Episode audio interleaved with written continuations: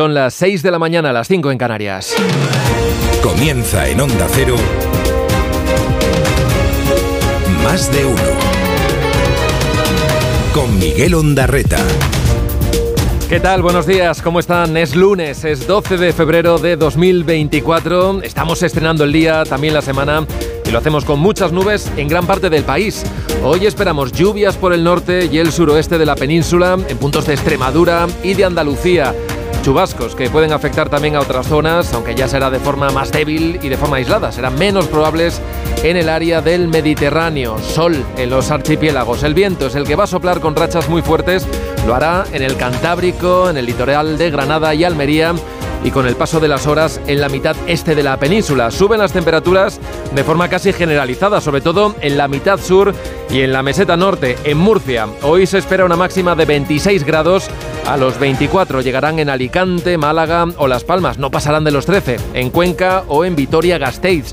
Roberto Brasero nos dibuja enseguida el mapa completo del tiempo. Tenemos una semana de fútbol por delante, de Champions, pero lo de esta madrugada es otra cosa, es lo del otro charco. Se ha jugado la Super Bowl en la ciudad de Las Vegas. La final de fútbol americano que se ha llevado finalmente el equipo de Kansas City, los Chiefs, que se han impuesto a los 49ers de San Francisco en la prórroga. Bueno, el gran espectáculo que trasciende la verdad de lo deportivo y que el año pasado, para que se hagan una idea, en Estados Unidos siguieron 150 millones de personas por televisión. Es una audiencia que multiplica por 10 la de los Oscars de Hollywood. Es un negocio redondo para los que se dedican a esto también de la publicidad y que este año ha contado en el descanso, lo escuchábamos ahora con la actuación de Asher. Luego más tarde le preguntaremos por los detalles a nuestro corresponsal en Nueva York, Agustín Alcalá. De vuelta a casa esta mañana van a pasar a disposición judicial los ocho detenidos por la muerte el viernes de los dos agentes de la Guardia Civil a los que embistieron con su narcolancha en la entrada del puerto de Barbate. Ayer se celebraron los funerales en medio de un gran dolor, también de indignación, en Cádiz y en Pamplona. Uno de los momentos más tensos se vivió en la capital navarra, donde la viuda del agente David Pérez se negó a que fuera el ministro Grande Marlasca quien le impusiera la medalla de oro a título póstumo. Las asociaciones de la Guardia Civil están exigiendo responsabilidades. Feijóo, por cierto, estará hoy en Cádiz tras un fin de semana muy movido en lo político y que ha agitado la campaña a solo seis días de las elecciones en Galicia. Fuentes de la dirección del PP confirmaron el viernes que el verano pasado rechazaron la petición de Junts de aprobar una amnistía y lo hicieron 24 horas después de que se lo plantearan los de Puigdemont. Aquí no hay mucha novedad.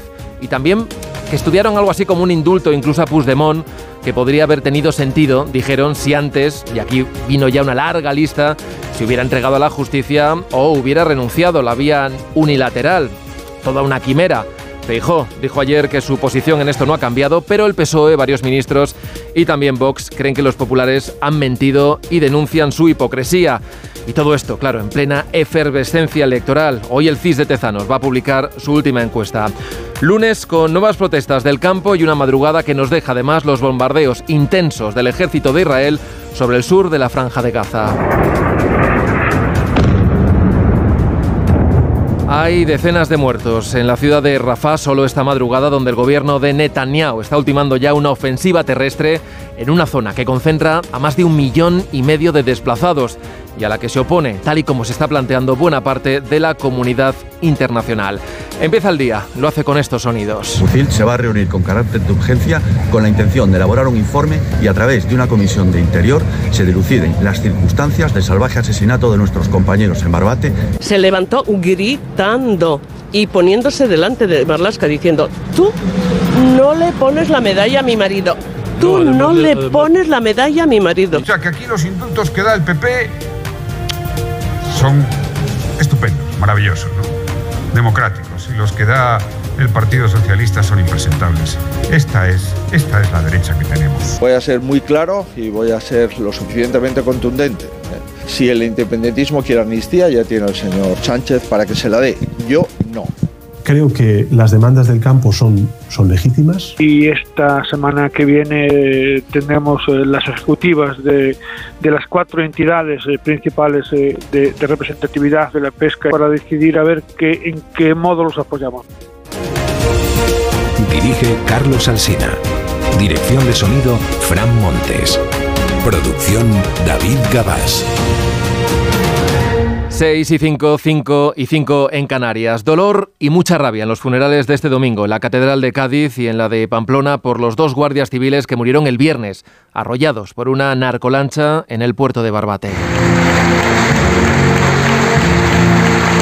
Compañeros y familiares rotos y entre lágrimas decidieron a Miguel Ángel González, el guardia civil del Grupo Especial de Actividades Subacuáticas, y a David Pérez Carracedo, miembro del Grupo de Acción Rápida y que hoy será enterrado en un pequeño pueblo leonés, en Nogajeras, al que le unían sus lazos familiares. Los fallecidos tenían 39 y 43 años y dejan tres hijos huérfanos.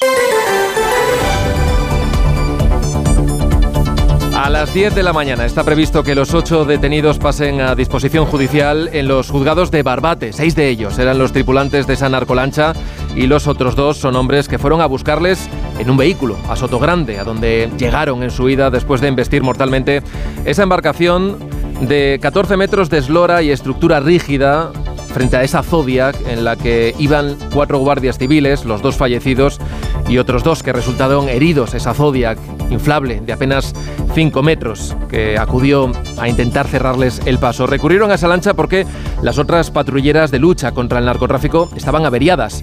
El sábado el ministro del Interior calificaba en estos términos la actuación de los agentes. Me gustaría también eh, transmitir cómo ayer la, la Guardia Civil y en estos dramáticos hechos actuó de una forma técnicamente impecable y humanamente también inmejorable e impecable. Que esto quede absoluta constancia al respecto. Pero desde la Asociación Mayoritaria de la Guardia Civil, su portavoz, Agustín Leal, adelantaba que van a exigir responsabilidades por lo ocurrido. El Comité Ejecutivo Nacional de Jucil se va a reunir con carácter de urgencia con la intención de elaborar un informe que presentaremos a todos los grupos políticos en el Congreso de los Diputados. Y a través de una comisión de interior se diluciden las circunstancias del salvaje asesinato de nuestros compañeros en Barbate el pasado viernes. Quieren saber si el gobierno está destinando o no todos los recursos necesarios para luchar contra el narcotráfico, algo que dudan es más, vienen denunciando el punto de inflexión que supuso que en septiembre de 2022 se decidiera desmantelar el conocido como organismo de coordinación del narcotráfico de la Guardia Civil, ese que luchaba contra las mafias en el campo de Gibraltar y que estaba compuesto por 150 agentes especializados. ¿Qué dicen desde el Ministerio? Bueno, aseguran que lo que se hizo más bien fue una reestructuración. Ayer, Grande Marlasca, al que el PP ha pedido su dimisión y al que de momento quiere reprobar en el Congreso y en el Senado, tuvo que asumir la indignación de la familia del agente Carracedo cuando el ministro se acercó a su capilla ardiente en Pamplona.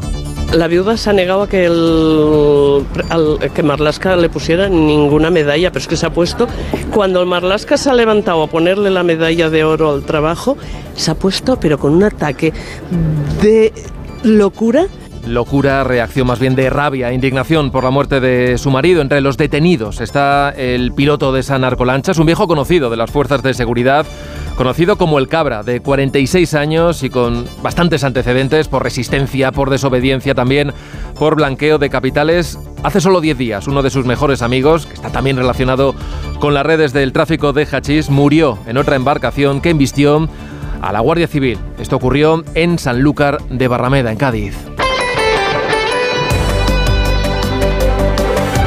A seis días solo de las elecciones en Galicia, Alberto Núñez Feijó dice, visto lo visto este fin de semana, que ciertas actitudes ya no le sorprenden. Sé perfectamente que hay partidos, sobre todo partidos del gobierno, que quieren embarrar la campaña.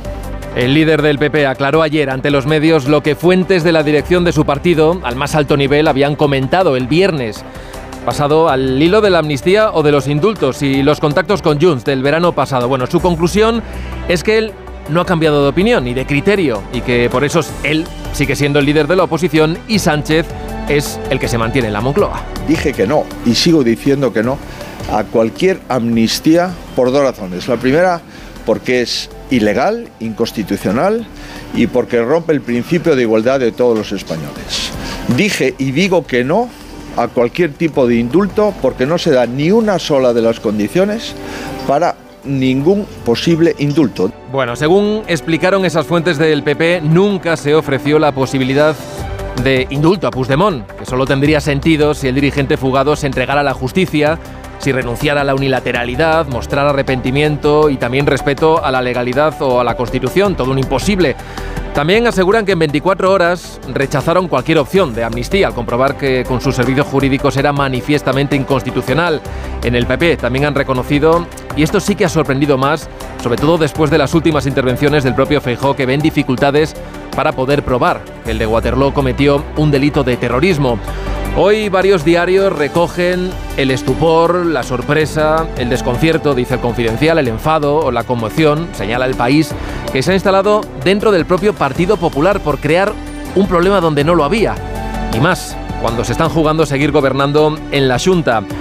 Bueno, el gobierno con sus ministros y el PSOE, con algunos de sus dirigentes, no han perdido la ocasión. Ayer, al que le tocaba mitinear, era al expresidente Zapatero. Suponen el fin de una infamia, generando crispación, atacando al gobierno, diciendo que se rompe España, la Constitución, el Estado de Derecho.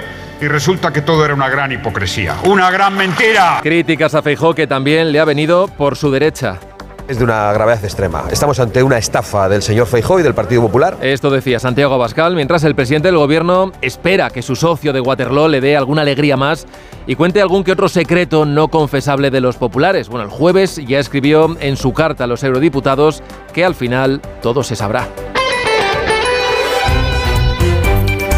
En este escenario movido, el domingo los gallegos van a acudir a las urnas. Hoy es el último día en el que se pueden publicar encuestas y la última versión, la del FIS de, Tezanos, la conoceremos a mediodía. Esta y la que ha publicado el país son las únicas que apuntan a que la mayoría absoluta del PP de Alfonso Rueda estaría en duda y que la opción del BNG con las izquierdas, con los socialistas, es posible. La duda sigue estando en si sumar consigue o no entrar en el Parlamento gallego.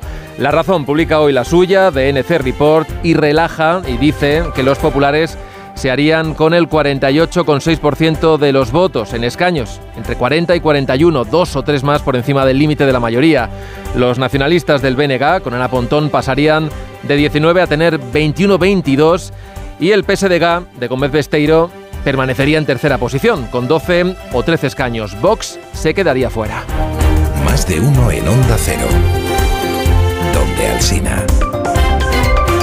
6 y 12, 5 y 12 en Canarias, echamos ya ese primer vistazo a la prensa. Portadas que llevan estos titulares, hoy con bastante carga editorial.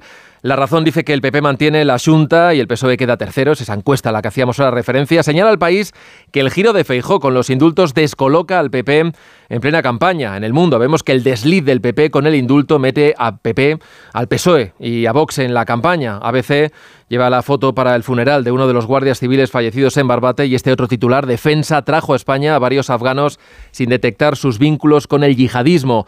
La vanguardia lleva este otro asunto, la defensa de Feijó del indulto sacude la campaña de las gallegas y el periódico de España que el titubeo del PP, así lo califican, con indultar a Puigdemont sacude el 18F. En la prensa digital cuenta el confidencial que siete espías rusos, expertos en sabotajes y asesinatos, viajaron a Barcelona en la fase crítica del procés y otra encuesta, la de Español, que también señala que el PP se aferra a una ajustada mayoría absoluta en Galicia con riesgo de perderla en la recta final.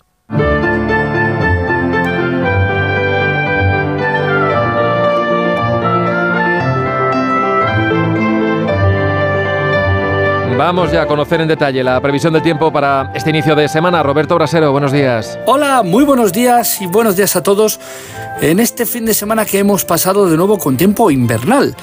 El invierno nos ha visitado y el invierno se marcha de nuevo, porque hoy mismo van a volver a subir las temperaturas en toda España. Siguen las nubes, eso sí, y las lluvias que hoy volvemos a tener en regiones del Cantábrico, en Extremadura, Andalucía. Bueno, en general, en la península, en cualquier punto, nos puede caer algún chubasco, pero ya poquita cosa. Y en las islas no se espera, ni en Baleares ni Canarias, tan solo algunos intervalos nubosos. Ojo al viento, que ese además puede soplar con fuerza en Asturias, Cantabria y el País Vasco, sobre todo por la mañana, fuerte y con rachas cambiantes. Y también algunas rachas fuertes de poniente en la costa del Almería y en el interior del este peninsular. Pero además del viento y de esas nubes que continúan, sobre todo lo que hoy va a llamar la atención son las temperaturas. Porque hoy van a subir, ya lo están haciendo en estas primeras horas del día, con muchas menos heladas que ayer, y van a subir por la tarde, esta tarde 6-7 grados más prácticamente en toda España. Es el inicio de un ascenso, porque mañana seguirán subiendo. Y esta semana, a pesar de que aún veamos algunas nubes, esta semana volverá a ser en las temperaturas y a pesar de estar en pleno mes de febrero, una semana de tiempo primaveral. La muerte de Víctor Manuel de Saboya, hijo del rey Humberto II, el último rey de Italia, deja como herencia un extraordinario patrimonio, mansiones, empresas, pero también una disputa judicial con el Estado italiano por las joyas de la corona que custodia el Banco Central de Roma desde el año 46. Los detalles en la crónica del corresponsal en Roma, Río Menor. El fallecimiento de Víctor Manuel de Saboya, hijo del último rey de Italia, no va a impedir que sus familiares continúen adelante con la lucha que abrieron hace años con el Estado italiano para intentar recuperar las joyas de familia. Se trata de un tesoro formado por 6.732 brillantes y 2.000 perlas garzadas en un sinfín de collares, anillos, pendientes y tiaras. El príncipe Manuel Filiberto de Saboya lidera esta peculiar batalla legal para recuperar un patrimonio que a su juicio debería exponerse para que pueda ser admirado por todo el mundo y atraer así al turismo. Creo que sea siempre qualcosa de muy bello. Creo que sería algo muy hermoso poder mostrar a los italianos estas joyas privadas de la Casa Saboya que pertenecieron a reyes y reinas. Que han appartenuto a dei re, a delle regine. El tesoro de los Saboya lleva custodiado en una cámara acorazada del Banco de Italia desde junio de 1946, cuando Humberto II, el último rey del país, abdicó y partió hacia el exilio tras la proclamación de la República. Más de uno. En Onda Cero. ¿Te lo digo o te lo cuento? Te lo digo. Ahora que todo se hace online, ¿me haces ir a tu oficina? Te lo cuento. Yo me voy a la mutua. Vente a la mutua y además de realizar todas las gestiones desde tu móvil, te bajamos el precio de tus seguros, sea cual sea. Llama al 91 555 5555. Te lo digo, te lo cuento. Vente a la mutua. Condiciones en mutua.es. Su alarma de Securitas Direct ha sido desconectada. Anda, si te has puesto alarma. ¿Qué tal? La verdad que muy contenta. Como me paso casi todo el día fuera de casa trabajando, así me quedo mucho más tranquila. Si llego a saber antes lo que cuesta, me lo hubiera puesto antes. Protege tu hogar frente a robos y ocupaciones con la alarma de Securitas Direct. Llama ahora al 900-272-272. Más de uno con Miguel Ondarreta. Donde Alsina. 6 y 17, 5 y 17 en Canarias, más de 60 personas han muerto esta madrugada, según la Media Luna Roja Palestina, en ataques aéreos israelíes en la ciudad palestina de Rafah, en el sur de la franja, y donde se refugian hacinadas cerca de 1.300.000 personas, la mayoría de la población gazatí, a la que se le pidió ir al sur para estar a salvo.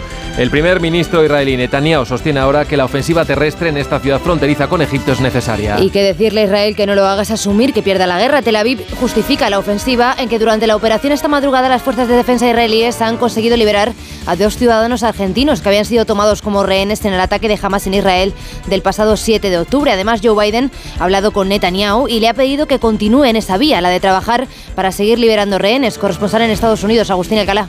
Joe Biden pidió ayer a Benjamin Netanyahu durante una conversación telefónica que antes de que el ejército de Israel inicie la invasión de Rafah tenga un plan concreto para proteger al casi millón y medio de palestinos que han buscado refugio en el sur de Gaza. La Casa Blanca, al revelar el contenido de la llamada, no incluyó cuál fue la respuesta del primer ministro hebreo sobre la necesidad de proteger a los civiles inocentes, garantizar que les llegue ayuda y que no sean objetivo de las operaciones militares de los soldados de Netanyahu. Biden y el primer ministro están cada vez más separados y la paciencia del presidente norteamericano, muy frustrado por sus continuas negativas a proteger a los palestinos, se agota.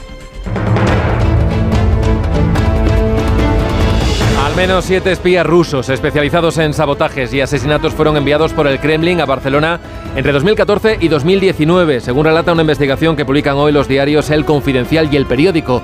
Se desconocen los motivos por los que estos agentes de inteligencia rusos viajaron a Cataluña, pero las fechas coinciden con los años de auge del procés independentista. La Audiencia Nacional abrió una investigación en 2019 al percatarse por una información de la Policía Nacional de la presencia de cinco agentes rusos en Cataluña. La falta de información causó que finalmente, dos años después, juez García Castellón, que también investiga ahora el caso Tsunami Democratic, decidiera archivar el caso. Ahora nueve de esos espías han sido identificados. La unidad a la que pertenecen los agentes fue impulsada por Vladimir Putin y es responsable, entre otras cosas, del golpe de Estado en Montenegro para boicotear su ingreso en la OTAN. El Partido Popular va a presentar en las próximas horas una querella ante el Supremo contra el fiscal, general del Estado. Según ha difundido desde Génova, considera el PP que Álvaro García Ortiz prevaricó cuando ascendió a su antecesora Dolores Delgado al máximo escalafón de la carrera fiscal. Un ascenso que la Sala de lo Contencioso del Alto Tribunal anuló el pasado noviembre al considerar que hubo desviación de poder en ese nombramiento, sobre el que se mostró también en contra la mayoría del Consejo Fiscal. Tras esa sentencia y con la formación del nuevo gobierno, Moncloa ratificó en su cargo de nuevo al fiscal general del Estado, al que el PP acusa ahora de prevaricación y de pagar una deuda de gratitud con Dolores Delgado. El pasado viernes, la Asociación Fiscal Independiente de Fiscales, la tercera en número de afiliados, presentó además un recurso ante el Supremo contra la renovación de García Ortiz en el cargo al que consideran inidóneo. Las tractoradas han continuado bloqueando carreteras y provocando retenciones este domingo, convocados por la plataforma 6F. Además, la plataforma de transportistas minoritaria en el sector ha anunciado que se suma a las protestas. Con un paro nacional indefinido aprobado durante este fin de semana, el sector pesquero decide hoy si se suma a las movilizaciones y las principales asociaciones, Asaja, COAG y UPA, continúan su calendario de protestas en Alicante, Salamanca o la Comunidad de Madrid. Marta Morueco. Arranca la semana con nuevas protestas y movilizaciones en la mayor parte de las capitales de provincias. El objetivo de los agricultores, bloquear puntos estratégicos como Mercamadrid en la capital.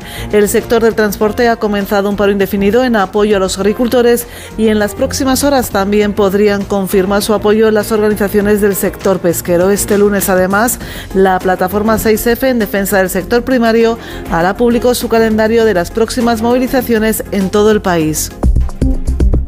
thank you 6 y 21, 5 y 21 en Canarias, el gobierno de Argelia ha decidido cancelar prácticamente a última hora la visita prevista para hoy del ministro de Exteriores José Manuel Álvarez, con la que se pretendía cerrar la crisis tras el cambio de postura del presidente Sánchez sobre el Sáhara. El gobierno alega problemas de agenda. Corresponsal Antonio Navarro. Con apenas 12 horas de antelación y sin dar explicaciones, las autoridades argelinas suspendieron ayer la visita oficial del ministro José Manuel Álvarez. A las 8 de la tarde, desde Exteriores se anunciaba lacónicamente el aplazamiento de la visita por motivos de agenda argelina. La cita estaba llamada a sellar el final de una crisis bilateral que se ha prolongado durante casi dos años, que tuvo su origen en el apoyo de Pedro Sánchez a Marruecos en el conflicto del Sáhara y que se ha cebado con los empresarios españoles. Más de uno. Y con permiso de la Super Bowl, hay otros titulares del deporte. Ana Rodríguez, buenos días. ¿Qué tal? Buenos días. Nuevo tropiezo del Barça en su casa en Montjuic. Empate a tres ante un Granada en puestos de descenso y en un partido en el que el equipo culé volvió a pagar sus innumerables errores en faceta defensiva. Lo mejor, como casi siempre, el partido de Lamin Yamal, autor de dos goles para su equipo. Con este resultado, el Barcelona se queda a 10 puntos del Real Madrid. Xavi Hernández ve la liga muy difícil, pero aún no tira la toalla. Difícil, se nos está, poniendo, se nos ha puesto muy, muy difícil, ¿no? A 10 puntos, faltando 14 jornadas y a 5 del, Girona. Es un punto insuficiente. Eh, aún así, Girona perdió, Atlético Madrid ha perdido.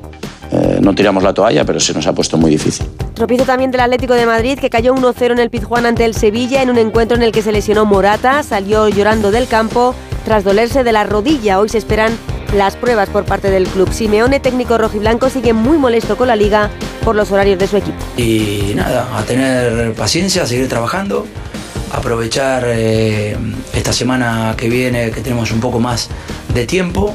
Eh, el Inter creo que juega el viernes, si no me equivoco. Eh, nosotros no, nosotros creo que jugamos el sábado. Pero bueno, eh, nada, tranquilidad gracias a la liga, gracias a la federación. Eh, vamos a seguir tirando para adelante igual. Fue de nuevo el canterano Isaac Romero, el goleador de un Sevilla que pone ya una distancia de 6 puntos con los puestos de descenso. En el resto de la jornada, victoria del Mallorca 2-1 ante el Rayo Vallecano, gracias a un gol de Muriqui en el descuento y también triunfo del Getafe ante el Celta 3-2 con un gol de mata a un minuto del final. Hoy se cierra la jornada a las 9 con el partido que disputan el colista, el Almería y el Athletic Club de Bilbao. Y un apunte más de fútbol porque el Real Madrid comunicaba la lesión de Bellingham, esguince de tobillo, que le tendrá entre dos y tres semanas de baja. En baloncesto, buenas noticias para la selección femenina que ayer conseguía la plaza para los Juegos Olímpicos de París este próximo verano. Y la mala noticia, la trágica noticia nos llegaba a última hora del día de ayer. El atleta keniano Kelvin Kiptun, el récordman del maratón, perdía la vida a los 24 años en un accidente de tráfico. Y con las cabeceras regionales de Onda Cero repasamos ya otras noticias del día. Comenzamos en Aragón, Onda Cero Zaragoza, Luis Puyuelo. El gobierno aragonés ha organizado hoy un homenaje al empresario zaragozano César Alierta, quien falleció hace unas semanas. Unas 800 personas van a participar en ese acto, entre ellas el actual presidente de Telefónica, José María Álvarez Payete, el empresario Florentino Pérez o el cocinero Ferran Adrià. Onda Cero Sevilla, marcha con. La comunidad andaluza registró el pasado año 19.167 nuevas sociedades mercantiles, lo que supone un 11,5% más que en el año 2022. Son los datos que ha hecho público el Instituto Nacional de Estadística. Extremadura, Onda Cero Mérida, Rafael Salguero. Extremadura es la región que más ha crecido en el número de ocupados en el sector turístico durante el cuarto trimestre del 2023. Subía un 21,4, muy por encima de la media nacional, que estuvo en el 2,3 eh, con respecto a ese mismo periodo del año anterior, hasta alcanzar los 35.299 ocupados en el sector. Parada ahora en Onda Cero Madrid, Pachelinaza. La Plaza Mayor de la capital escaneada en 3D gracias a una nube de puntos, tanto su fachada como los soportales. Con gran nivel de detalle, este visor ya está disponible en la web del geoportal del Ayuntamiento de Madrid. Y cerramos en Onda Cero Murcia, Ángel Alonso. La región de Murcia acumuló durante 2022 un déficit de más de 6.500 plazas residenciales para alcanzar la ratio de 5 por cada 100 personas mayores de 65 años, según un estudio de la Asociación Estatal de Directoras y Gerentes de Servicios Sociales. Redifusión brevísima del más de uno que usted quizá no escuchó. Trabaja casi, casi, casi en el Polo Norte. Pone aquí, en el Polo Norte. Madre mía. Esto sí que es huir de Albacete. Se llama Alberto Lozano. Alberto, buenos días. Hola, buenos días. Buenos días. Aquí en el Polo Norte. Joder, Alberto, ahí no puedes tener ni huerta, ni se te hiela todo. No puedes poner ni coles de Bruselas, ni berzas, ni nada, ni, lechugas, ni tomates, Nada, ni nada, movidas, ¿no? nada, nada. Esto está, esto está, esto está complicadísimo. Eh, a 30, 40 centímetros bajo, bajo tierra ya es todo hielo. Bastante que tenemos eh, setas en verano. Una cosa que, que, eh, aparece en algún artículo y que me divierte mucho de Dickens son las caminatas. Eh, Dickens era capaz de estar toda la noche caminando y de repente te describe una caminata y al amanecer dice los últimos borrachos volvían a casa y te lo imaginas dando vueltas y vueltas y vueltas por, por Londres. Y luego sí, tiene una parte que, que hasta Marx dijo, este Dickens es el único que muestra las clases del proletariado. Lo dijo con esa voz, además. Sí, sí, sí. Y con acento alemán. Y dijimos, Ostras. claro, ¿cómo unir a los fans del programa con los juguetes sexuales que están teniendo a una gran penetración? Más de uno.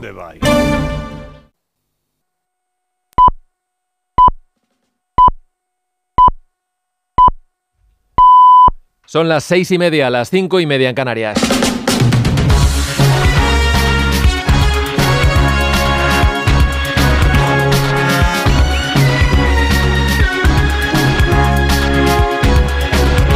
Comienza el día en Onda Cero. Es lunes 12 de febrero de 2024. Hoy amanece en Castellón a las 7 y 58 minutos. En Granada a las 8 y 7, en Bilbao a las 8 y cuarto, en Badajoz a las 8 y 23 minutos de la mañana. El viento va a seguir soplando hoy con fuerza, sobre todo en el este de la península y en Baleares y también en el estrecho. Esperamos además un día de lluvias en toda la mitad sur y la vertiente cantábrica, pero en el centro y en el resto del país podría caer también alguna precipitación. En los Pirineos esperamos nieve a partir de los 1400 metros. Las temperaturas mínimas suben este lunes y las máximas aún más. En algunos puntos veremos hoy 10 grados más que ayer. Llegaremos en Murcia, por ejemplo, a los 26 grados y cerca estaremos en el resto del Mediterráneo y en el sur, por el interior y el norte, vamos a estar rondando los 16 grados. Este lunes serán noticia la Agencia de Protección de Datos y la Agencia de la ONU para los Refugiados Palestinos. Los detalles con Elena Bueno y con Manuel Pecino. El ministro de Justicia y Presidencia, Félix Bolaños, se reúne hoy con Mar España, la directora de la Agencia Española de Protección de Datos, y con Isabel Valdecabres, la presidenta de la Fábrica Nacional de Moneda y Timbre, para abordar juntos el sistema de protección para menores que impide que puedan acceder a contenido pornográfico en Internet. La agencia está preparando un protocolo para que a través de un sistema de la fábrica de moneda se pueda acreditar la mayoría de edad de quien intenta acceder a determinadas páginas web. Y hoy el jefe de la Agencia de las Naciones Unidas para los Refugiados de Palestina, Philip Lazzarini, viaja a Bruselas para reunirse allí con los ministros de Exteriores y Cooperación de los 27. Pretende abordar con ellos la financiación de la organización después de que algunos países, como Alemania, Finlandia, Italia o Países Bajos, hayan retirado sus fondos tras saberse que 12 trabajadores de la agencia colaboraron con Hamas en los atentados del 7 de octubre. Lazzarini pretende transmitir tranquilidad e instará a esperar a los resultados de la investigación sobre la posible implicación de más trabajadores.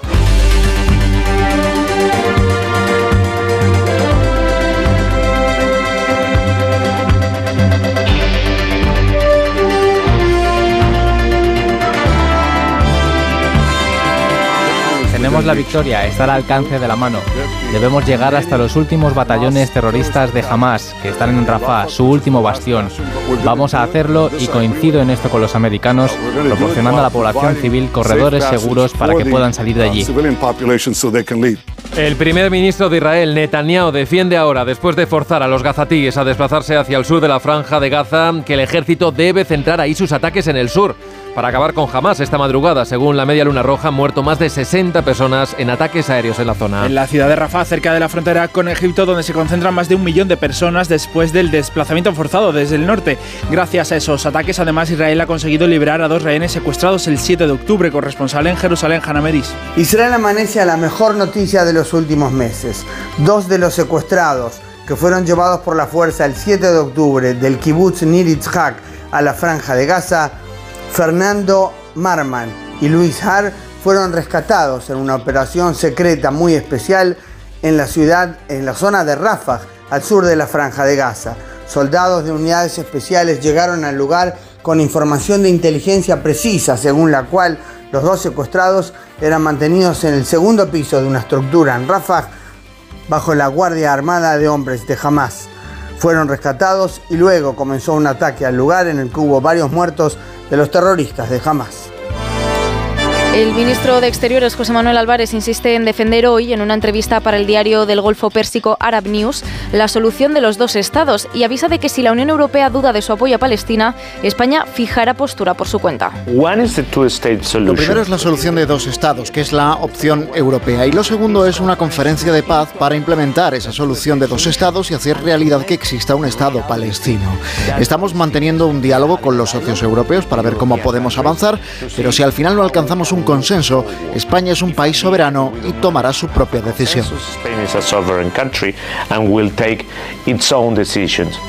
Álvarez, por cierto, ha tenido que cancelar a última hora su viaje a Argel, previsto para este lunes, por problemas de agenda del Ejecutivo argelino. Estaba previsto que la visita diese por cerrada ya la crisis abierta con el país hace casi dos años. Reiterar no solamente lo que decimos, sino lo que hacemos. Y es que lo hemos hecho desde el principio. Por eso yo soy el jefe de la oposición y el señor Sánchez es el presidente del gobierno.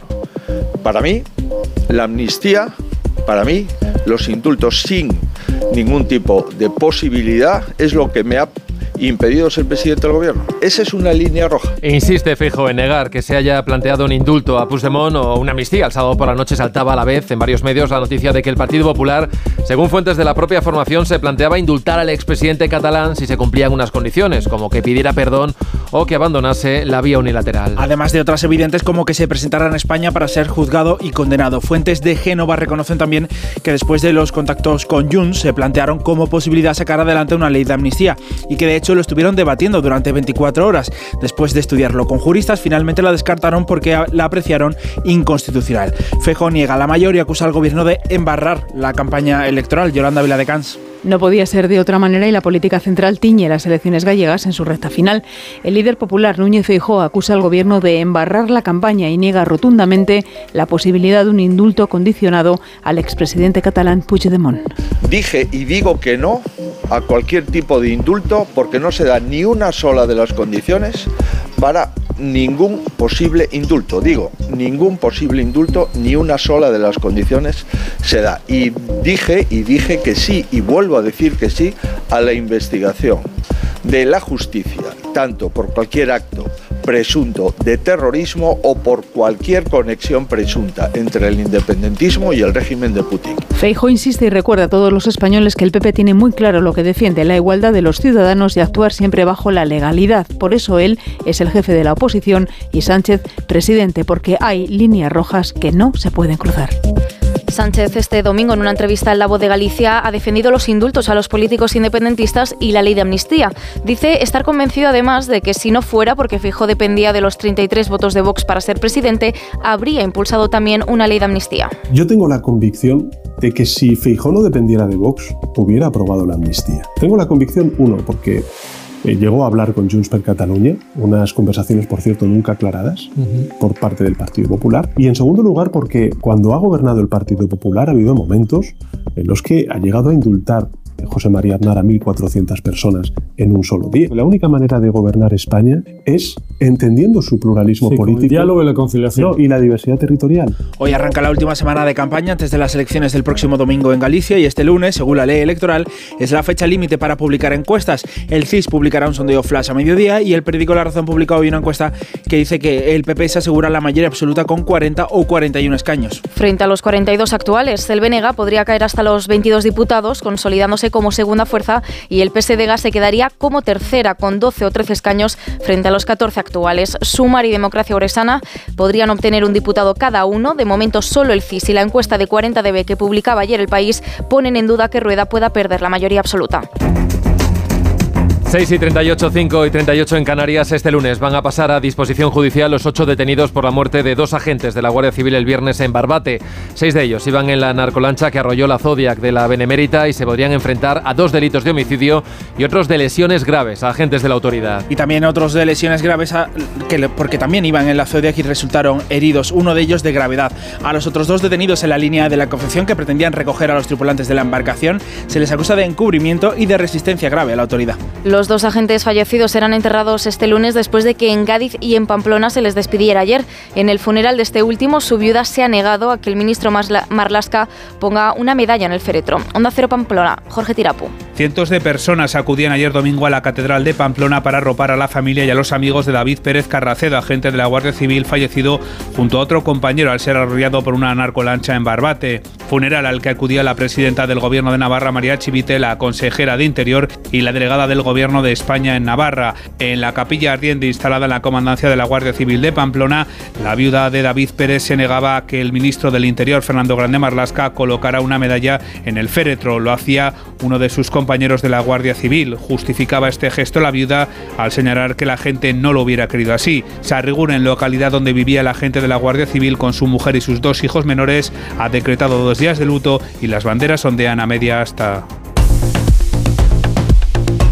las tractoradas han continuado este domingo bloqueando carreteras o provocando retenciones en Aragón, en Cataluña, Andalucía. La plataforma 6F, que viene convocando protestas no autorizadas, asegura que publicará pronto su calendario de movilizaciones y la Plataforma Nacional del Transporte, minoritaria en el sector, asegura que los camioneros se suman. Con un paro nacional indefinido aprobado este fin de semana, para hoy las principales asociaciones tienen convocadas protestas en Alicante, Salamanca o en la Comunidad de Madrid. La Federación Nacional de Cofradías de Pescadores asegura que tienen las mismas reivindicaciones que los agricultores, por lo que no descartan unirse a las movilizaciones. Laura Gil. Si nada cambia, estamos ante otra semana complicada por el paro indefinido de los transportistas junto a los agricultores convocados por la plataforma 6F, que hoy informará del calendario de sus movilizaciones. En paralelo, además, las protestas de las pequeñas cooperativas y no se descarta el apoyo del sector pesquero.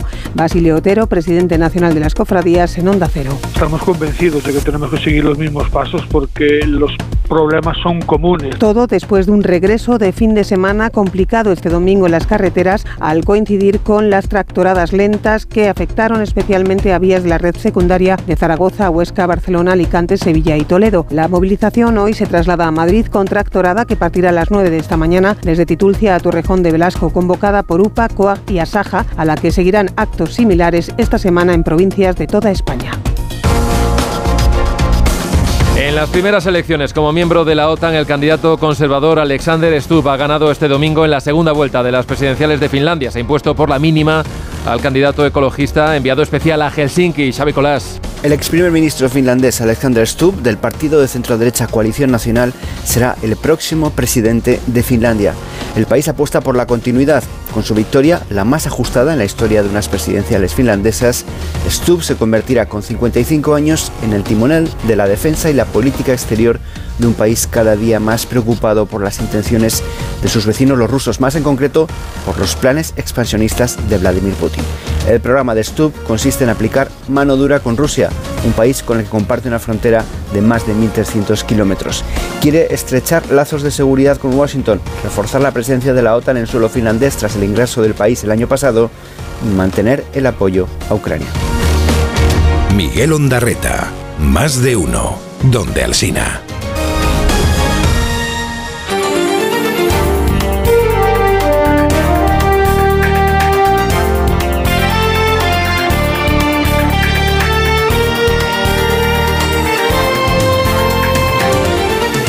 Y el día, este lunes 12 de febrero, nos trae además algunas otras noticias. El juez manda prisión preventiva al hombre acusado de agredir al menos 10 personas en el metro de Barcelona el viernes. En la estación de Camp del Arpa golpeó a las personas que estaban esperando al tren en el andén. En ese momento se le identificó, pero no fue detenido y pasado a disposición judicial hasta conocer sus antecedentes y el parte médico de la mujer a la que le propinó el golpe más fuerte que tiene el tímpano perforado y es la única que de momento ha presentado denuncia. Los Mossos han pedido a los demás agredidos que acudan a la comisaría. Las instituciones de Canarias inician hoy el proceso para presionar con el reparto estatal de menores inmigrantes. El gobierno de Canarias va a remitir hoy al Parlamento de las Islas una iniciativa para instar al gobierno central a que el reparto de menores inmigrantes entre comunidades autónomas sea obligatorio y no voluntario como hasta ahora. Canarias tiene más de 5.500 menores no acompañados bajo su tutela y las llegadas siguen aumentando. Este fin de semana han arribado a las costas canarias más de 500 personas en Cayucos. La Policía Nacional ha detenido este domingo en Soria a un hombre por intentar tirar por la ventana a su pareja. Y hacerlo delante de su hijo menor. Otra persona que vivía en el domicilio evitó que la mujer cayera al vacío. El hombre está acusado de un delito de homicidio en grado de tentativa y de violencia contra la mujer. El Ministerio de Trabajo reúne hoy a patronales y sindicatos para abordar la normativa de riesgos laborales. Con el objetivo de actualizar la ley de prevención y erradicar el problema de la siniestralidad laboral en España, UGT insiste en la necesidad de un plan de choque después de un 2023 con más de 600 muertos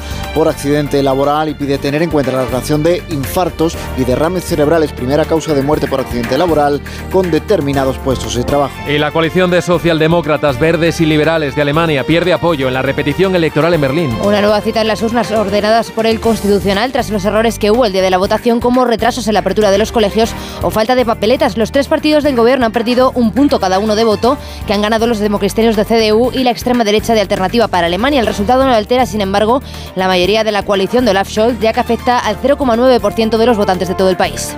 En Onda Cero, más de uno.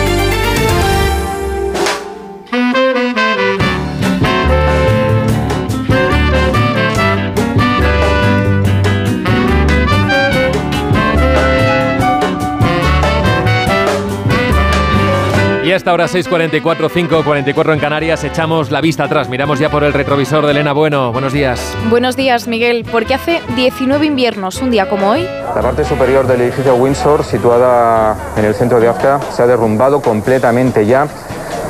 Se derrumbaba a las 11 y 15 minutos de esta madrugada. El, 12 de febrero de 2005 se declaró un incendio en el edificio Windsor en Madrid. Eran alrededor de las 11 de la noche cuando la planta 21 de la torre comenzó a arder. Se pensó entonces que el origen había sido una colilla mal apagada y después de un año de investigación el juez determinó que no se habían encontrado pruebas de intencionalidad y el caso se cerró. Pero las teorías conspirativas siguieron, que si se veían sombras de personas en el interior del edificio en llamas, que si los bomberos no tenían suficiente presión del agua para apagar el fuego o que si todo fue un encargo del BBVA al excomisario Villarejo para destruir documentos que supuestamente comprometían a su entonces presidente. Casi 20 años después, y sin que ninguna de estas teorías haya prosperado, ha aparecido un nuevo sujeto. Su nombre, Johnny Manol Sapia Candela. Su alias, El Sapo robó cuadros de Sorolla y Goya a las Koplovitz y asaltó el Banco Popular de Yecla. En una serie documental confiesa ahora ser además el autor del incendio de la Torre Windsor. Su misión, asegura, era robar unos documentos y destruir el edificio.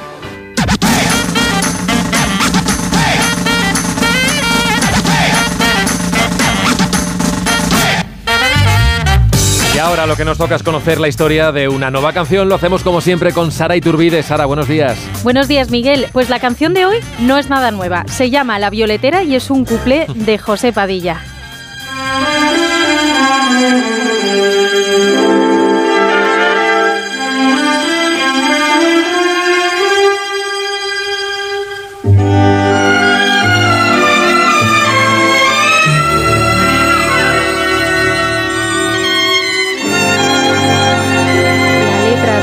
Que escuchamos hoy es de Eduardo Montesinos y la música del maestro Padilla la compuso en 1914 durante su estancia en París, cuando estuvo trabajando como director de orquesta del Casino de la capital francesa. Se estrenó en Barcelona con la cupletista Carmen Flores, pero quien la popularizó fue la cantante Raquel Meyer. Tal fue su éxito que en 1931 Charles Chaplin la incorporó a la banda sonora de su película Luces de la ciudad, pero lo hizo sin pagar derechos. Así que Padilla puso una denuncia en París que acabó ganando y Chaplin tuvo que pagarle una indemnización. Años más tarde, en 1958, vuelve a ganar popularidad este tema gracias a la interpretación de Sara Montiel en la película La Violetera, que es la que hoy escuchamos. Llévelo usted, señorito. Pero desde que se estrenó han sido muchos los arreglos instrumentales que se han hecho de este tema. Una de las últimas versiones fue la de Nati Peluso en Los Goya de 2021. Este ramito, cómprame usted este ramito, para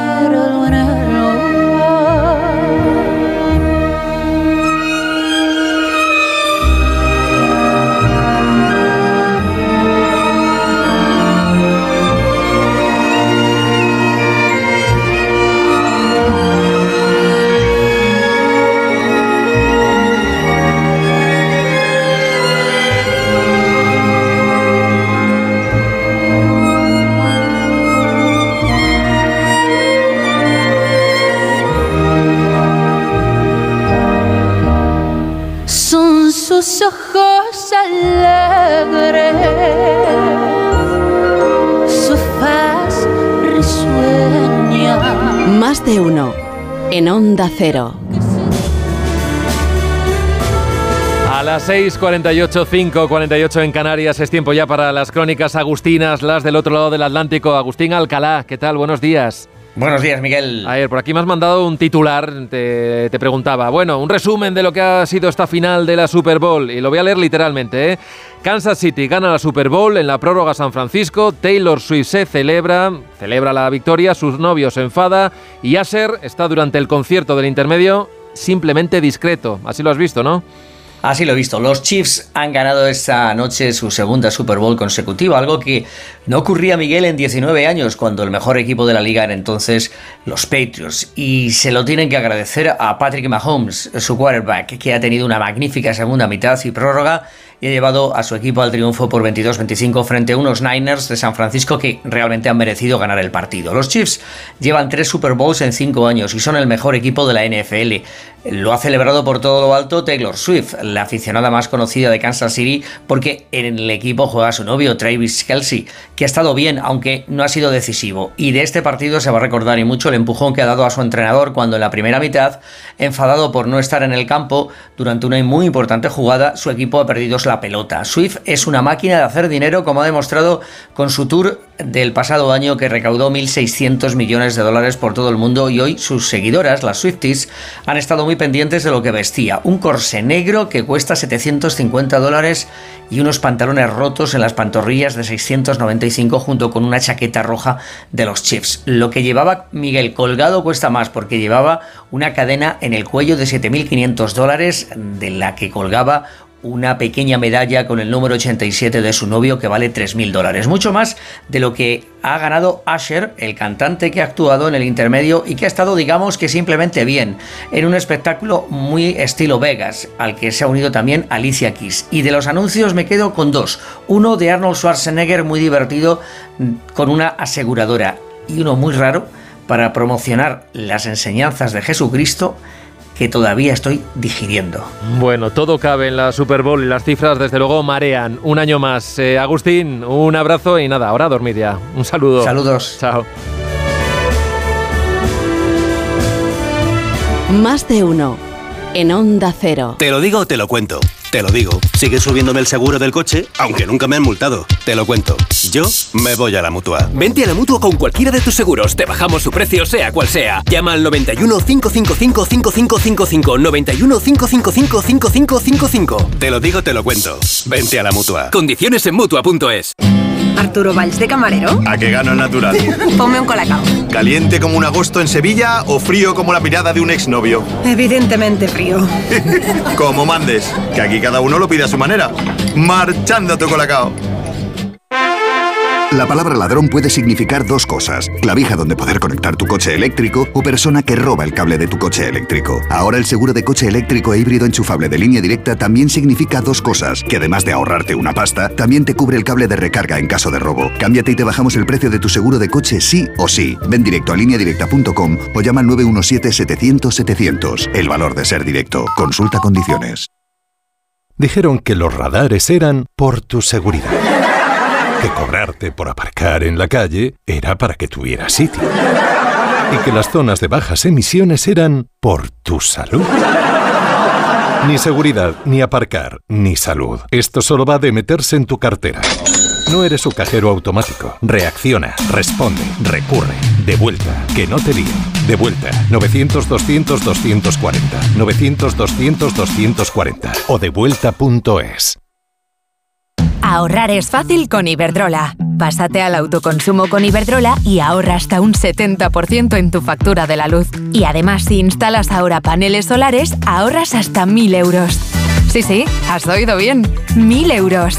Pásate al autoconsumo con Smart Solar de Iberdrola y empieza a ahorrar. Llama al 992 33 33 o entra en iberdrola.es. Iberdrola, por ti, por el planeta. Empresa colaboradora con el programa Universo Mujer. Se acerca Semana Santa y en Viajes El Corte Inglés convertimos los pequeños momentos en grandes experiencias, porque viajar es la mejor forma de conectar con lo que más te gusta.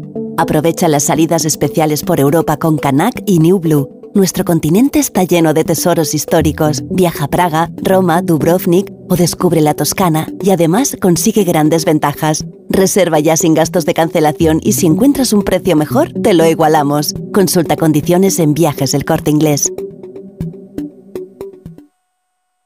Su alarma de Securitas Direct ha sido desconectada. Anda, si te has puesto alarma. ¿Qué tal? La verdad que muy contenta. Como me paso casi todo el día fuera de casa trabajando, así me quedo mucho más tranquila. Si llego a saber antes lo que cuesta, me lo hubiera puesto antes.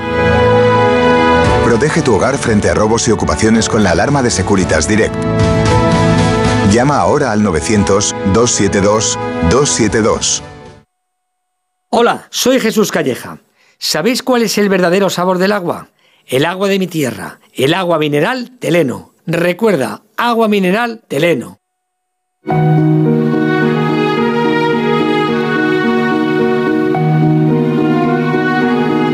Más de uno. En Onda Cero.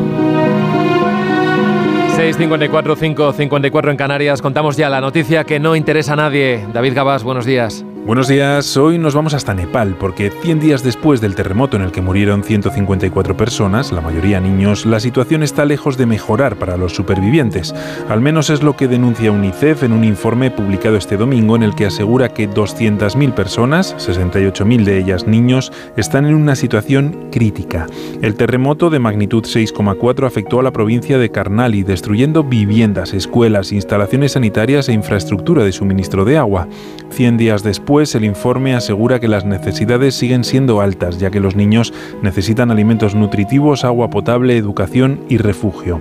UNICEF insiste en que una de las mejores maneras de reconstruir la vida de los niños y restaurar una sensación de normalidad es hacer que regresen a la escuela para que puedan jugar con sus amigos, aprender y sanar. Pero para eso hace falta dinero y hasta ahora la ONU solo ha recibido el 7% de los 15,7 millones de dólares solicitados, aunque todo esto ¿A quién le interesa? En cuatro minutos llegamos a las 7, a las 6 en Canarias. Seguimos en más de uno. Enseguida ya con Carlos Alsina por aquí. Esto que escuchan es Onda Cero.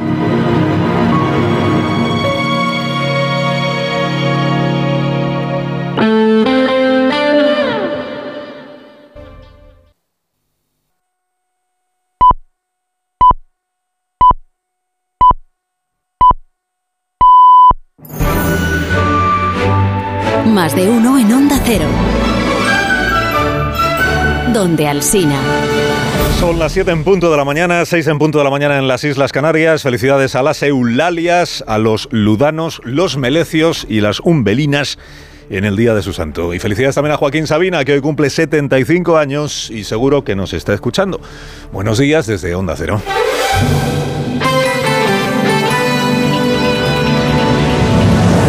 Dirección de sonido, Fran Montes. Producción, María Jesús Moreno y David Gabás.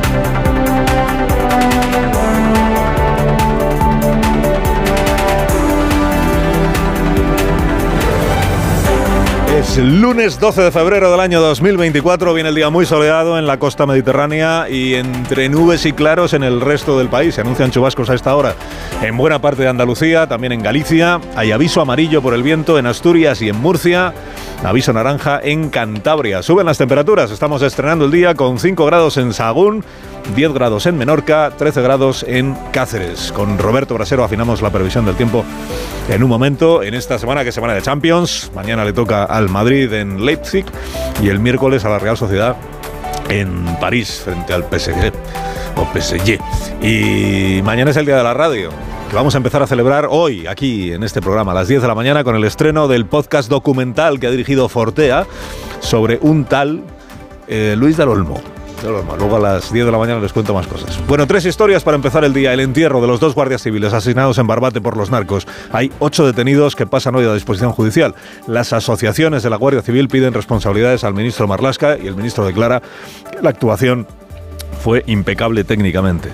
Feijó desmiente que haya planteado el posible indulto de Puigdemont. Lo que dijo a un grupo de periodistas sin grabadoras el viernes es por qué no habría indultado a los condenados del proceso, aun reconociendo que el indulto sí es constitucional. ¿Por qué? Pues porque no hay arrepentimiento, porque no aceptan la Constitución. En el caso de Puigdemont, porque ni siquiera ha sido detenido, ni juzgado, ni, ni condenado. Hay lío, ¿eh? hay lío con esta afirmación que hizo el el señor Feijóo, la afirmación y digamos el, desmentido de la afirmación. Hay lío. El PSOE y Vox fían su éxito en la campaña gallega a esta eh, declaración. Eh, desliz, dice hoy el, diario El Mundo. Bomba de racimo, dice Marisa Cruz. Eh, del presidente Pepe. Bueno, y nuevo día de protestas en el sector agrario. A las tractoradas y al paro indefinido se suman los camioneros del colectivo Plataforma y las cofradías de pescadores se reúnen hoy para decidir si también ellas protestan. Día va a ser enterrado en su pueblo, en el pueblo de la familia, en, en en la provincia de León, David Pérez Carracedo, uno de los guardias civiles. Dos fueron asesinados el viernes, lo contó en directo aquí La Brújula con, con Rafa Latorre. En Barbate, asesinado Miguel Ángel Gómez, asesinado David Pérez Carracedo, asesinados, ya lo sabrá usted, porque unos narcotraficantes eh, a bordo de una narcolancha, de estas enormes que manejan, pues eh, decidieron embestir contra la Zodiac de la Guardia Civil, llevársela por delante y llevándose por delante la vida de estos dos agentes. El entierro se, se producirá, se realizará en el día de hoy, el entierro de David, el entierro de Miguel Ángel ya se produjo en el día de ayer en la provincia de Cádiz. Hay debate respecto no, no de quién tiene la, culpa o quiénes, quiénes son los autores del doble asesinato, que ahí hay pocas dudas y seguramente tendrá también pocas dudas el juez que a partir de hoy se encarga de esta investigación. Los ocho detenidos son seis que estaban en la, en la narcolancha y dos personas que estaban esperándoles en Sotogrande cuando se dieron a la fuga para poder recoger en el coche y contribuir a que pudieran eh, esconderse. ¿no? Los ocho están detenidos. Digo que hay debate no respecto de la autoría del doble asesinato, pero sí respecto de si la operación, la, la labor que realizó en la noche del viernes la Guardia Civil en esa Zodiac que evidentemente no estaba preparada para enfrentarse a una narcolancha, sobre todo si la, narcolancha decide investirte, claro. Si la Guardia Civil está dotada de todos los medios que necesita para poderse enfrentar al narco, al narco a los narcotraficantes, ¿no?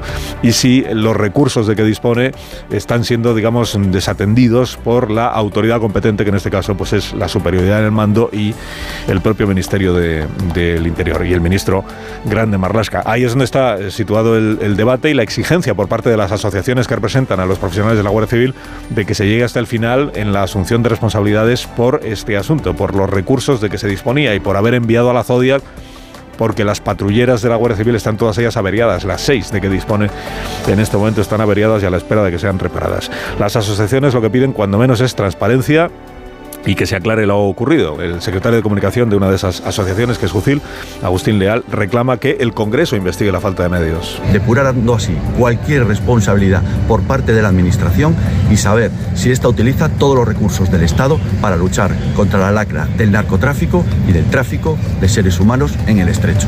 Los fiscales antidroga de Cádiz y del campo de Gibraltar dicen que las narcolanchas campan a sus anchas por los muelles de la provincia y que la sensación de impunidad es máxima. Esto es lo que el Ministerio del Interior no, admite o desmiente, es máxima porque luego las condenas cuando se logra detener a algún narco son muy pequeñas, dicen los fiscales, a pesar de estarlo reclamando desde hace años, no se ha penalizado, por ejemplo, la posesión de estas lanchas ultra rápidas o de combustible, el, suministro de combustible en alta mar.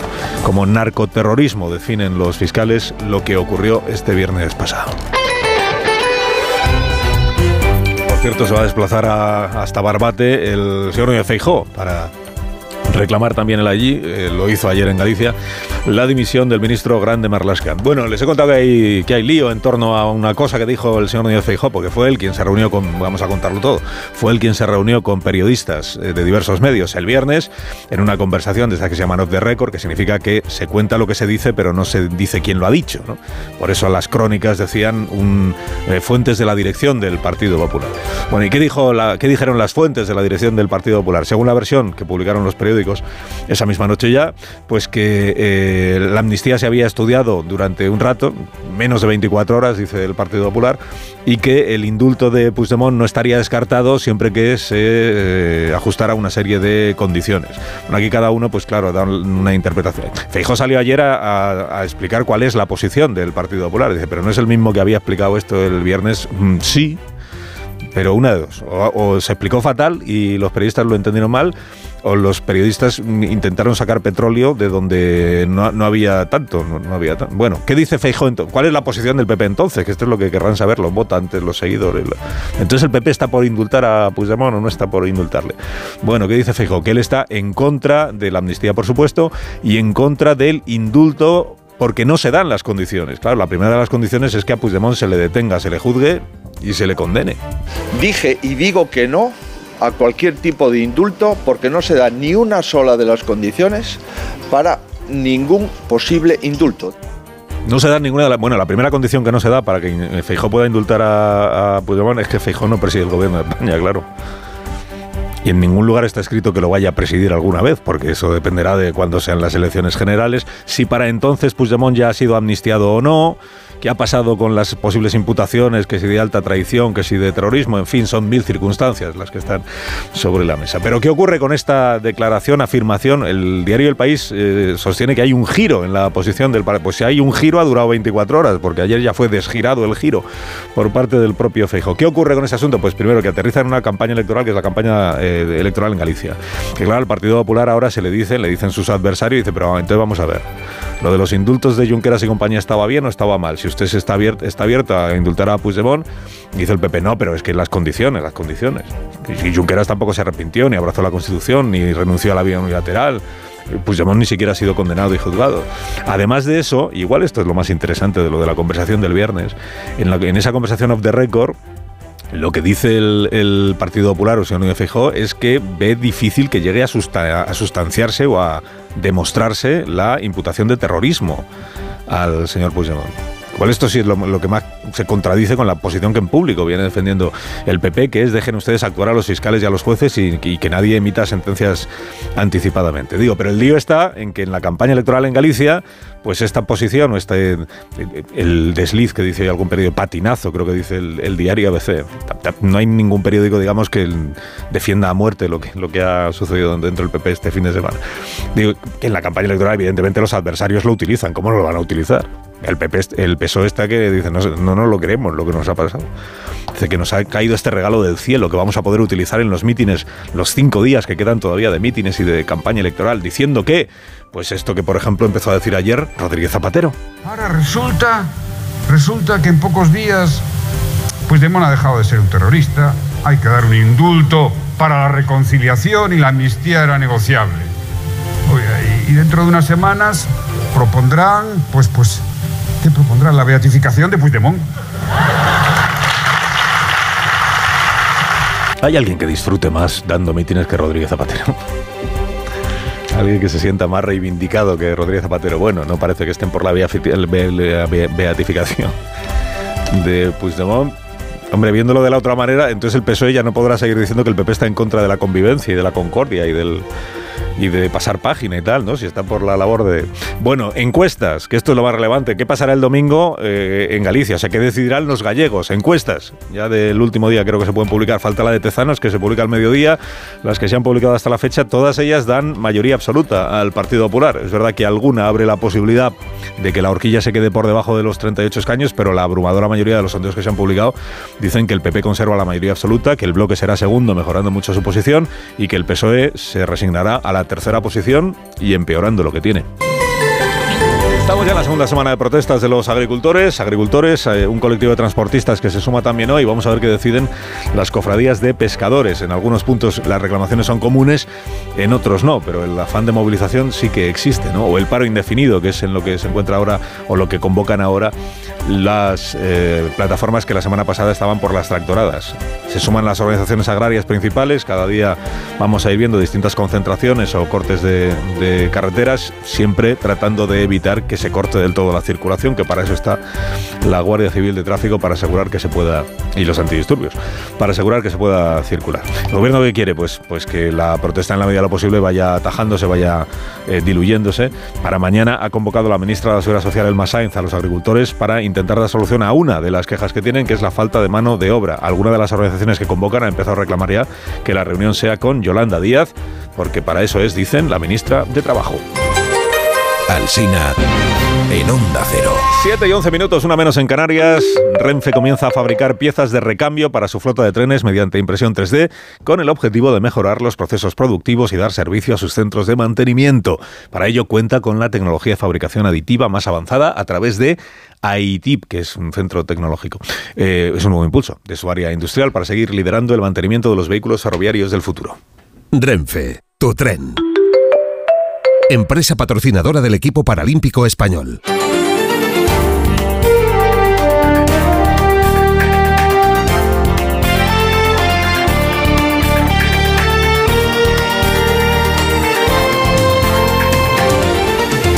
Otras noticias de esta mañana de lunes. Eh, Rusia envió a Barcelona a siete espías del Servicio de Inteligencia Militar durante el proceso. Entre 2014 y 2019, los agentes, según una investigación del Confidencial y el periódico, están vinculados a una unidad de élite que el Kremlin creó para ejecutar operaciones de sabotaje y asesinato de enemigos de Putin. Se desconoce por qué viajaron a Barcelona, pero algunos de sus viajes coincidieron con momentos clave del procés. Los expertos creen que o tenían una base logística en Cataluña o aprovechaban el Prat para entrar en territorio de la Unión Europea. Argelia pospone el viaje de Álvarez con el que pretendían normalizar las relaciones. Después de casi dos años de crisis desde que Pedro Sánchez apoyó unilateralmente los planes de Marruecos para el Sáhara Occidental, una decisión por la que Argel retiró a su embajador en España y rompió el acuerdo de buena vecindad. El gobierno argelino ha suspendido el viaje de Álvarez por motivos de agenda y de momento no hay fecha para una próxima visita. El PP se creía contra el fiscal general del Estado por el nombramiento de Dolores Delgado. Considera que Álvaro García Ortiz prevaricó cuando ascendió a la exministra fiscal jefe de sala en contra del criterio del Consejo Fiscal, que había votado a favor de otro candidato. El Tribunal Supremo ya anuló el nombramiento de Dolores Delgado en noviembre al apreciar una desviación de poder. El PP cree que García Ortiz la ascendió para pagar una deuda de gratitud. El ejército de Israel ha matado a más de 60 palestinos esta madrugada en Rafah. Tel Aviv ha bombardeado viviendas y mezquitas según las autoridades y ha conseguido liberar durante la operación a dos rehenes. Netanyahu pretende lanzar próximamente una ofensiva terrestre en Rafah donde se refugian un millón de palestinos.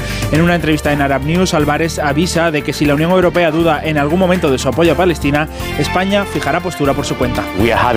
Tenemos un diálogo con los socios europeos para ver cómo podemos avanzar, pero si al final no alcanzamos un consenso, España es un país soberano y tomará sus propias decisiones. is a sovereign country and will take its own decisions. Y 14 personas han resultado heridas tras caer un árbol sobre una atracción en Portaventura. Dos de ellas se encuentran en estado grave, según ha relatado un testigo a Diari de Tarragona. El árbol no cayó sobre ellos, sino que ya estaba sobre las vías de la montaña rusa cuando impactaron contra él. El parque vincula la caída del árbol a las fuertes rachas de viento y los Mossos han abierto ya una investigación. En Onda Cero, más de uno. La felicidad no es un destino al que llegar. La felicidad está en el camino. Y si ese camino lo haces con tu nuevo Fiat, mucho mejor. Encuentra la felicidad con la Fiat Happiness Fórmula. Solo este mes tienes ofertas exclusivas con entrega inmediata en la gama de Fiat. Acércate a tu concesionario más cercano y encuentra la felicidad en cada curva.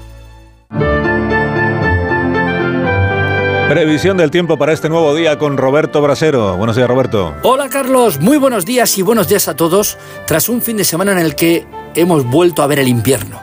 Ha hecho frío, ha nevado, Bueno, pues ya se acabó, porque hoy mismo vuelven a subir las temperaturas y esta semana volverá a ser una semana de temperaturas más altas de las que corresponden para estar en el mes de febrero vuelve a cambiar el tiempo. Aunque hoy todavía seguimos viendo nubes, sí, en muchas zonas y algunas lluvias, sobre todo en el norte peninsular y zonas de Extremadura o Andalucía, pero en la península hoy casi cualquier punto no podemos descartar algún chubasco, que ya sería débil. En las islas sí va a predominar el sol. Y ojo al viento. En Asturias, Cantabria y País Vasco, no solo viento fuerte, sino viento cambiante, ahora por la mañana. ¿eh? Atención a esas rachas fuertes y en el este y sobre todo costas de Almería también sopla con fuerza el poniente. Tenemos viento, tenemos nubes aún, pero sobre todo vamos a tener hoy unas temperaturas más altas que las del fin de semana. Las heladas prácticamente desaparecen hasta ahora. Esta tarde sumaremos 6 o 7 grados de golpe. En Madrid nos iremos a los 16 después del frío que pasamos ayer. En Toledo 18 de máxima. En Málaga y Alicante 24. Y en Murcia podríamos llegar hasta los 26 y mañana igual o más altas, incluso mañana en el Cantábrico pasaremos de 20 grados a la sombra. Sí, este año el invierno lo vemos a cuentagotas y después del frío fin de semana, esta semana volverá a ser casi primaveral. Más de uno en Onda Cero. Se reúne el Papa Francisco con el presidente de su país, de la Argentina, Javier Milei, y también se verá con el presidente italiano y con la primera ministra. Corresponsal en Roma, Darío Menor, buenos días.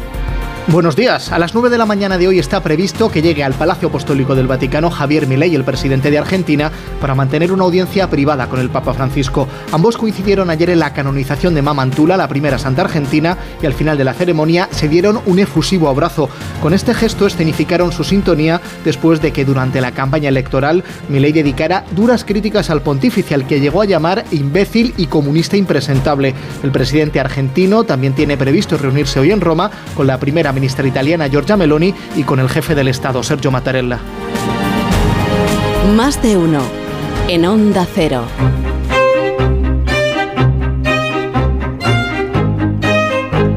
7 y 17 minutos, una hora menos en Canarias, el comentario más madrugador de este programa con la firma de Marta García, ayer la primera de la mañana. Buenos días, Marta. Buenos días, Carlos. Cuando Trump llegó a la Casa Blanca no sabía cómo funcionaba la OTAN. Y cuando Trump llegó a la Casa Blanca tampoco sabíamos cómo funcionaba Trump. Y ahora que él sabe lo primero y los demás lo segundo, la situación que puede darse como vuelva a ser presidente de Estados Unidos es mucho más preocupante todavía.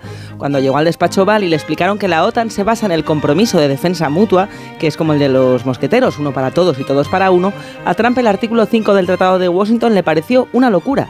Nunca ha entendido que si Rusia ataca a un país, ya sea grande o pequeño, da igual Polonia que Luxemburgo, Estados Unidos tenga que entrar en esa guerra.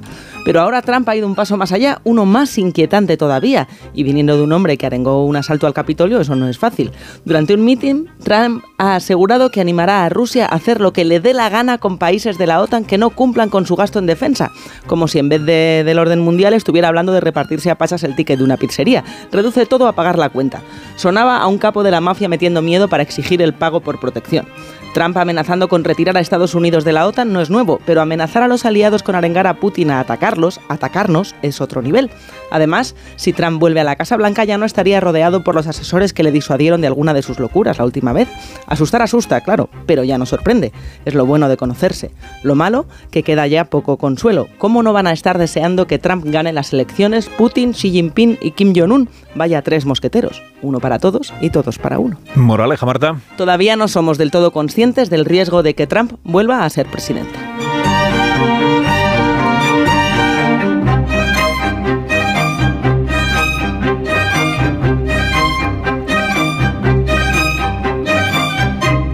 Hay dos tipos de motoristas. Los moteros, que llegan en 5 minutos, y los mutueros, que hacen lo mismo, pero por menos dinero. Vente a la mutua con tu seguro de moto y te bajamos su precio, sea cual sea. Llama al 91 555 5555. Hay dos tipos de motoristas: los que son mutueros y los que lo van a ser. Condiciones en mutua.es.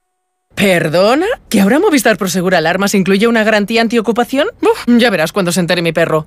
Ningún guardián puede competir con Movistar Prosegur Alarmas, la primera y única alarma con garantía antiocupación, que no solo disuade y protege, ahora también se compromete contra las ocupaciones. Contrátala en el 900-222-250 o en movistarproseguralarmas.es. Son las 7 y 20 minutos, una menos en Canarias, esto es Onda Cero.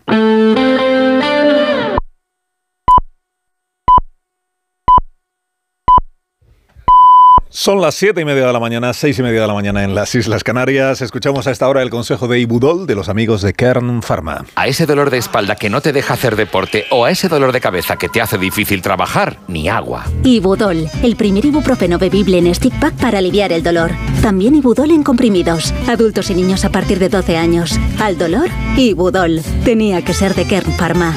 Lea las instrucciones de este medicamento y consulte al farmacéutico.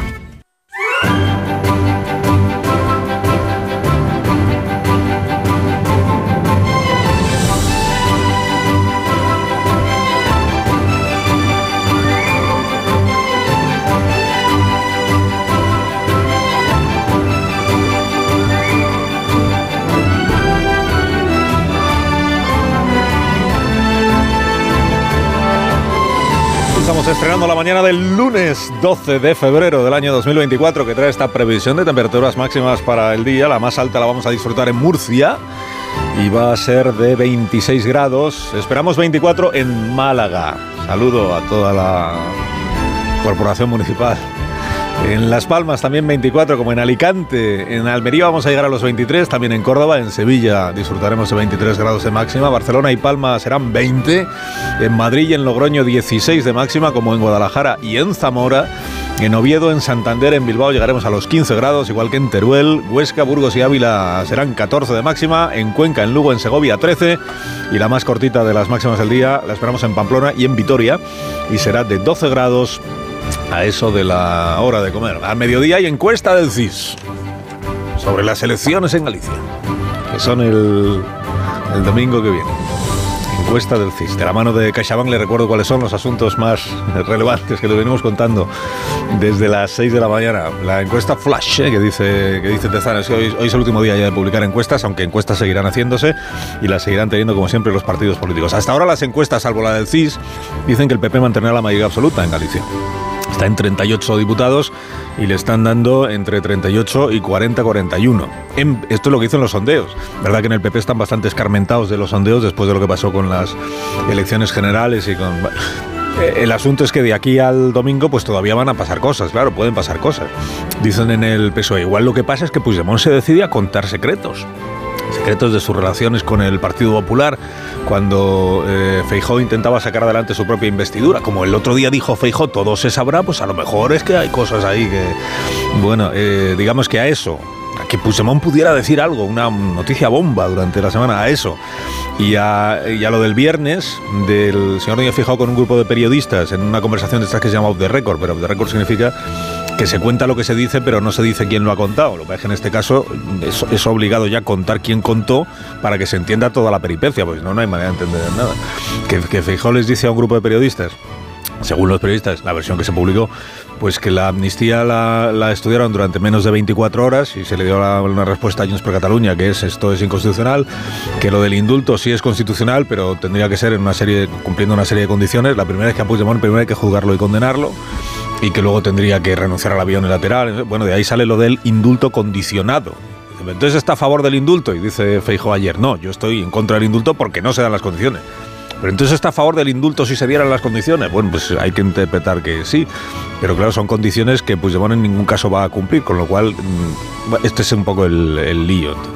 Entonces en el PSOE están diciendo a ver si con esto la campaña electoral se da la vuelta. Y de ahí podemos... En Vox también, ¿eh? En Vox están ahora insistiendo, está Abascal diciendo, Feijó engaña a sus votantes. Mira, él también quería amnistiar, él también quería indultar. ¿Por qué? Pues porque Vox aspira a conseguir eh, representación parlamentaria que hoy no tiene, conseguir un escaño. Y esta es la preocupación en el PP en realidad. Dicen, a ver si Vox va a mejorar su representación, no en número de escaños, pero sí en número de votos. Ya va a sacar más votos de los que habría sacado sin esto, sin la pifia, el patinazo, el tropiezo, como se le quiere llamar. A ver si Vox al final nos va a merendar unos cuantos votos que van a ser los que harían falta justo por la mayoría absoluta. Bueno, en la izquierda están igual. Dicen, es que necesitamos unos pocos miles de votos más para el bloque. Está el PSOE ya haciendo de una manera poco disimulada campaña por la señora Pontón, más que por el señor Besteiro. Se concentre el voto. Y están los de Sumar diciendo a ver si retira Podemos y de ahí Podemos. Bueno, pues en eso estamos. De aquí al próximo domingo, este es el asunto que tenemos entre manos. Además, hablaremos esta mañana de lo ocurrido en Barbate el viernes pasado, el, el asesinato de los dos guardias civiles por parte de los eh, ocupantes o tripulantes de una narcolancha, que están detenidos todos ellos y que van a pasar a disposición judicial. Entre ellos está este que llaman Kiko el Cabra, que tiene antecedentes eh, penales variados, variados, y que probablemente hoy será enviado a prisión preventiva por el juez que, eh, al que le corresponde investigar este asunto. Y además de eso, pues el temporal que tenemos en la, en la costa del, del Cantábrico, que es donde está el aviso por las altas mareas, que probablemente a lo largo del día, pues igual dan un disgusto, también a más de alguien. Bueno, y el paro indefinido de los agricultores, que también ahí sigue después de las protestas que se han ido sucediendo o repitiendo durante el fin de semana. En CaixaBank sabemos lo importante que es tener a alguien cerca, en la isla más remota del mundo y aquí, cerca de ti. Por eso estamos presentes en más de 2.000 municipios para promover la economía rural. Impulsamos el empleo de los jóvenes con la formación profesional dual y apoyamos a los emprendedores con más de 100.000 microcréditos al año. CaixaBank, tú y yo, nosotros. Se levantan mucho antes de que salga el sol. Son la primera luz en la oscuridad. La antorcha que abre camino al nuevo día. Están comprometidos con la información. Son la España que madruga.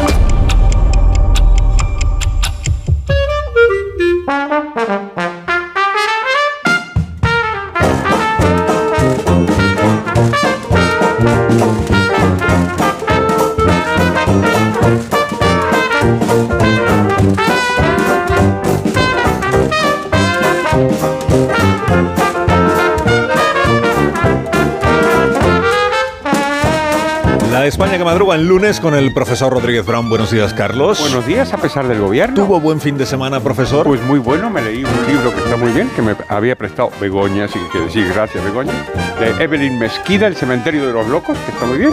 Y después me fui a ver una exposición, fíjate, de. Miguel Milá, el diseñador catalán. Y todo lo que había era bonito. Lo celebro. Así que lo pongo en Twitter ahora, ¿vale? Daniel Ramírez García Mina, el nuevo, buenos días. Me conformo con vivir a través del Twitter del profesor. Y no son tan buenos si te llamas Alberto, ¿no? Los días, digo. Rosa Belmonte, buenos días. Muy buenos días, pues yo vi al Madrid. ¡Hala, hala! Félix José Casillas también, buenos días. Buenos días, sí vi al Madrid, pero no es un buen día para el deporte por el fallecimiento de Kiptum, el hombre llamado a batir el récord del mundo de maratón, bajar de las dos horas. El destino lo decía así, pero el destino se lo ha llevado en una carretera en Kenia. Amón Rubén, buenos días. Estuve donde tenía que estar. Tú. Ahí lo dejo. Ahí. Ay, no vas a decir dónde. Luego, luego. Ah, pues un minuto y hablamos. Vale, minuto. Esto otro. La España que madruga. Donde el Sina. Demos la bienvenida también y los buenos días a todos los autónomos y a las pymes que cada día venden online en todo el país, incluso en todo el mundo. Y buenos días a una persona que compra mucho online, que es Alicia Eras.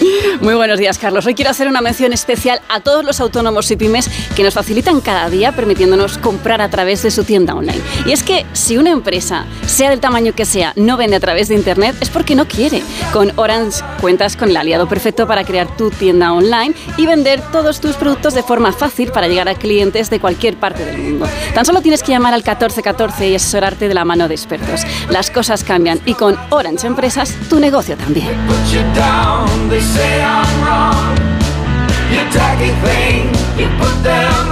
Más de uno. En Onda Cero.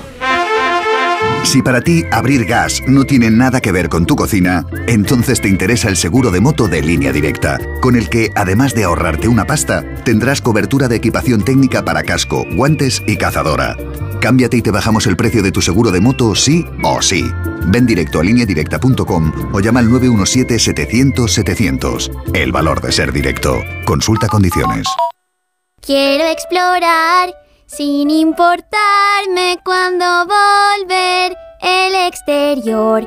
Quiero formar parte de él. Vale, bichito, nos vamos a Disneyland París. Reserva durante Semana Mágica en Halcón Viajes. Precio de referencia 144 euros por persona y noche en el Disney Hotel Cheyenne con entradas incluidas. Plazas limitadas. Consulta condiciones. Ven a Disneyland París con Halcón Viajes volando con Iberia. Halcón Viajes. Sabemos de viajeros.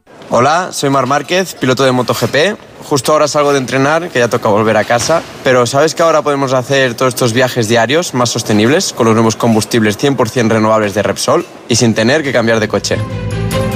En tu día a día, Algo nuevo te mueve con los combustibles 100% renovables de Repsol que puedes usar ya en tu coche. Encuéntralos en más de 50 estaciones de servicio y a final de año en 600. Descubre más en combustiblesrenovables.repsol.com. Todos los que sueñan despiertos, bienvenidos a los Cupra Days. Del 9 al 24 de febrero, ven a vivir tu sueño a tu instalación Cupra más cercana y llévate un Cupra Formentor o un Cupra León con condiciones exclusivas. Ahora con 5 años de garantía y mantenimiento. Unidades limitadas. Cupra Days. Algunos solo lo sueñan, otros lo viven.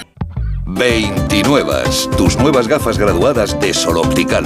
Estrena gafas por solo 29 euros. Infórmate en soloptical.com. Su alarma de Securitas Direct ha sido desconectada. Anda, si te has puesto alarma. ¿Qué tal? La verdad que muy contenta. Como me paso casi todo el día fuera de casa trabajando, así me quedo mucho más tranquila. Si llego a saber antes lo que cuesta, me lo hubiera puesto antes. Protege tu hogar frente a robos y ocupaciones con la alarma de Securitas Direct. Llama ahora al 900-272-272. Te quiero, mi amor, mi pastelito, mi bombón, mi galletita, mi bollito, mi bizcochito. Uy, pero qué hambre más tonta me ha entrado así de repente. Hay mucho amor dentro de ti, como en el cupón diario de San Valentín de la 11, porque podrás ganar 500.000 euros y además si entras en cuponespecial.es podrás conseguir experiencias únicas que te enamorarán. Cupón diario de San Valentín de la 11. Bases depositadas ante notario. A todos los que jugáis a la 11, bien jugado. Juega responsablemente y solo si eres mayor de edad. En CEPSA te damos 5 motivos para venir a nuestras estaciones de servicio. Ahorrar, ahorrar, ahorrar, ahorrar y sí, ahorrar.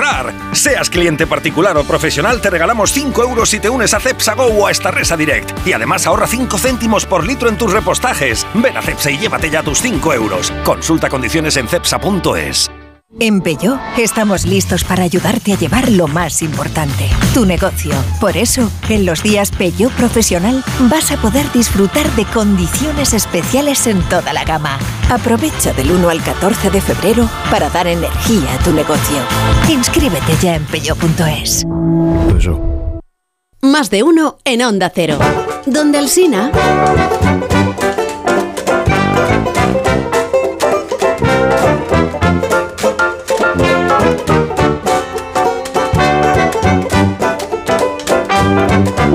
Son las 8 menos 18 minutos. Uh, sí, es tarde, sí. Hay siete preguntas y media para iniciar el lunes, la primera de las cuales es... Queda claro después de este tormentoso fin de semana si el PP es partidario del indulto a Puigdemont, si llegaron a hablar con él de la amnistía, si se tergiversaron los periodistas el off the record las declaraciones de Feijó. La segunda. ¿Cuál puede ser el efecto del suceso, vamos a llamarlo así? En la recta final de las elecciones gallegas, la izquierda de Vox se ha lanzado a la yugular de Feijó. ¿La tercera? Pues cojamos la navaja de Occam. Puede que en realidad lo que sucedió fue simplemente que Feijó se explicó mal. No sería la primera vez. La cuarta. Hablando de discursos, ¿cómo es posible que ni siquiera en uno solo discurso de los Goya se mencionara la amnistía o la ferocidad con que Sánchez aplasta el Estado de Derecho? La quinta. ¿Qué discurso se emocionó más entonces? ¿El de Almodóvar y los agricultores? ¿El de Ana Belén y el feminismo o el de Alba Flores y Palestina? La sexta. Profesor Milei se abraza con Francisco. Sí. ¿Cómo se sintió Dios al reunirse con su representante No en el sé. Vaticano? La séptima. Esto me duele mucho. ¿Qué club será el subcampeón de la Liga Española? La media, que es la última. Esta me duele muy poco.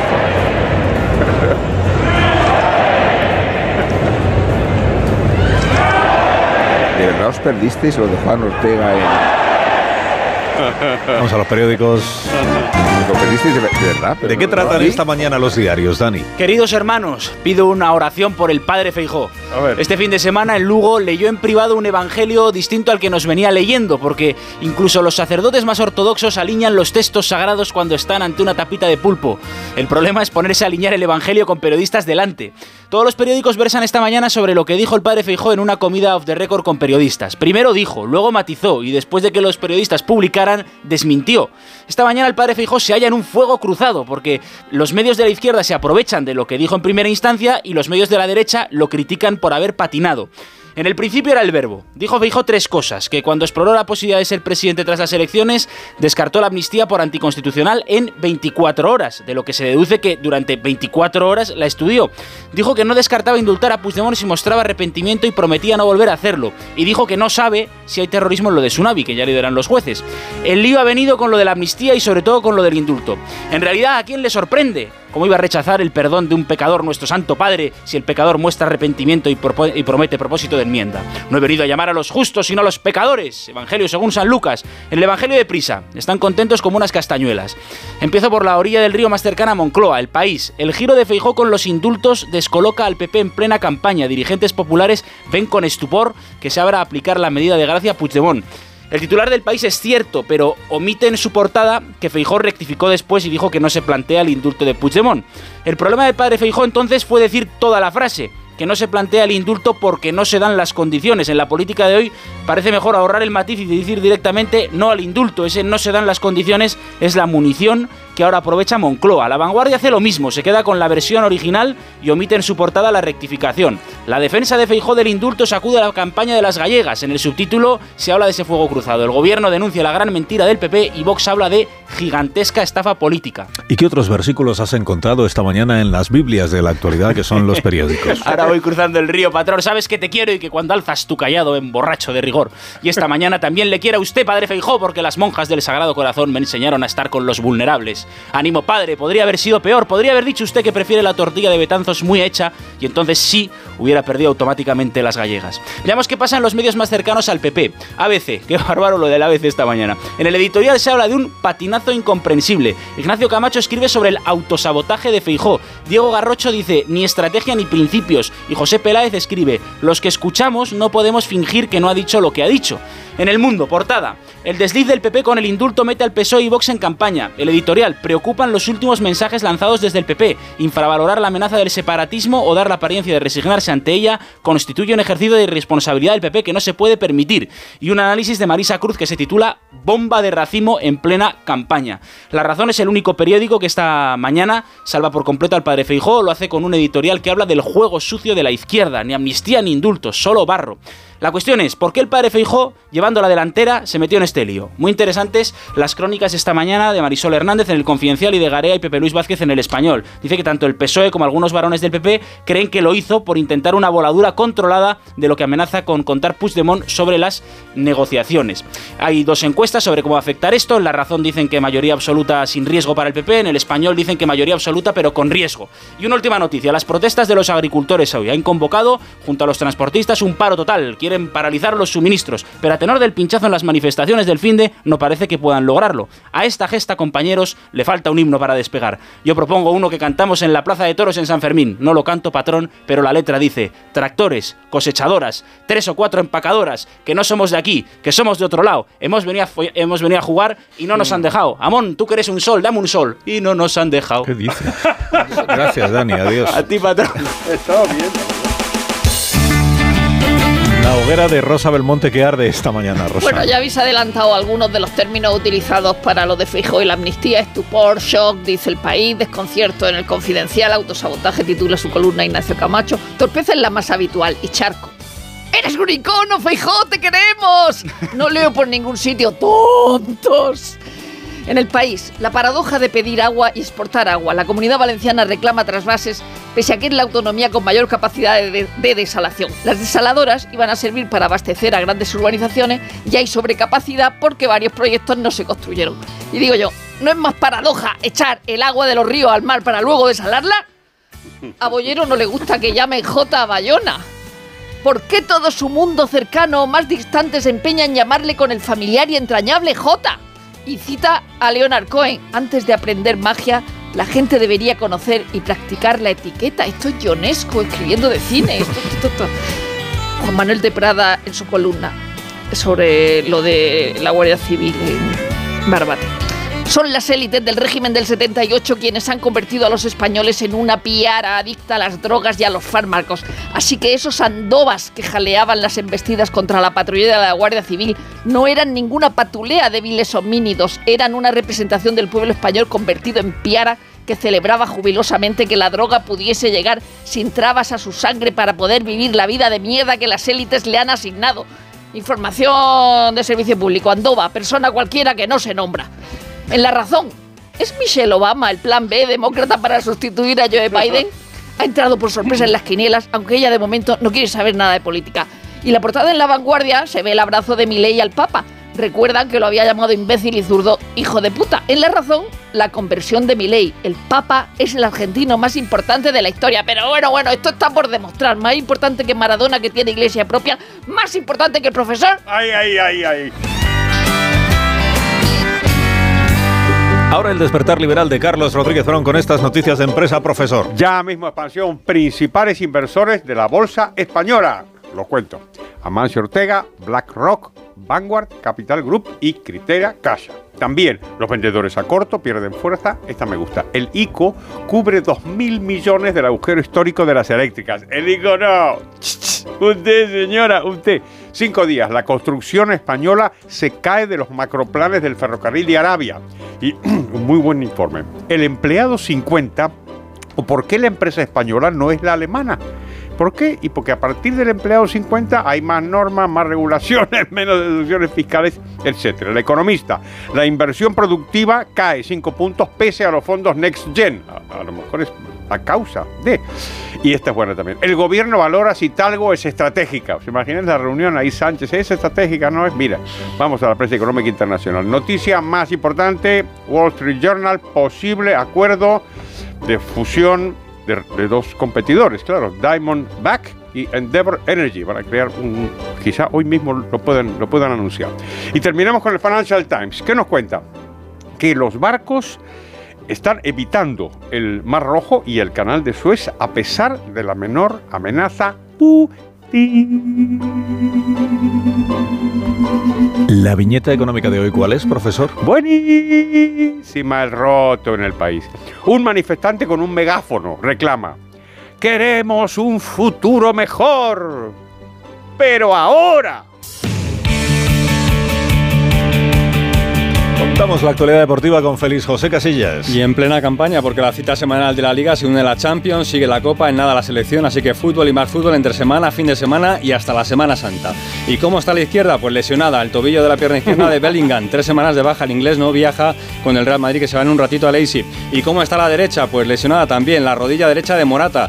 El jugador del Atlético de Madrid tiene a falta de confirmación un 15 y está como su equipo fuera de juego, porque la derrota del Atleti en Sevilla deja al equipo de Simeone a 13 puntos de la cabeza y pendiente esta noche del Almería Athletic. Pero de lo que más se habla en las últimas horas es del nuevo desliz, del patinazo del Barça, del empate a 3 en casa contra el Granada. Solo se dan las condiciones para el indulto con el doble goleador Lamin Yamal. Hay lío porque Xavi no termina de explicarse bien y algunas fuentes cuentan que el presidente Laporta pagó su enfado en el palco con las bandejas de canapés. El que da un giro a su situación y entra en campaña es el Sevilla de Isaac Romero y el que aclara su postura es el Mallorca de Murici que ganó al Rayo. La única elección gallega de primera, el Celta, perdió en Getafe y sigue tres puntos por encima del descenso. En estas horas en, que la- en las que la ciudad de Kansas y los millones de seguidores de Taylor Swift celebran la victoria en la prórroga de los Chiefs en la Super Bowl sobre los 49ers y en unas horas en las que el atletismo lamenta la muerte a los 24 años sin accidente de tráfico del hombre más rápido del mundo en maratón, el keniano Kelvin Kiptum. Como escribe ABC, murió el futuro porque Kiptum era el candidato para bajar por primera vez de las dos horas en los 42 kilómetros. A las 9 de la mañana vamos a ver el nuevo monoplaza de Aston Martin o lo que es lo mismo el de Fernando Alonso. La próxima semana ya con los test en Bahrein comenzará la campaña por la 33 y la selección española femenina de baloncesto ha logrado plaza para los Juegos Olímpicos en un desenlace de cine porque ya lo estaba sin jugar, llegó a perder por más de 20 con Hungría y terminó ganando para dejar fuera a las húngaras que además jugaban en casa. En seis minutos serán las 8 de la mañana. No. Seis minutos. Qué y nos bueno, plantamos en las 7 de la mañana en Canarias. Ahora seguimos. Vale.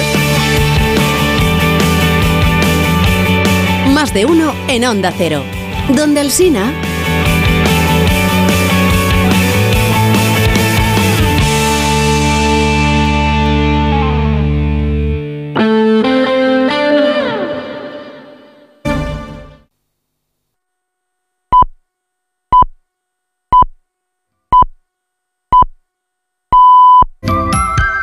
Alsina, ¿qué hora es? Son las 8 en punto de la mañana, 7 en punto de la mañana en las Islas Canarias. Buenos días desde Onda Cero. Más de uno en Onda Cero.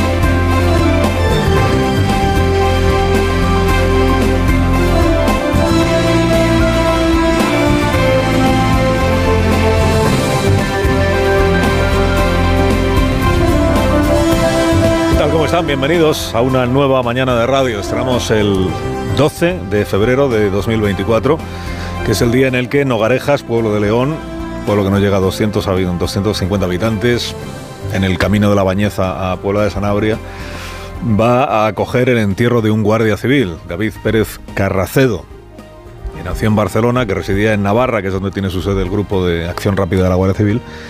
Estaba destinado estos últimos días en Cádiz. Lejos de casa fue a sorprenderle la muerte pero cuyas raíces, el pueblo de la familia, es Nogarejas, y es en Nogarejas donde sus restos mortales van a ser esta mañana inhumados. A Miguel Ángel González, guardia civil, submarinista del GEAS, natural de San Fernando, lo despidieron ayer sus compañeros en la Catedral de Cádiz, compañeros y familiares, féreto al hombro y entre lágrimas. Está previsto que sea hoy cuando un juez empiece a ocuparse de los ocho individuos que han sido detenidos por el doble crimen del viernes pasado en Barbate. Seis de ellos estaban en la lancha que embistió a la Zodiac de la Guardia Civil, 14 metros la lancha, apenas 5 metros la Zodiac. Los otros dos detenidos son dos individuos que fueron a buscar a estos a Sotogrande en coche, después del asesinato y de la fuga, para eh, intentar que pudieran evitar ser detenidos, para intentar colaborar con ayudarles a escapar de, las asociaciones de la Guardia Civil están pidiendo, o están exigiendo más bien, que se esclarezca y que se dé a conocer a la opinión pública cómo se llegó a producir esta situación tan desigual, dicen, y tan arriesgada de tener a una Zodia que enfrentándose a una lancha de ese tamaño, a una narcolancha, conducida por delincuentes que se la tienen jurada a los guardias civiles. Empezando por este tipo al que apodan Kiko el Cabra. Obviamente, eh, los culpables del asesinato de nuestros dos compañeros y las graves heridas que sufre el tercero son los narcotraficantes, ¿no? Que ellos a lo mejor no lo saben, igual lo están celebrando ahora, pero a partir de esta noche van a soñar con nosotros hasta el momento que los detengamos y los llevemos hasta la justicia. O sea, su vida se va a acabar porque van a acabar en la cárcel. Hay otros culpables que por omisión, por no hacer su trabajo, están dando alas a todo esto y el trabajo es de esta administración, que es destinar los efectivos, los medios materiales que los hay, dotarnos de esos medios y activar una legislación acorde a esta amenaza que la borre de un plumazo.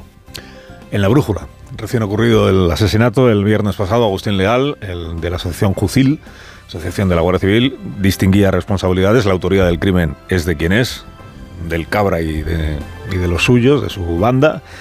La responsabilidad de asignar recursos y conforme a esos recursos disponibles decidir qué se hace en cada momento y qué es mejor hacer y qué es mejor no hacer, esa responsabilidad le corresponde, es verdad, al mando de la Guardia Civil. Las seis patrulleras del servicio marítimo en Cádiz estaban averiadas y las narcolanchas llevaban desde el jueves fondeadas ahí resguardándose del temporal. Entonces, por parte de la Administración se decidió enviar el medio que teníamos en ese momento, que era una zodia de apenas 5 metros. El ministro Grande Marlasca, ministro del Interior, ayer pasó el mal trago de escuchar cómo la viuda del guardia civil Carracedo, en la capilla ardiente en Pamplona, como la viuda le instaba a no ser él quien colocara sobre el féretro la condecoración a título póstumo. Se levantó gritando y poniéndose delante de Marlaska diciendo, tú no le pones la medalla a mi marido, tú no, le pones la medalla a mi marido. Lo contó ayer en Antena 3 la, la tía de la viuda del Guardia Civil. El ministro Marlaska no tiene la culpa de que unos narcos decidan investir a una Zodiac de la Guardia Civil, claro. Y el ministro Marlaska está tan desolado como todos los compañeros y superiores de los dos guardias civiles asesinados y expresamente dijo el ministro que esto es un doble asesinato y que no va a quedar impune.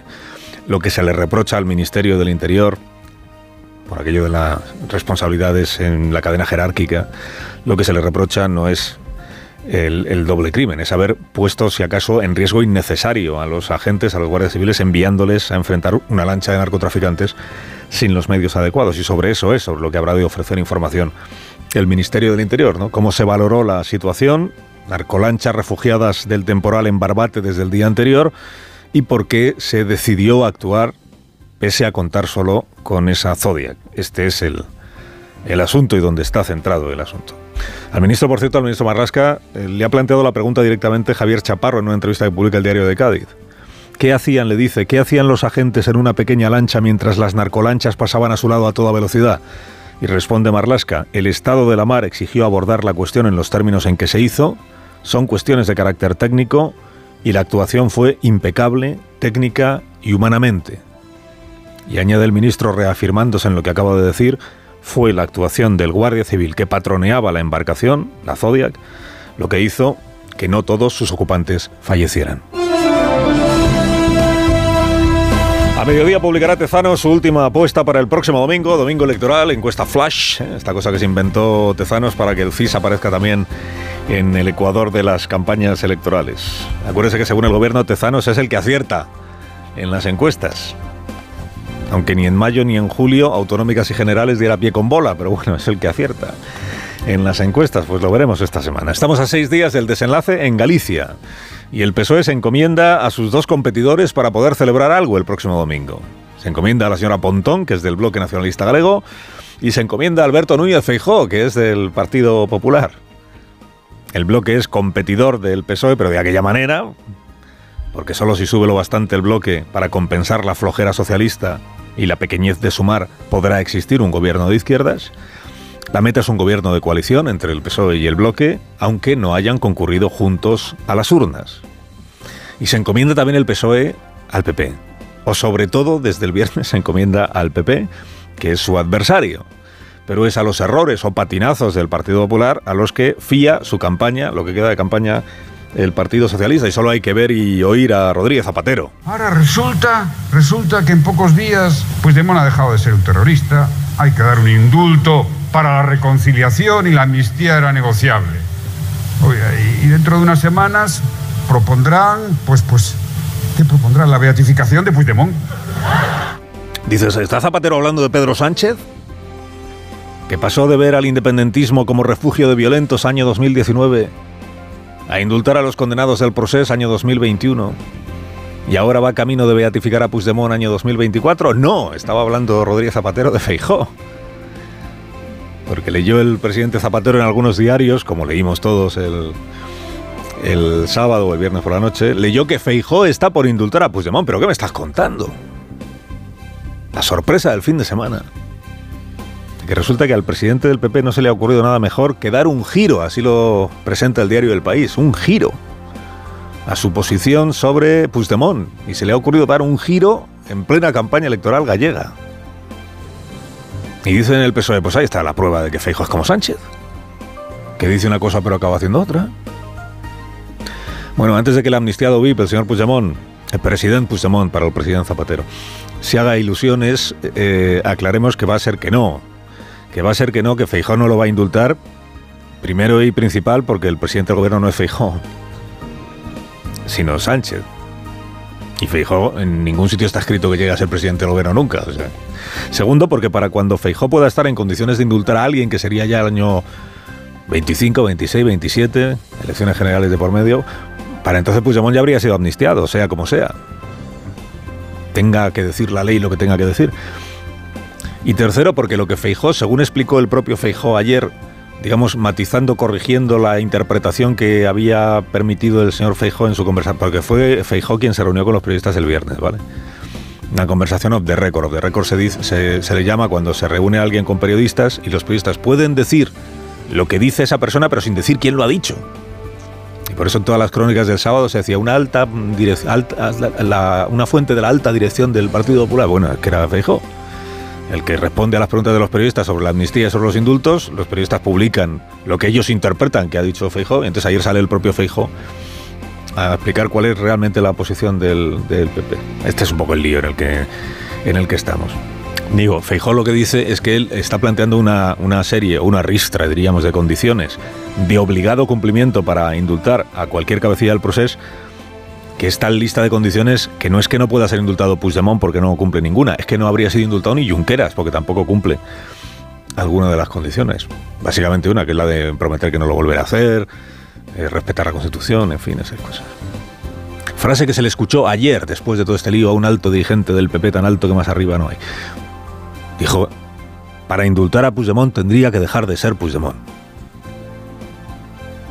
O sea, que es un indulto condicionado. Bueno, pero son tantas las condiciones y como ninguna la cumple Puigdemont, pues no es un indulto en este momento. Usted lo puede contar de una manera o lo puede contar de otra, ¿no?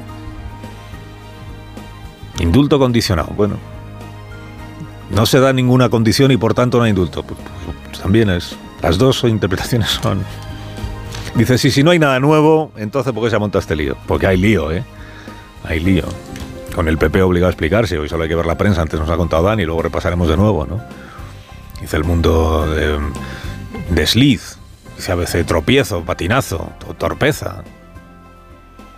Dice el país, hay un giro, hay un giro. Dice la vanguardia, Feijó defiende el indulto.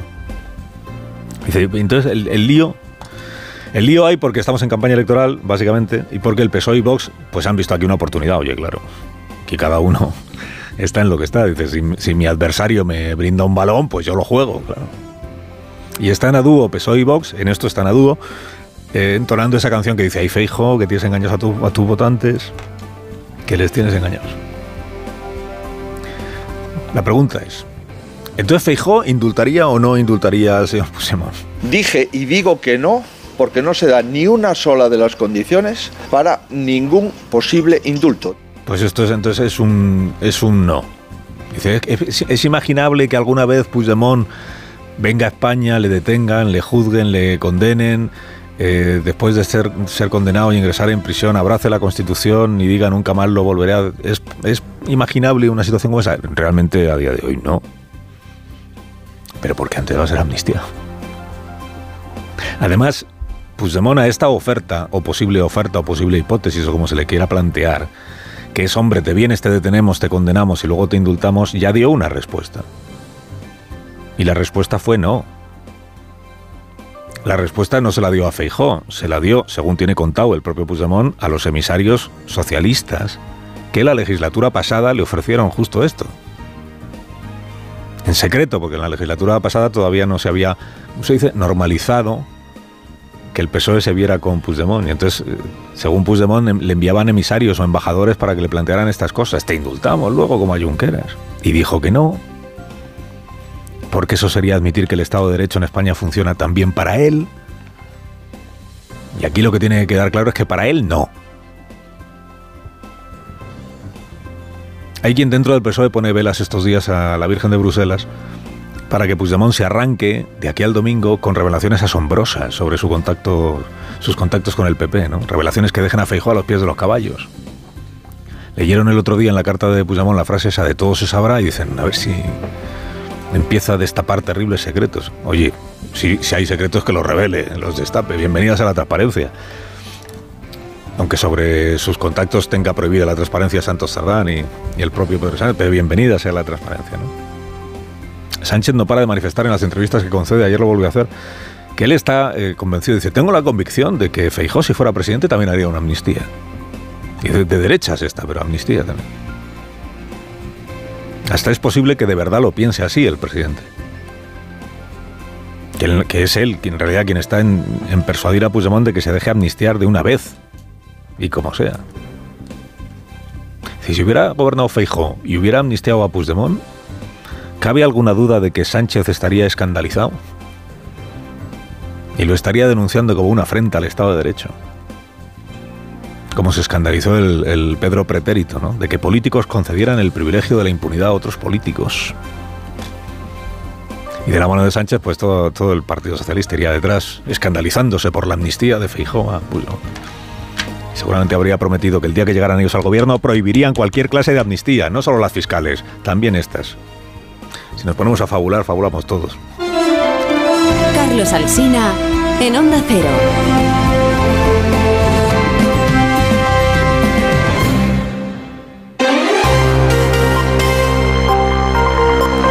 Cero a las 8 y 14 minutos, 7 y 14 en Canarias. Noticias de la mañana con Juan Carlos Vélez y Miguel Ondarreta. Las localidades costeras del País Vasco estaban a primera hora de esta mañana en alerta por una pleamar histórica, más de 5 metros, con marea viva, que se ha registrado pasadas las 6 de la mañana. El gobierno vasco había recomendado a los ayuntamientos de Bilbao, San Sebastián, Irún, Zumaya o Zarauz, entre otros, vigilar el estado de los sistemas de drenaje y la alcantarillado. Onda Cero Bilbao, Roberto Forcén. Sin demasiados problemas, la pleamar de hace apenas una hora ha dejado algunas incidencias, como el desbordamiento de la ría de Bilbao a la altura de la isla de Zorrozaurre, inundando algunas calles y algunas viviendas situadas en bajos donde el agua llega a sus vecinos por los tobillos, provocando también problemas en la carretera de la ría a la altura de la localidad de Erandio. Todavía la ría baja esta hora con fuerza. En territorio guipuzcoano se han registrado problemas por el desbordamiento del río Oria a su paso por la Nacional 634 entre Haya y Orio. A las 9 de la mañana se ha activado el aviso amarillo por viento y también por fuerte impacto de ola. Las principales organizaciones agrarias, Asaja, Coag y UPA, han convocado una tractorada de la Comunidad de Madrid. También están llamando a movilizarse hoy desde plataformas ISF a los trabajadores del campo y prevén sumarse los transportistas autónomos, Manuel Pecino. Al menos ese es el llamamiento que ha hecho Manuel Hernández de la Plataforma Nacional del Transporte, minoritaria del sector, después de que el sábado se acordase a mano alzada iniciar un paro nacional indefinido. Está por ver cuántos de los camioneros no afiliados se suman a los paros después de pérdidas millonarias que vienen denunciando por las protestas en España o en Francia. Mientras la plataforma 6F sigue hoy con sus convocatorias no autorizadas y comunicadas por redes sociales, pero hoy pretende publicar el calendario de movilizaciones para las próximas semanas. Y el que tiene que decidir aún si se suma o no a las protestas es el sector pesquero. El presidente de la Federación Nacional de Cofradías de Pescadores, Basilio Otero, ya dijo ayer en Onda Cero que los problemas de un sector y otro son comunes, por lo que están convencidos de que deben unirse. Lo decidirán esta misma semana. Al menos siete espías rusos, miembros del Servicio de Inteligencia Militar, fueron enviados por el Kremlin a Cataluña durante los años del Prusés, entre 2014 y 2019, según la información del periódico de España y el Confidencial. Elena Bueno. El primer agente llegó a Barcelona el 2 de marzo de 2014 y la última de la que se tiene constancia en diciembre de 2019, en plenos disturbios de Tsunami Democratic contra la sentencia del 1 de octubre. La Audiencia Nacional ya abrió aquel año una investigación después de recibir una denuncia de la policía que había detectado movimientos de cinco espías rusos en España, pero la causa se acabó cerrando por falta de pruebas. Ahora se ha identificado a más agentes, todos vinculados a una unidad de élite que el Kremlin creó para desestabilizar, sabotear e incluso asesinar a enemigos de Putin. ¿Qué hacían esos siete espías en Barcelona? De momento se desconoce, aunque algunos de sus viajes coincidieron con momentos claves del Prusés. Creen los expertos que o tenían una base logística en Cataluña o utilizaron el Prat como puerta de entrada a la Unión Europea.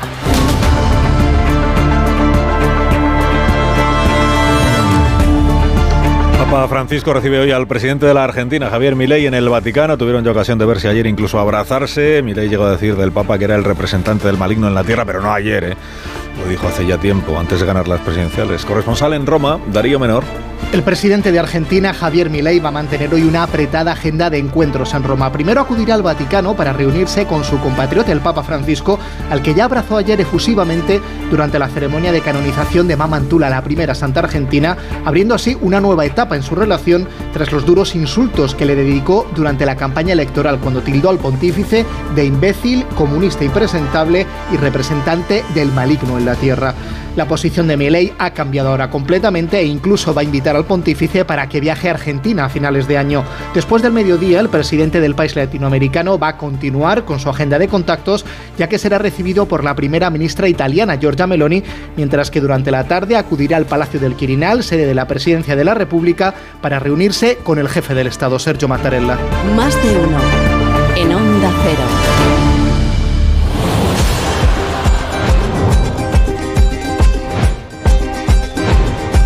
Y 18 minutos, 7 y 18 en Canarias. Está Edu García ya con el comentario deportivo de cada lunes y viene de la mano de los nuevos combustibles 100% renovables de Repsol. Buenos días, Edu. Alsina, buenos días. Lunes para madridistas con sentimientos encontrados. Por un lado se sienten campeones, la liga tras el reboce al Girona reciben estas felicitaciones, pero por el otro se preguntan por lo bajini. ¿Pero cómo le hacemos sitio a Mbappé si no hay hueco? Vini, Bellingham, Rodrigo, una santísima trinidad con botas de tacos. El Girona se topó con una realidad, es verdad, pero no le auguro descarrilamiento estrepitoso. Si meten su escudo la Champions, podrán celebrarlo como un título, uno bueno y válido, no como el del mitazo Gigi Buffon, gran portero italiano. A los 18 compró el del bachillerato. Ahora se arrepiente. Los fines de este 2024 están llenos de sueños, entre aros y quiero poner a secar a los artistas del agua. Belleza suprema firmada en Cortonsión por sirenas y sirenos. Pioneros como Denis González, del bullying a la piscina, de ver entrenar a su madre a colgarse medalla mundialista para imaginarse en el podio de París. Por cierto, confieso que no sé mucho de la Super Bowl, intenté enterarme de las minucias del juego cuando tú presentabas al día. Ganaron los Chiefs, pero madre mía lo que comen y lo que beben. Toneladas de residuos orgánicos, aceite de cocina usado, cáscaras de frutos secos, pero por la movilidad sostenible lo vemos con otros ojos y es que reciclando emitimos menos CO2 a la atmósfera. Amigos, nuevos combustibles 100% renovables Repsol y sin cambiar de coche, disponibles en más de 60 estaciones que irán aumentando. Este es el momento, Carlos, este es el momento. Tengas buen día, García. Igualmente, amigo. Son las 8 y 20, una menos en Canarias. Y esto es Onda Cero.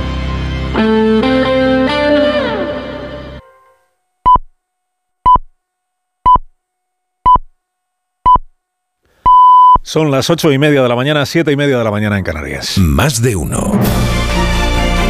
Alsina en Onda Cero. Dirección de sonido, Fran Montes. Producción, María Jesús Moreno, Marisol Parada y Alicia Eras.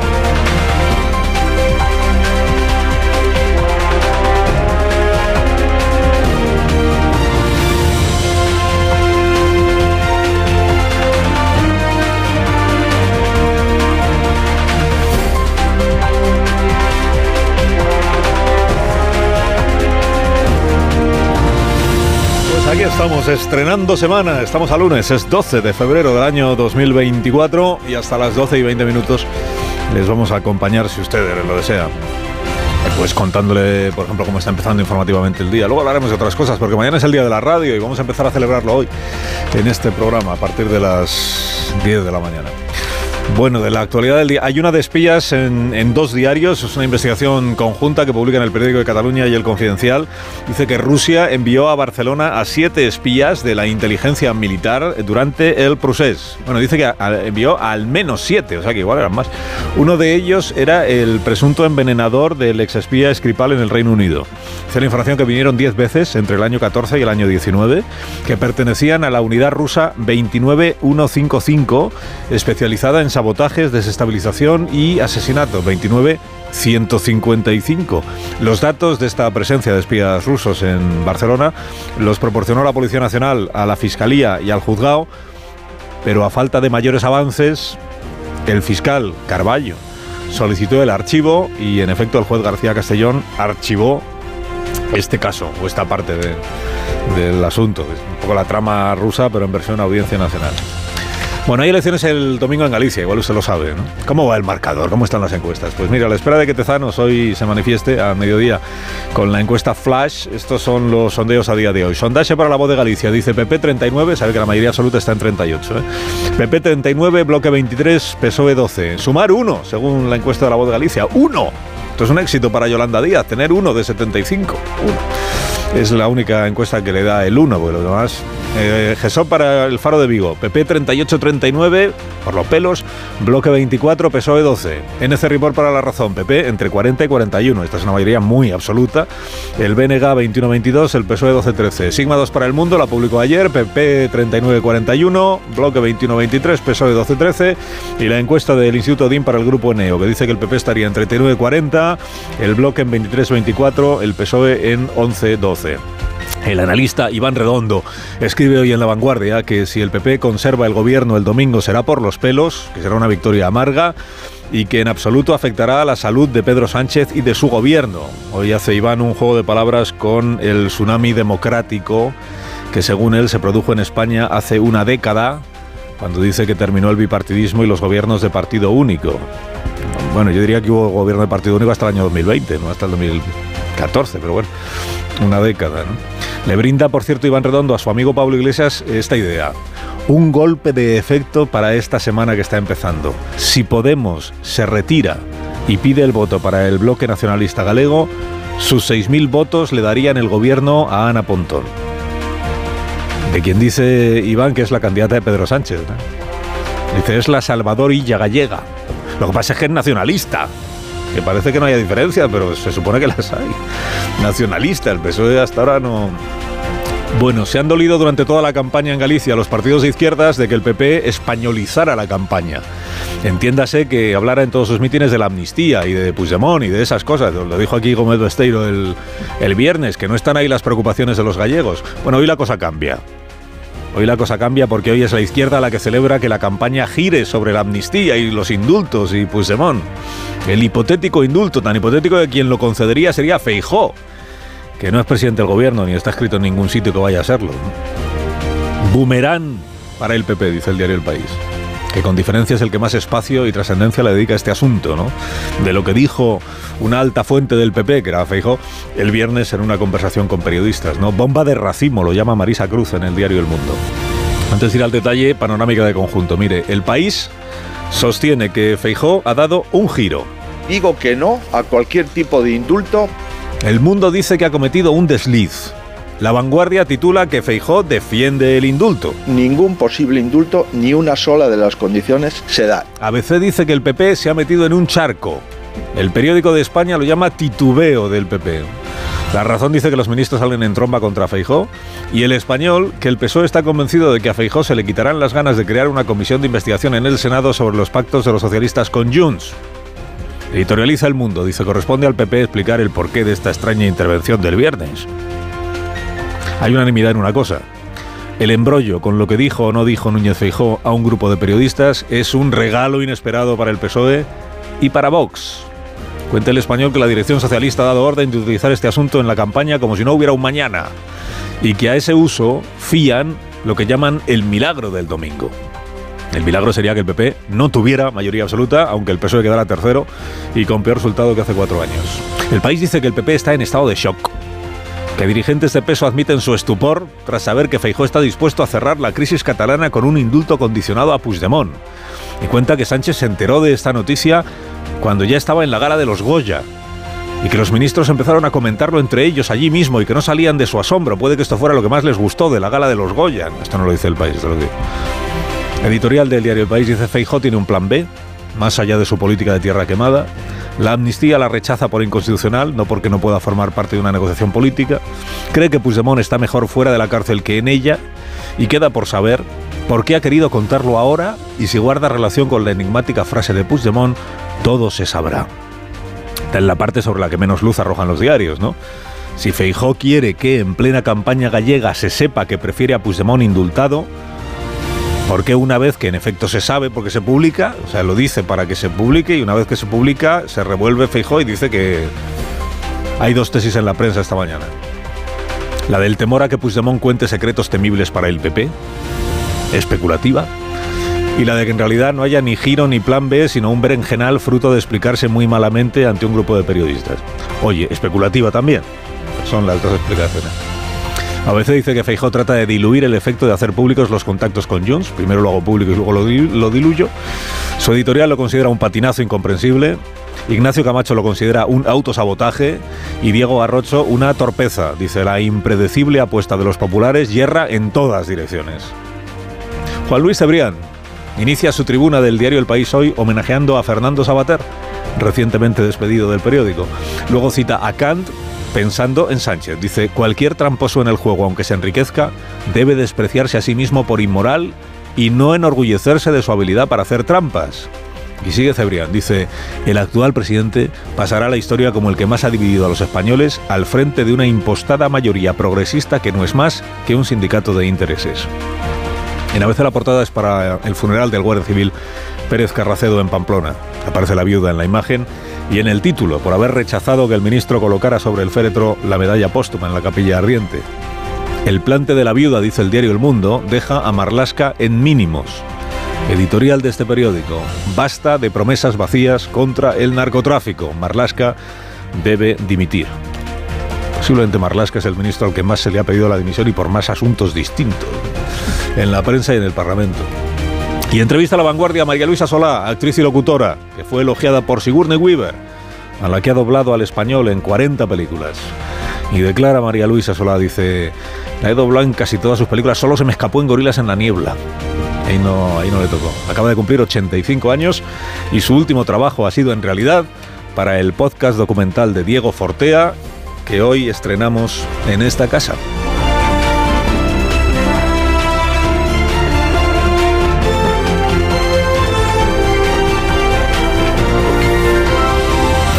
Carlos Alsina en Onda Cero, somos más de uno.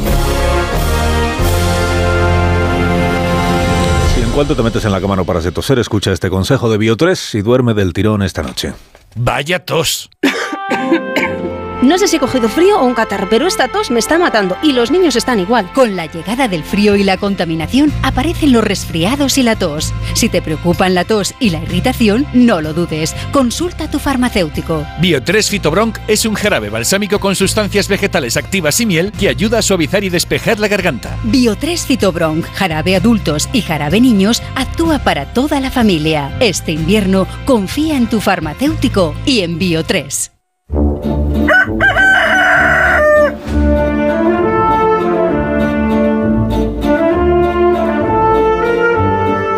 Aquí es el Gallo La Torre, como cada mañana a esta misma hora. Buenos días, Rafa. Buenos días, buenos días, Carlos Alsina. El crimen de Barbate deja un testimonio gráfico que es escalofriante, pero que también es necesario. Lo es porque permite asomarse al horror de dos circunstancias. Una es la desproporción temeraria de medios y la otra es la crueldad. Eh, conviene ocupar- ocuparse de ambas. Y ambas confluyen en el instante en el que, jaleados y guiados por la gente de la orilla, los narcos cogen carrerillas, se dan espacio y entonces se dirigen a toda velocidad contra la balsa de los guardias civiles. Se aprecia perfectamente el combate imposible que los agentes estaban librando. Esa embarcación semirrígida llevaba minutos siendo un juguete para las grandes planeadoras de los narcos. Daba la impresión de que una embarcación de recreo se había extraviado y entraba en una zona de máquinas de competición. El adjetivo que podría acompañar a, a esa desproporción sería suicida, si esto no fuera terriblemente injusto, porque cumplían órdenes y porque los agentes demuestran que están dispuestos a entregar su propia vida en el cumplimiento de su labor de protección. Como sabemos que estaban ahí por nosotros, que nos disponíamos a pasar una feliz noche de viernes, lo ocurrido debería sernos insoportable. Insoportable de no soportarlo ni un minuto más y de al menos permitir que la memoria de los muertos sea honrada con una revisión total de los medios con los que sus compañeros van a combatir a quienes los mataron. Concluye, la torre, concluye. Y concluyo, concluyo que mira, coincide que este fin de semana se vivió una de esas galas que malversan el significado de palabras como valentía o compromiso. Pues ahí tienen un metraje que les devuelve su sentido más pleno. Que tengas un eh, lunes espléndido, La Torre. Te escuchamos a las 7. Como siempre, gracias por madrugar con nosotros. Es mi trabajo. Ahora la noticia sostenible del día, de la mano de Iberdrola, por ti y por el planeta. Iberdrola ha paralizado esta primavera la construcción del parque eólico marino ubicado frente a las costas del estado de Massachusetts, en Estados Unidos. La razón es la protección de la biodiversidad, ya que la zona es un hábitat importante para las ballenas francas del Atlántico Norte, una especie en peligro de extinción que estos días pasa por la zona. Además, la bahía alberga alrededor de 450 especies de otros animales y habitantes marinos como delfines, focas, tortugas, cangrejos y aves acuáticas. La normativa federal y estatal de Estados Unidos establece que las actividades de construcción eólica en la zona deben cesar durante la temporada de migración de las ballenas, que se extiende desde noviembre hasta abril. Ahorrar es fácil con Iberdrola. Pásate al autoconsumo con Iberdrola y ahorra hasta un 70% en tu factura de la luz. Y además, si instalas ahora paneles solares, ahorras hasta 1.000 euros. Sí, sí, has oído bien. 1.000 euros. Pásate al autoconsumo con Smart Solar de Iberdrola y empieza a ahorrar. Llama al 992 33 33 o entra en iberdrola.es. Iberdrola, por ti, por el planeta. Empresa colaboradora con el programa Universo Mujer. Buenos días, Marisol Parada, ¿cómo estás? Buenos días, Carlos Alsina. Muy Nos bien. Callahan para estas personas que van a ser introducidas de inmediato. Para que renueve los zapatos de invierno por mucho menos en las rebajas de Callahan, porque Callahan cuenta con más de 50 años de experiencia en la fabricación y diseño de calzado de alta calidad. Tienes una gran variedad de diseños entre los que puedes elegir el que más se adapta a ti y a tu forma de caminar, porque Callahan es la mejor tecnología para caminar. Aprovecha que están en rebajas a la venta en las mejores zapaterías y en callahan.es. Tecnología, diseño y confort al mejor precio.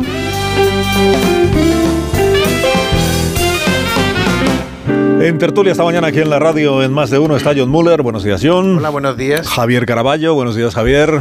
Muy buenos días. Buenos días, Antonio Caño. Hola, ¿qué tal? Buenos días. Marta García Ayer, buenos días. Buenos días, Y Carlos. Rubén Amón, buenos días. ¿Qué tal, también Para ti, pues muy bien, deseando escuchar vuestra interpretación de los asuntos diversos que vamos a ir abordando en esta tertulia, que sé que vais a ser capaces de explicarme con, con todo detalle qué ha pasado con lo de Feijo.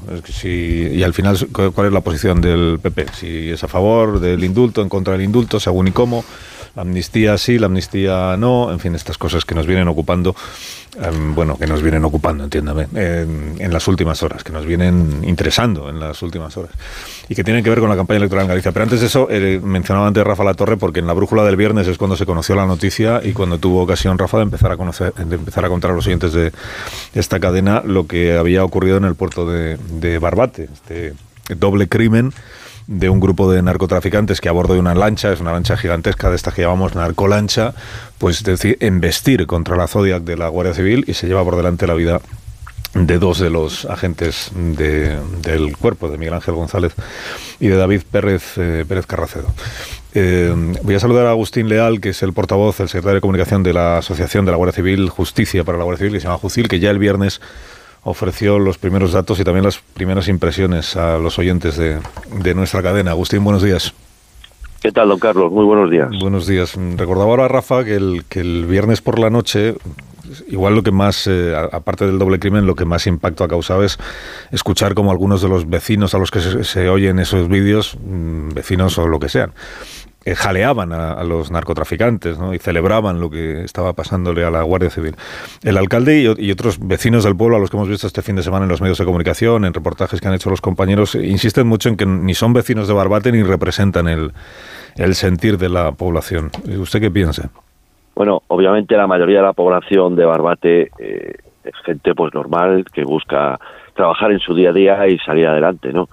Pero hay una cultura del narco que está empujando muy fuerte, que está subiendo por la imagen que dan entre los chavales jóvenes y desconozco si eran todos de Barbate o no, pero ahí había un grupo nutrido de personas enfermos, porque tienen que ser enfermos para hacer lo que hicieron, jaleando a, unos narcotraficantes mientras vilmente asesinaban a, a mis compañeros.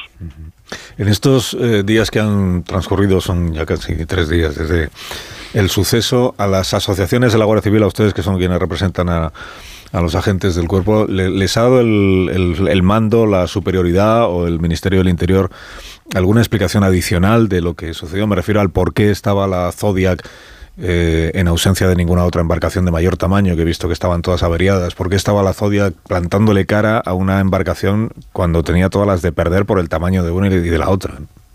Bueno, oficialmente no tenemos ninguna explicación. Lo que podemos decir es que el ministro Marlasca ese mismo día por la mañana estuvo en Algeciras diciendo que esto, todo estaba bien, que la batalla con el narco estaba ganada, que esto era muy seguro. Bueno, la demagogia demagogia y demagogia a las que estamos acostumbrados. Los guardias civiles sabemos que no es así, que esos datos eh, no se ajustan eh, con la realidad.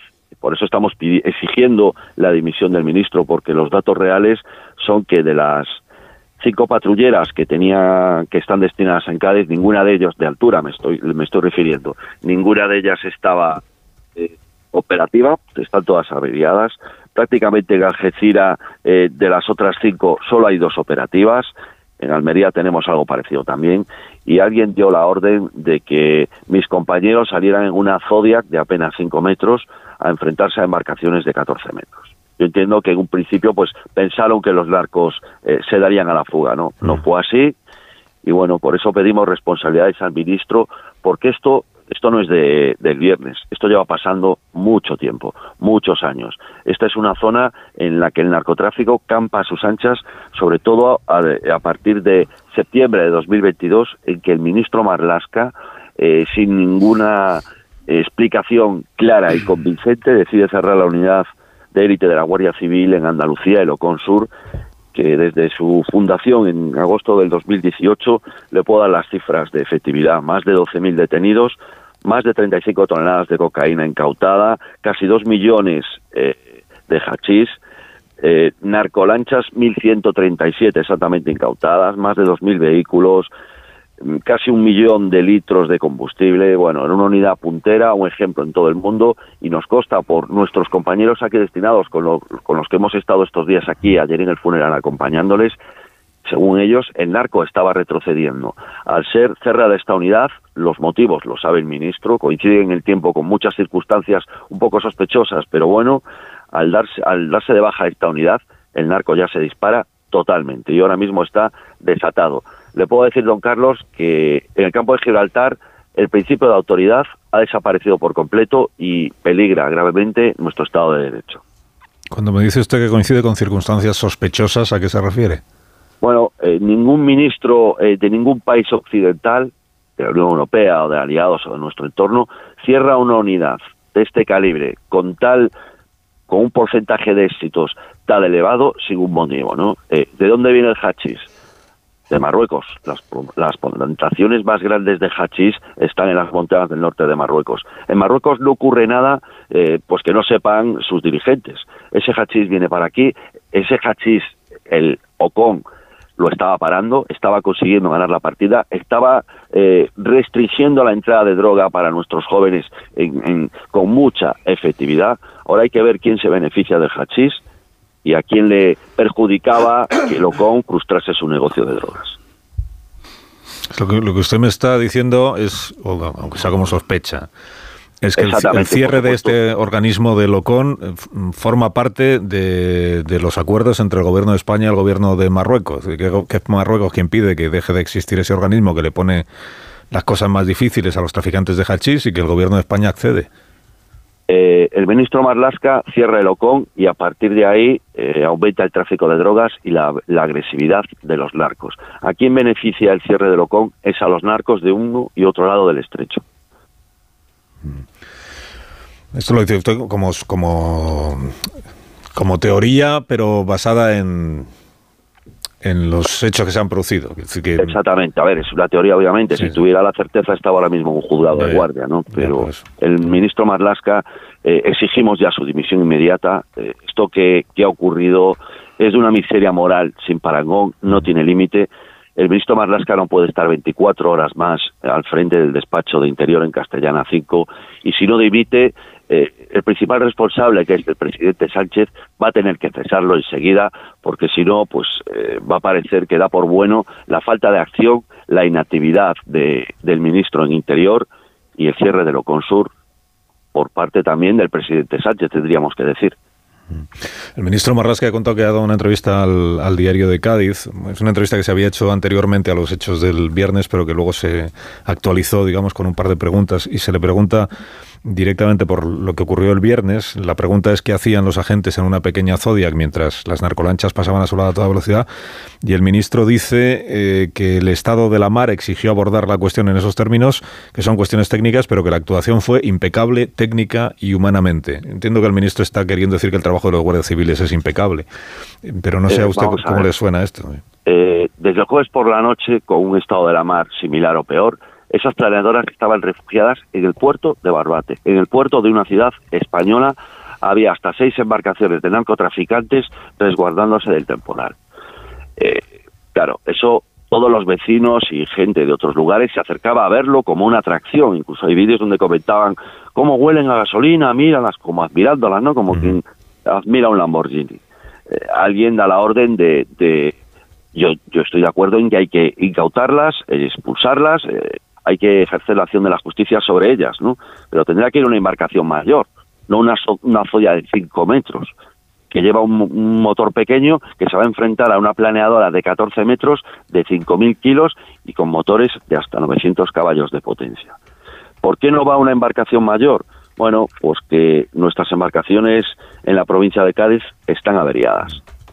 Son embarcaciones nuevas. Llevan averiadas tiempo, o sea, no se hacen a la mar. Solo hay una embarcación, una Zodiac de 5 metros. Pero es que en Algeciras, de las cinco embarcaciones, solo tenemos operativas dos. Prácticamente pasa lo mismo. En Almería, la Río Giloca, por ejemplo, una embarcación de alta velocidad, está inoperativa por avería de su turbomotor.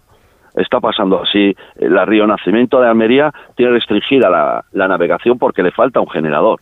O sea, esto es responsabilidad del ministro del Interior. No hace su trabajo. Lo que ha dicho en esa entrevista y lo que dijo en Algeciras el viernes es demagogia. Y la demagogia produce errores y en estas circunstancias han causado muertes. Leal, gracias por haber hablado con nosotros esta mañana. Que tenga buen día. Buenos días, muchas gracias, por darnos voz, don Carlos. Gracias, Agustín. El secretario de Comunicación de esta asociación, que por cierto el viernes en la entrevista con Rafa en La Brújula, mm, cu- cuando se acaba de producir el doble crimen, decía que, que sepan los autores de este crimen que ya no van a poder dormir tranquilos porque nos vamos a encargar de, de detenerles. Y en efecto, eso es lo que ha ocurrido durante el fin de semana, que los ocho han sido detenidos, los seis que iban en la lancha y los dos que estaban esperándoles ahí en Soto Grande para intentar eh, que se bajaran de la lancha, llevárselos en un coche y esconderlos para que no pudieran ser detenidos. Los ocho están a punto de pasar a disposición judicial en esta jornada. ¿Algún comentario sobre lo que queréis hacer sobre el suceso Bueno. que se produjo el viernes y lo que están diciendo las asociaciones de la Guardia Civil respecto de la falta de medios para combatir adecuadamente el narcotráfico? Es que lo, lo que explicaba eh, este representante sindical eh, tiene razón, pero eh, es que es absolutamente inexplicable. Eh, todo el mundo en el campo de Gibraltar, las asociaciones antidroga y, los sindicatos policiales, también la fiscalía, coinciden en que todo el recrudecimiento de la actividad del narcotráfico se produce a raíz desde la desaparición del OCON Sur, que era el órgano de coordinación contra el narcotráfico de la Guardia Civil. Lo curioso de todo eso, o lo inexplicable, es que fue el propio Marlaca, nada más llegar al ministerio, el que dota al campo de Gibraltar, a todo el, eh, sur de, España, de esa unidad especial porque él era consciente de las necesidades que había. ¿Y qué se crea? Se crea un, órgano especial con 150 guardias civiles y, que, era, que, venía siendo reclamado desde hace muchísimo tiempo, igual que un fiscal especial que también está eh, trabajando allí para poder competir con, con, la lucha contra el narcotráfico, competir por, por, esto que decía este hombre, ¿no? que, es que eh, se enfrenta, los guardias civiles se enfrentan sin medio a gente que tiene muchísimo dinero, muchísimo poder, que se incrusta en la ciudadanía, que se incrusta en todas partes y, es, muy difícil. Bueno, pues en, en 2022, inexplicablemente, el propio que lo ha creado, que es Marlaska, decide eh, quitar la unidad y dice que no hay desmantelamiento sin reestructuración. La, la realidad es que aquello desaparece.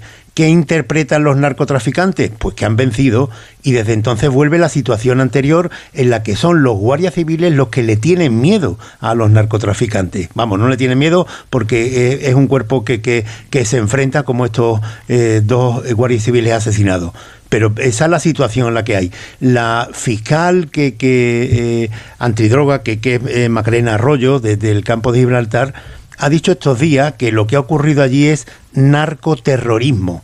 No lo dice ningún representante sindical, ¿eh? lo dice ella, la fiscal, narcoterrorismo.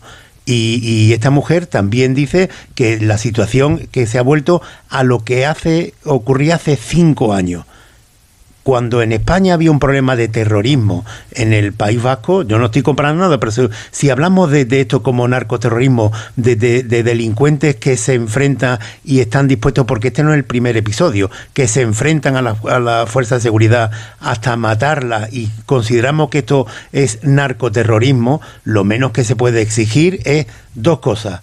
Primero, no mentir porque no es verdad lo que dice Marlaska de que eh, los guardias civiles utilizaron esa eh, neumática porque era la mejor para las condiciones del tiempo. Y segundo, afrontar la realidad. Eh, Marruecos es el mayor productor de hachís del mundo. Y justo enfrente hay un litoral amplísimo, desde Barbate hasta eh, Algeciras, la línea, que utilizan como, como zona de desembarco del hachís para nutrir a España y sobre todo a Europa. Bueno, afrontemos esa situación. Bueno, eh, es que es un episodio eh, gravísimo, no solo por la tragedia de la pérdida de vidas humanas, sino por la forma en que, se produjo. Eh, los narcotraficantes quisieron dejar claro que imponen su ley, que ellos dominan ese territorio, que tienen superioridad sobre la Guardia Civil, sobre las fuerzas del orden, que tienen superioridad de medios y, que, que pueden, y que pueden matarlos si, si, si acuden a, detenerlos o ahuyentarlos. Eso es lo que quisieron demostrar y lo quisieron demostrar porque pueden hacerlo porque eh, efectivamente la Guardia Civil carece eh, de forma grosera de medios para hacer frente a esto. Carece, por cierto, también de la legislación adecuada que está pidiendo desde hace tiempo una legislación, una legislación adecuada a las circunstancias que se viven en Marruecos. Y todo esto tiene una clarísima responsabilidad política que apunta mm, directamente al, al ministro Marlasca. Yo creo que indudablemente que el ministro tiene que tiene que mm, renunciar o ser destituido como consecuencia de este episodio. Se ha echado en falta una asunción de responsabilidades clarísima por parte del gobierno. Se ha echado en falta incluso una mayor eh, conexión eh, eh, emocional con las víctimas. Yo creo que no hubiera estado de más que el presidente del gobierno se hubiera acercado a, a Barbate. Eh, no hubiera estado de más que el presidente de gobierno eh, hubiera visitado a las viudas. Eh, sé que mm, conociendo lo ocurrido no, no hubiera sido una escena para él tan cómoda como su presencia en los premios Goya, pero creo que era su obligación y creo que es algo que, que, se le puede reclamar en este momento. Sí, bueno, yo creo que aquí hay un par de cosas. Uno, eh, la Guardia Civil y la policía están indignados porque ese mismo día por la mañana Marlaska había estado en la zona eh, jactándose y presumiendo de que la, de que la eficacia de, los, eh, de las fuerzas de seguridad era máxima. ¿no? claro, esto es difícil. A mí me ha parecido, me ha llamado la atención la declaración de este dirigente de Jusil, apuntando a que aquí habría una componente a nivel político eh, para que se permitiera, para que se rebajara, digamos, la represión del narcotráfico. ¿no? Eh, hay un problema con el narcotráfico y es, aquí nos sirve el modelo Bukele, porque el modelo Bukele está muy bien para tratar con unas pandillas juveniles, pero no con unos carteles del narcotráfico, sea del tipo de narcótico que sea, que tienen la capacidad de infiltrarse en el Estado. Eh, y esto es una cuestión que cuando el dirigente de Jusil ha hablado, a mí me pone, a mí me, me, parece muy preocupante porque o hay una gran irresponsabilidad en las palabras de quien lo ha mencionado, o estamos aquí en un grave problema de corrosión absoluta de las instituciones. El, el asunto es que mm, aquí hay gente que dice, es que tiene que ir, tiene que ser una acción policial mucho más dura y mucho más severa. Y luego dice, y por otro lado ha fallado eh, la dotación de recursos económicos en la zona del campo de Gibraltar. Bueno, es que siempre se dice que si se incumple la ley es porque son pobres. Pues yo creo que son pobres porque se incumple la ley. Yo, a ver, es que... Remata, Caraballo, te voy a hacer una pausa. Sí, sí, que eh, sigo este asunto de hace bastante tiempo y, yo en las conspiraciones ahora no sé. Yo yo lo que sé desde hace desde el 22 cuando se anuló lo que decían allí las propias asociaciones antidrogas es que eran los propios mandos de la Guardia Civil los que habían presionado porque no podían sostener que, hubiera una, unidad de élite con 150 agentes en esa zona con, con además eh, algunas retribuciones salariales superiores mientras que en el entorno y en el resto de, Andalucía había mucha precariedad en muchos puntos, que necesitaban que se compensara más. Como no se daban más medios a la Guardia Civil, ellos optaban por esa solución. Y Marlaja terminó transigiendo. Que haya eh, eh, eh, conspiraciones, por, yo, yo prefiero pensar que, que, simplemente se trata de una renuncia del ministro, que no sé hasta qué punto está dispuesto el ministro Marlaja a transigir con situaciones en las que no está de acuerdo y que no hay una conciencia real en el gobierno de la nación sobre el problema de tráfico de droga que hay en el sur de España. Un minuto, que tengo que hacer una pausa con vuestro permiso y a la vuelta recibimos al ministro de Agricultura del gobierno de nuestro país, señor Planas. Antes de eso, este mensaje de parte de la mutua. Eh, tengo un compañero Borja, un compañero de trabajo, que tiene todos los seguros en la misma compañía. Tiene el de hogar, el de vida, el de coche. Y no os lo vais a creer, pero el otro día le dijo que aún así le habían subido el precio, ¿no, Borja? Sí, pero por suerte siempre se puede cambiar a mejor. Le dije que si te vas a la mutua te bajan el precio de cualquiera de tus seguros, sea cual sea. Es fácil, llama al 91 555 5555. Te lo digo o te lo cuento. Vete a la mutua. Condiciones en mutua.es. Más de uno en Onda Cero. En CEPSA te damos 5 motivos para venir a nuestras estaciones de servicio. Ahorrar, ahorrar, ahorrar, ahorrar y sí, ahorrar. Seas cliente particular o profesional, te regalamos 5 euros si te unes a CEPSA Go o a esta Resa Direct. Y además ahorra 5 céntimos por litro en tus repostajes. Ven a CEPSA y llévate ya tus 5 euros. Consulta condiciones en CEPSA.es. En Peugeot estamos listos para ayudarte a llevar lo más importante, tu negocio. Por eso, en los días Peugeot Profesional vas a poder disfrutar de condiciones especiales en toda la gama. Aprovecha del 1 al 14 de febrero para dar energía a tu negocio. Inscríbete ya en peugeot.es. Pensar a lo grande no es abrir festivos para facturar un poco más es abrir tu tienda online para vender hasta en festivos. En Orange Empresas te ayudamos a crear tu tienda online para vender por internet tus productos de forma fácil y llegar a clientes de cualquier parte del mundo. Las cosas cambian y con Orange Empresas tu negocio también. Llama al 1414. Una historia de amor jamás contada. Una estación de tren de Albacete. Ella viaja en preferente, él en clase turista, junto al baño. ¿Triunfará el amor? ¿Conseguirá sentarse a su lado? Paco el revisor no se lo pondrá fácil.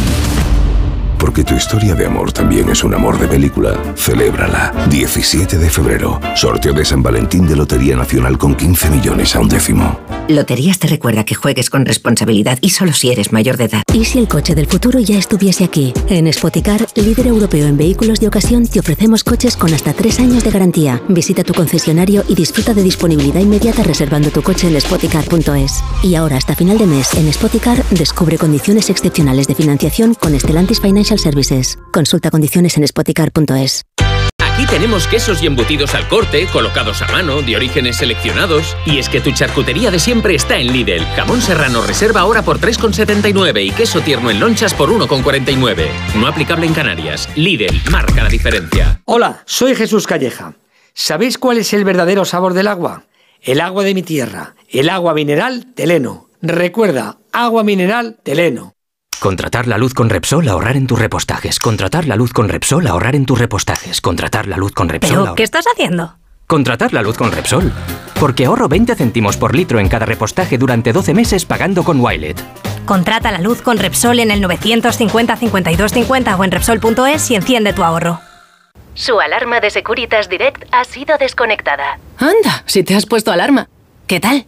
La verdad que muy contenta. Como me paso casi todo el día fuera de casa trabajando, así me quedo mucho más tranquila. Si llego a saber antes lo que cuesta, me lo hubiera puesto antes. Protege tu hogar frente a robos y ocupaciones con la alarma de Securitas Direct.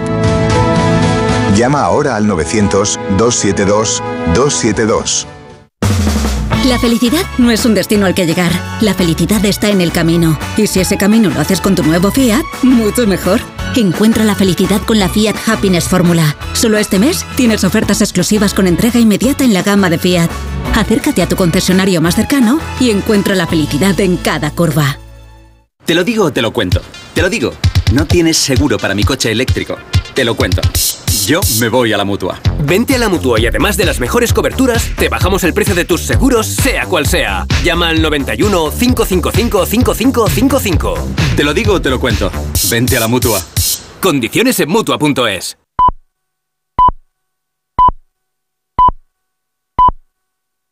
¿Reconoces este sonido?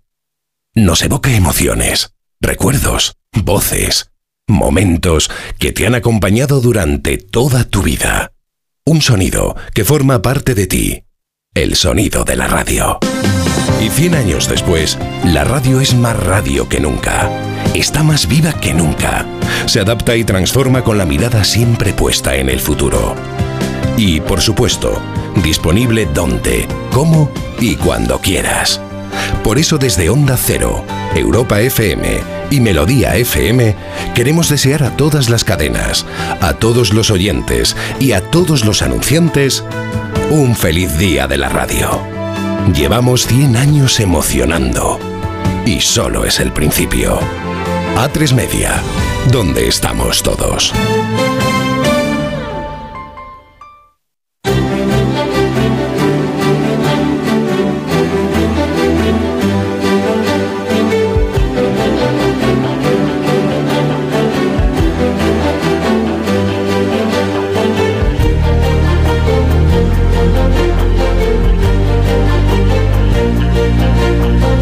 A las 9 y 8 minutos, una hora menos en las Islas Canarias, en tertulia esta mañana con Müller, con Antonio Caño, Marta García ayer, Javier Caraballo, Rubén Amón, se incorpora también Ignacio Rodríguez Burgos. Buenos días, Ignacio. Buenos días. Es el que se lo sabe todo del negociado del ministro Planas, que es el ministro de... es que, bueno, son unas cuantas cosas. El ministro de Agricultura, es el ministro de Pesca, es el ministro de Alimentación. Buenos días, don Luis, ¿cómo está? Buenos días, encantado de estar en su programa. Bienvenido y gracias por acompañarnos esta mañana. Eh, Los oyentes saben que la semana pasada fue noticia, fueron muy noticias las protestas de algunos colectivos de agricultores, singularmente de una plataforma que se llama Plataforma 6F. Las organizaciones agrarias, las, las mayoritarias, las que representan a la mayor parte de los agricultores de nuestro país, tienen también convocadas a lo largo de esta semana distintas protestas. Hay un colectivo de camioneros, la plataforma se llama, el colectivo que, que se, se suma también a las movilizaciones. Y hoy, ministro, están reunidas las cofradías de pescadores también para tomar una decisión si se, se suman a las protestas o, o no se suman. Le pregunto si, si tienen razones todos estos colectivos para, para protestar, para quejarse y para reclamarle al gobierno de España que haga cosas. Bueno, de, los transportistas se encarga el ministro de Transportes y conoce, les puede explicar mejor que yo qué es lo que ocurre ahí, si es que ocurre algo y si no son un poco los rescoldos de aquella movilización del año pasado organizada por las plataformas independientes, que independientes tienen muy poco, como es bien sabido. Yo conozco bien lo que es mi terreno, el eh, Ministerio de Agricultura, agricultores y ganaderos y por supuesto pescadores. Empezando por esto último, tenemos un contacto muy regular con ellos. Me da la impresión de que hoy tienen una asamblea general y ahí pues eh, examinarán pues todo lo que tengan que examinar. Pero la verdad es que la relación con el eh, Ministerio, el Gobierno es muy estrecha. el último tema que tuvimos fue el del incremento del precio del gasóleo, que fue resuelto con los apoyos que dimos, que por cierto fueron superiores a los de Francia y otros países eh, eh, europeos, y, el taqui cuotas del mes de diciembre. Pero en fin, cada uno es libre en este país de, decidir, de pensar lo que, lo que quiera. Lo que sí que tenemos sobre la mesa en estos momentos son efectivamente las movilizaciones de agricultores y de ganaderos que reclaman que se les escuche, que reclaman que se les responda a sus inquietudes respecto del futuro y efectivamente yo creo que nos recuerdan simplemente que, producir cualquier alimento es mucho más complicado que, con todos mis respetos, pues fabricar un coche o fabricar un televisor, ¿no? Es decir, están los elementos climáticos, la sequía, eh, los fenómenos extremos, está también la situación de los mercados. Fíjese, hace tres años eh, la preocupación de los olivareros era que el precio de origen del aceite de oliva y de la aceituna era demasiado bajo. Ahora tenemos exactamente lo contrario. Es decir, realmente una situación y un, tema en el que reclaman periódicamente ese punto de vista y después hay que añadir evidentemente el componente europeo. ¿no? Yo creo que estamos, eh, hay unas elecciones europeas en junio. Pero aparte de todo esto, hay un final de una legislatura donde ha habido decisiones, yo creo, que absolutamente correctas en la dirección, en el planteamiento, es decir, la sostenibilidad no es discutible, si lo dice la FAO, cada año se reduce la superficie agrícola en el mundo por la erosión del suelo y no podremos tener más suelo ni más cabaña ganadera por las emisiones, por tanto hay que aumentar la, la sostenibilidad y la productividad. Pero hacerlo todo eso que yo digo aquí en, eh, en, un minuto, ¿verdad? Es sobre el campo muy complicado para el agricultor y ganadero. Por eso merece todo mi respeto y, y todo el apoyo y, quieren ser escuchados. ¿Pero diría usted que es una protesta antieuropea la que estamos viendo en España? Bueno, eh, si hay algún elemento antieuropeo, está equivocado porque realmente en esto, como en tantas cosas, eh, Europa ha venido para, para echarnos una mano y no al contrario.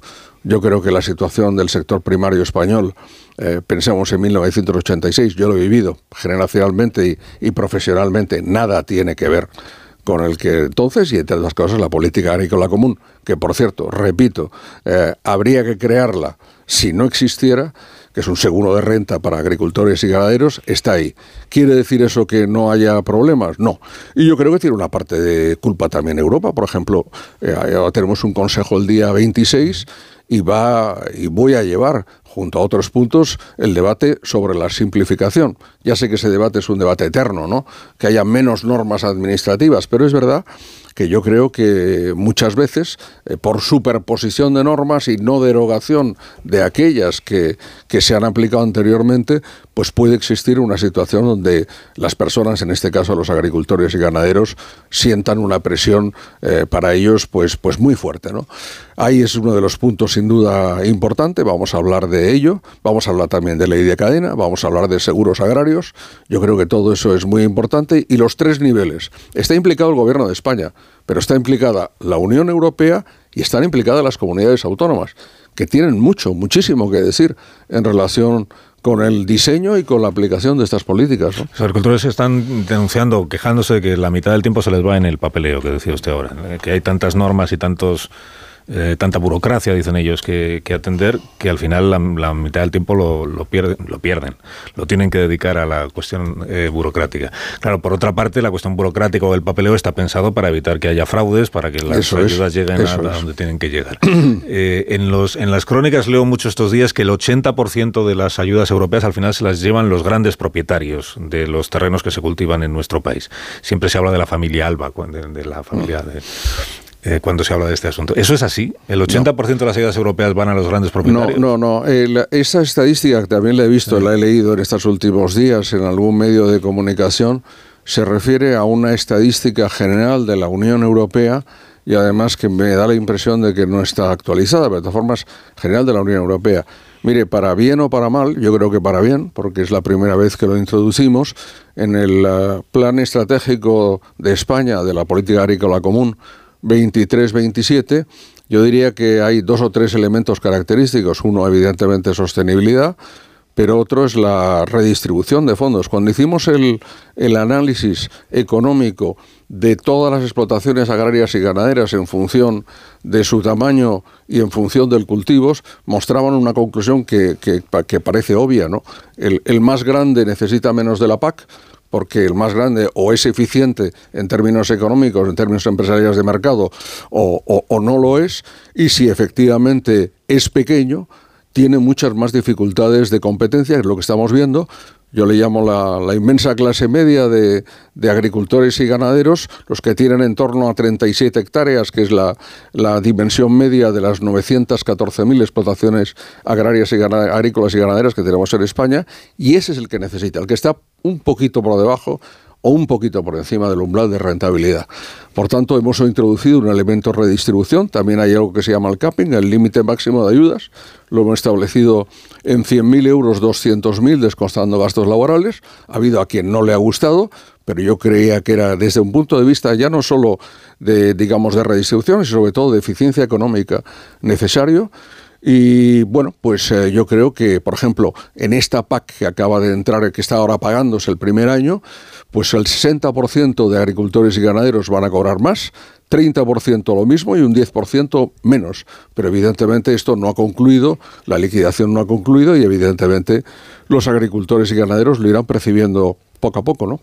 Y entonces, usted que conoce a las organizaciones agrarias con las que, que son sus Mm. interlocutoras, hablo de ASAJA, de la COAG, de la UPA, que son las, las principales. ¿Hay alguna tecla que el ministerio que usted dirige o el gobierno de España pueda pulsar y que desactive las protestas que se están produciendo estos días? Bueno, yo creo Algo que la- pueda hacer el Consejo de Ministros y dice, ya está, esto es lo que pedían. Bueno, esto, esto concedido". como el otro día explicaba en otro foro, eh, esto es como pensar que esto es un convenio colectivo de empresa o, una- o un, o un conflicto colectivo. No es así.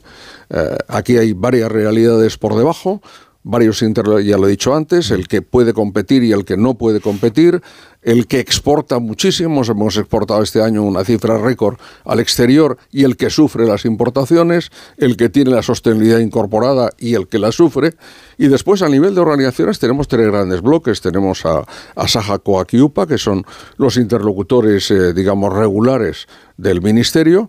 Tenemos a otra organización que es una escisión de COAC, Unión de Uniones, que está presente en algunas partes del país y que ha convocado parte de las movilizaciones. Y tenemos también a estas plataformas, mm, cada una en un lugar con de su padre y de su madre, un poco que decir cada una con unas orientaciones distintas. En la medida en que hay agricultores yo siempre lo respeto, en la medida en que haya manipulación política no tengo ningún respeto, pero evidentemente sí que lo tengo por los agricultores y ganaderos que se manifiestan. Yo creo que las propias organizaciones tienen una dificultad de representación en ese, en ese contexto. El otro día cuando por primera vez, y probablemente lo hagamos esta semana o la semana próxima de nuevo, con las organizaciones, eh, trazamos una lista de 10 temas sobre los cuales prácticamente nueve de ellos, salvo la interrupción de los acuerdos comerciales con terceros países, podíamos buscar una solución y continuamos trabajando en ello. Ley de cadena, eh, simplificación, las denominadas cláusulas espejo de la Unión Europea en los acuerdos comerciales, los seguros agrarios, por citar solo algunos de los elementos más significativos. Antes mejor que plataformas que se presentan como independientes, pero que de independientes no tienen nada. Bueno, cada uno. Yo, yo 6F. ya digo que yo respeto al, al- al agricultor y al ganadero. El ministro siempre tiene, por principio, y le tengo respeto. Y además, cada uno puede tener sus ideas, las que sean. Pero una cosa distinta es confundir las ideas o la movilización, como veíamos la asamblea esta del Wanda Metropolitano anteanoche, con evidentemente los intereses que son los que a mí me preocupan, las inquietudes de agricultores y ganaderos. Eh, Ignacio Rodríguez Burgos quiere plantear alguna pregunta al ministro. Mm, Luego, si le parece, hablamos de otras cuestiones que también tienen que ver con la actualidad general. Que usted Con lo que conoce usted bien. quiera. Muchas gracias. Eh, muy buenos días. Eh, ha citado usted eh, a, los pescadores. bueno, están ahí la posibilidad de que se sumen también a las mm, movilizaciones del campo, del sector primario en este caso. Me gustaría saber qué problemas puede haber que, para que las cofradías ahora mismo estén bueno, pensando sumarse a las protestas de los agricultores, de los ganaderos. ¿Qué está ocurriendo en el sector primario en toda Europa? Que vemos que no solamente es un problema de España, sino de Francia, de Polonia, de Rumanía, de Holanda. Es decir, ¿qué ha ocurrido en la Unión Europea para que de repente todo el sector primario esté encendido? Bueno, hay, dos cosas. Una, lo que decía antes, yo creo que es absolutamente clara. Yo siempre repito que no hay sostenibilidad ambiental sin rentabilidad empresarial. Esto para mí es un punto de partida y un punto de llegada. Pero evidentemente en los últimos años ese esfuerzo por alcanzar eh, la reducción en los objetivos 2030-2050, pues lleva también a esfuerzos y a reconversiones y a, transformaciones que son en ocasiones muy duras. Eh, antes he hablado, con todo mi respeto de nuevo, de fábricas de automóviles o de producción de baterías, pero es que cuando estamos cambiando un, el modo de producción en el, sector primario, no solo estamos cambiando la forma y lo que se produce, sino también estamos cambiando un modo de vida. ¿eh? Estos eh, agricultores que, que, los pequeños agricultores que han vivido siempre del campo y que para ellos realmente la, la actividad agraria es, como digo, un, un modo de vivir, ¿no? Eso cambia y está cambiando en el conjunto de, Europa. Eh, y está cambiando y hay elementos comunes a la crisis europea. Después hay elementos nacionales, ¿no? Por ejemplo, Holanda pretendió reducir en un tercio la cabaña ganadera. Ah, y de repente, pues el sector ganadero se sublevó, incluso creó un partido político en, en Holanda.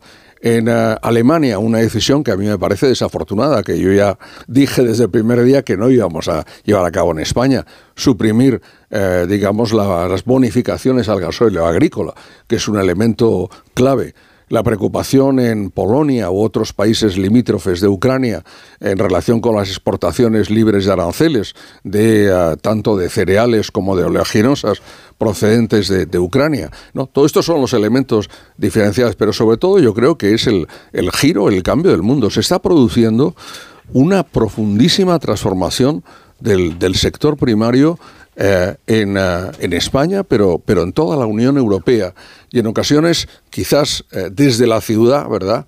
Eh, no somos capaces de ver esa transformación que tiene lugar. Esa transformación, como siempre, tiene costes, tiene ventajas, tiene desventajas, tiene ganadores y tiene perdedores. Y yo creo que eso es lo que está en el fondo de estas movilizaciones y yo creo que como siempre, por parte del Gobierno y las administraciones públicas, debemos intentar acompañar este proceso para que sea en términos humanos y sociales, digamos, lo, lo menos, eh, Pero lo menos grave posible. El proceso, ministro, es- factible tal como está planteado, porque lo que están diciendo las organizaciones agrarias, o al Hmm. menos algunas de ellas, esto que decía usted de la ciudad y del campo, lo que están diciendo es este es una es un eh, plan al- para los próximos años de transición ecológica, como, como se le quiera llamar, que está diseñado por los técnicos eh, y en Bruselas, que tienen todos esta fama de, de tecnócratas que no pisan realmente el y que está hecha de espaldas al sector agrario, por lo menos no conociendo adecuadamente el sector. Lo que están planteando es eh, el calendario que, que está previsto es demasiado rápido para la Mm. capacidad que tenemos de irnos adaptando sin que por el camino se nos queden descolgados un montón de miles de agricultores. Ujú. Bueno, en, en- en- en su pregunta hay, hay- hay al menos tres elementos. El primero, ¿se hizo correctamente el diálogo a nivel europeo? La presidenta van der Leyen lo acaba de decir recientemente convocando un diálogo europeo. Yo creo que, que se fue muy deprisa y ciertamente no se hizo ese diálogo que era necesario. El otro día lo dije después de la primera reunión eh, con las organizaciones agrarias. No estaríamos aquí si este diálogo hubiera tenido lugar eh, en Bruselas. Después los objetivos. Los objetivos siempre es la tensión entre lograr algo, ¿verdad? Y ser capaz de hacerlo. Y para mí el tercer elemento que es clave, que es el acompañamiento. Le pongo un ejemplo, el cuaderno digital. Eh, todos llevamos un smartphone. Hay muchísimos ganaderos que hoy controlan, e incluso algunos agricultores, su explotación teniendo los parámetros básicos conectados con su propio, ya sea teléfono móvil o tablet. Si vemos un tractor de los eh, más modernos, pues está prácticamente eh, pues, conectado con satélite, perimetrando la superficie donde está actuando. Tenemos eso, pero también tenemos lo otro. Tenemos al agricultor que, teme tener que introducir en, un teléfono o en una tablet los datos.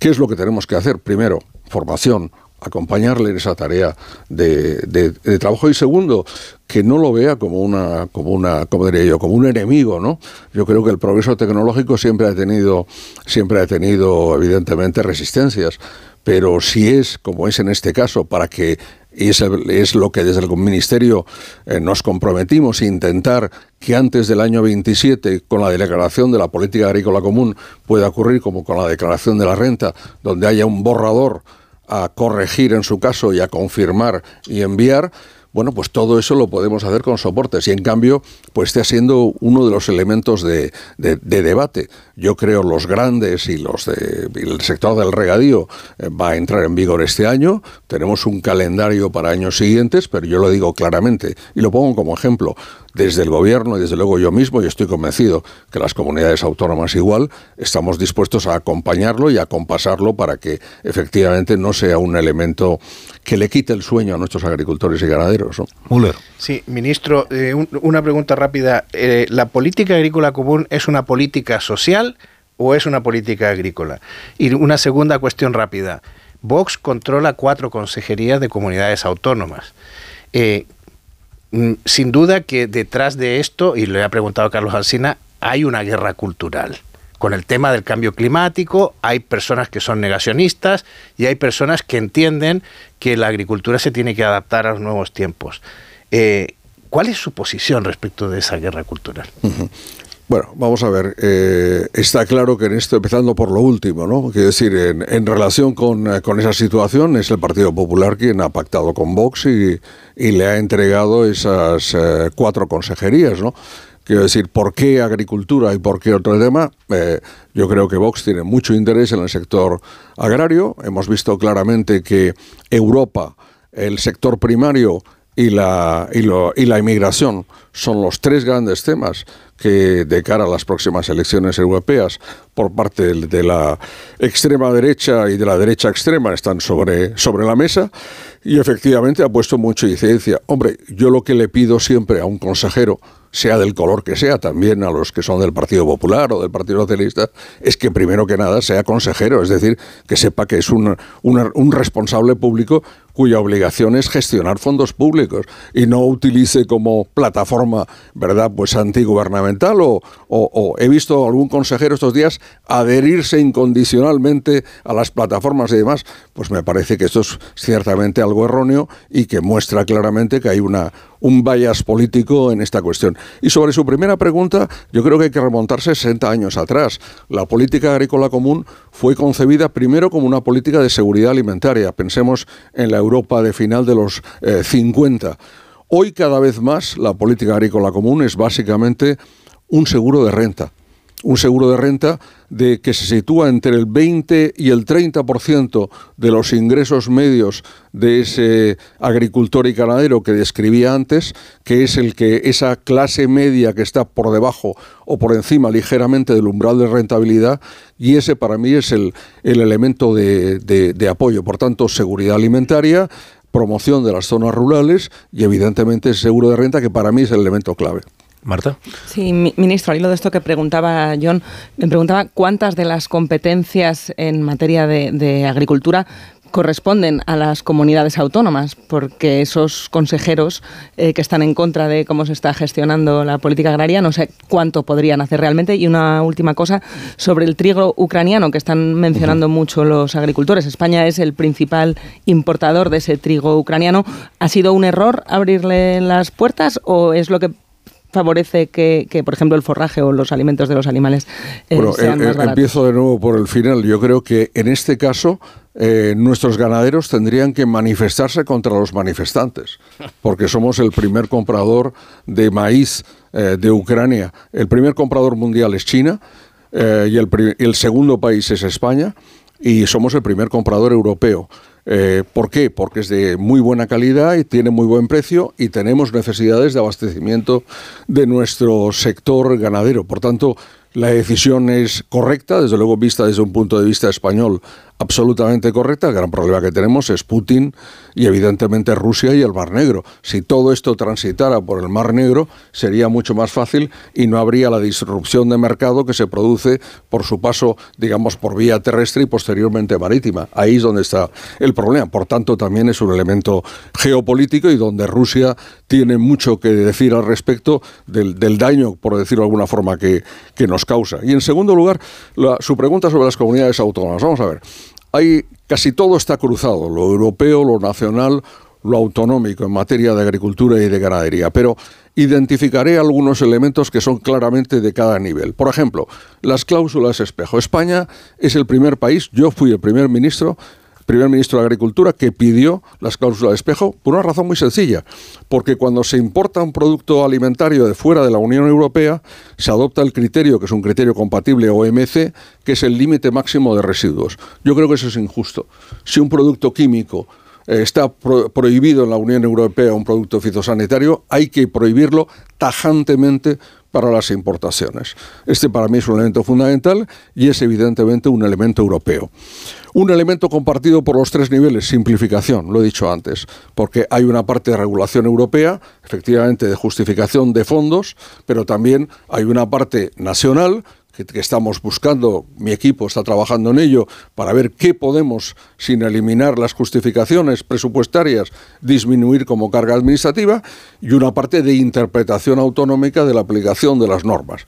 Pero un ejemplo autonómico total, que se discute mucho eh, y que también estaba, por cierto, en, el comunicado de las organizaciones como punto último, punto 10, el tema de las energías renovables de las placas fotovoltaicas o eh, de las instalaciones eólicas. Este es un tema de competencia absolutamente autonómica, porque constitucionalmente la ordenación del territorio es autonómico, quiero decir, es de competencia autonómica. Solo tenemos competencia eh, nacional, por ejemplo, cuando con ocasión de la modernización de un regadío o una transformación se haya declarado por las Cortes como de interés general. En ese caso sí que tenemos una competencia que va por encima de la competencia autonómica, pero ese es un, yo creo que un buen ejemplo. Y un punto fundamental, la ley de cadena alimentaria. Eh, se reclaman más controles, más inspecciones. Estoy de acuerdo. Es una ley joven, tiene dos años eh, desde su publicación en el BOE.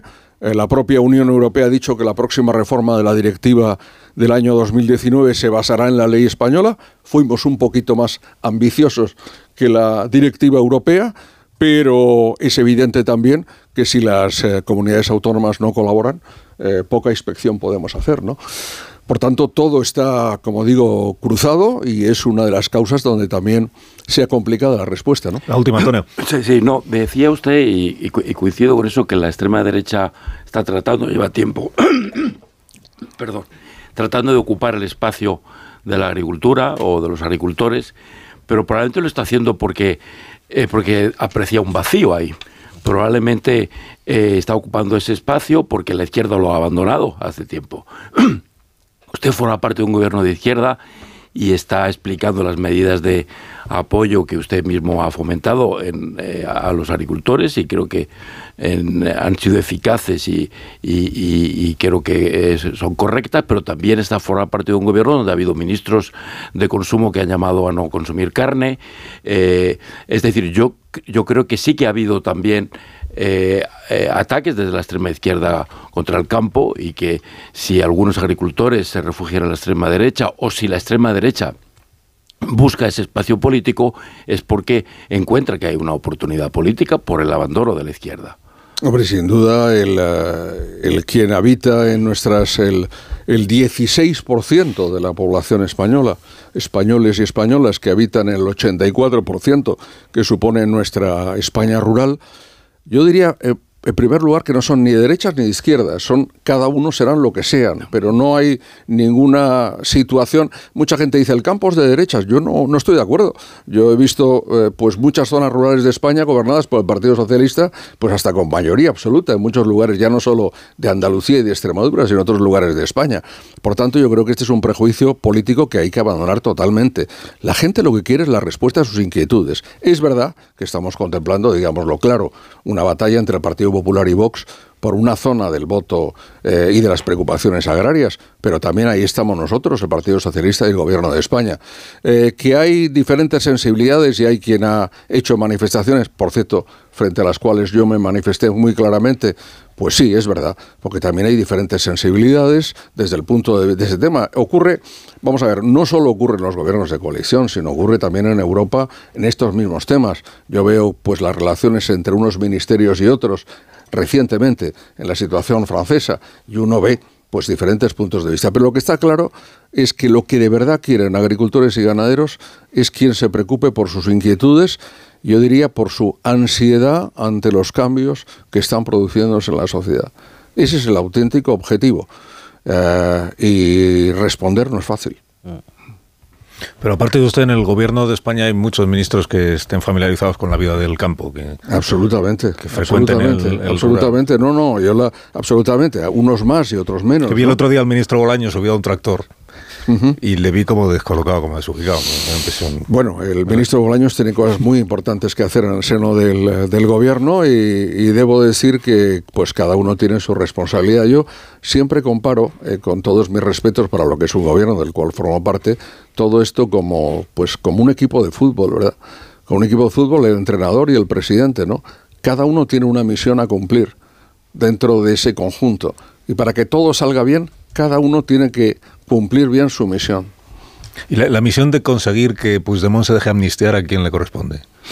Bueno, no sé, es decir, eh, últimamente, en las últimas horas hemos descubierto cosas, eh, cosas realmente eh, tremendas, ¿no? Esa expresión casi bíblica, ¿no?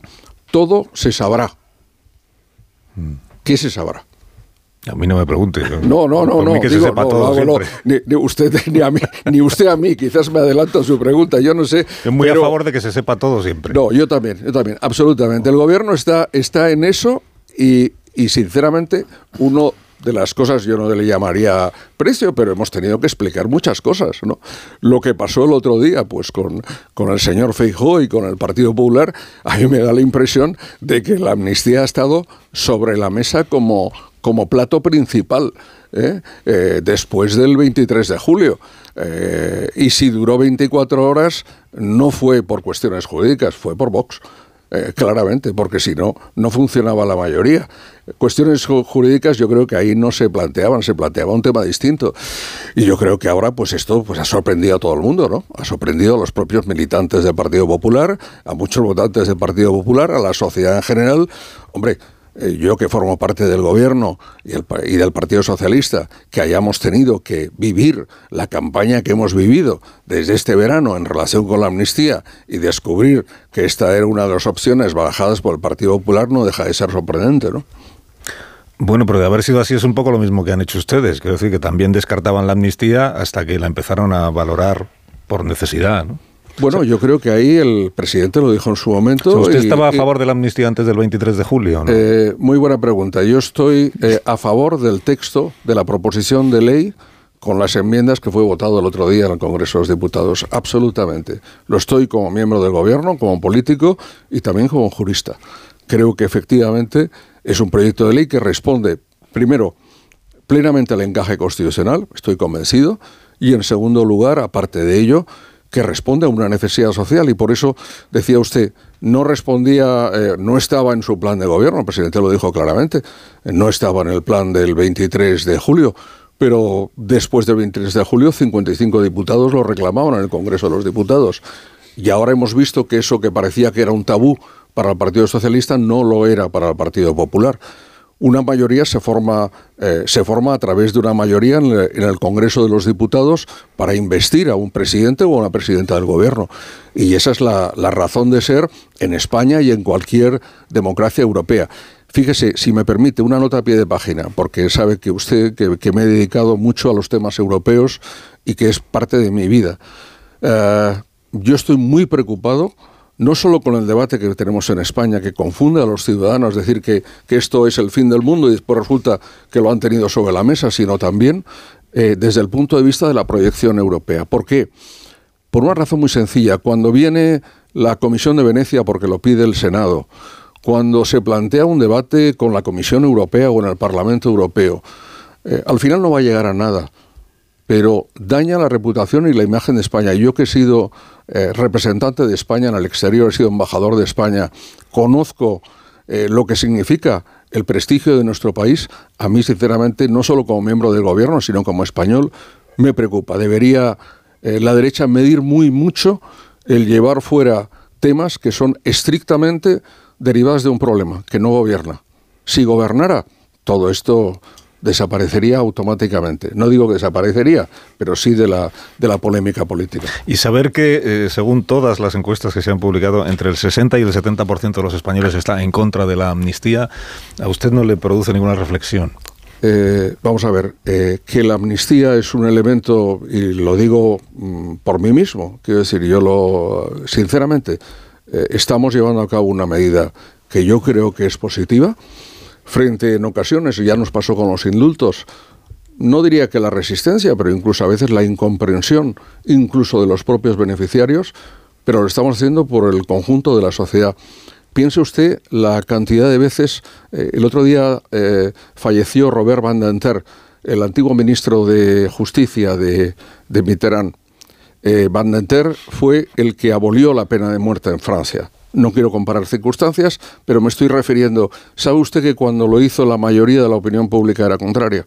Es decir, en ocasiones hay que tener la valentía en política de hacer cosas que hay que hacerlas y evidentemente en circunstancias donde una parte de la opinión pública en un momento dado puede no, no entenderlo.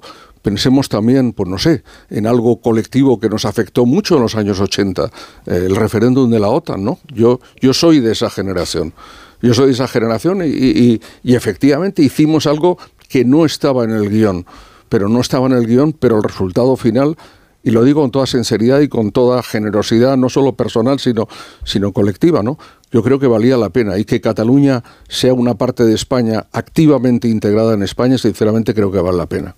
Tengo que despedirme, ministro, porque no tengo más tiempo, pero es una pena, porque yo seguiría charlando. Bueno, pues volveré otro día, Carlos, cuando quiera, me invitan y vuelvo con ustedes. Pues Estoy encantado. Le tomo la palabra. Muchas eh, gracias. Luis Planas, gracias por habernos acompañado Muchas gracias. Son 19 los minutos que quedan para las 10 de la mañana, una hora menos en Canarias, ahora mismo. Continuamos con el tertulia.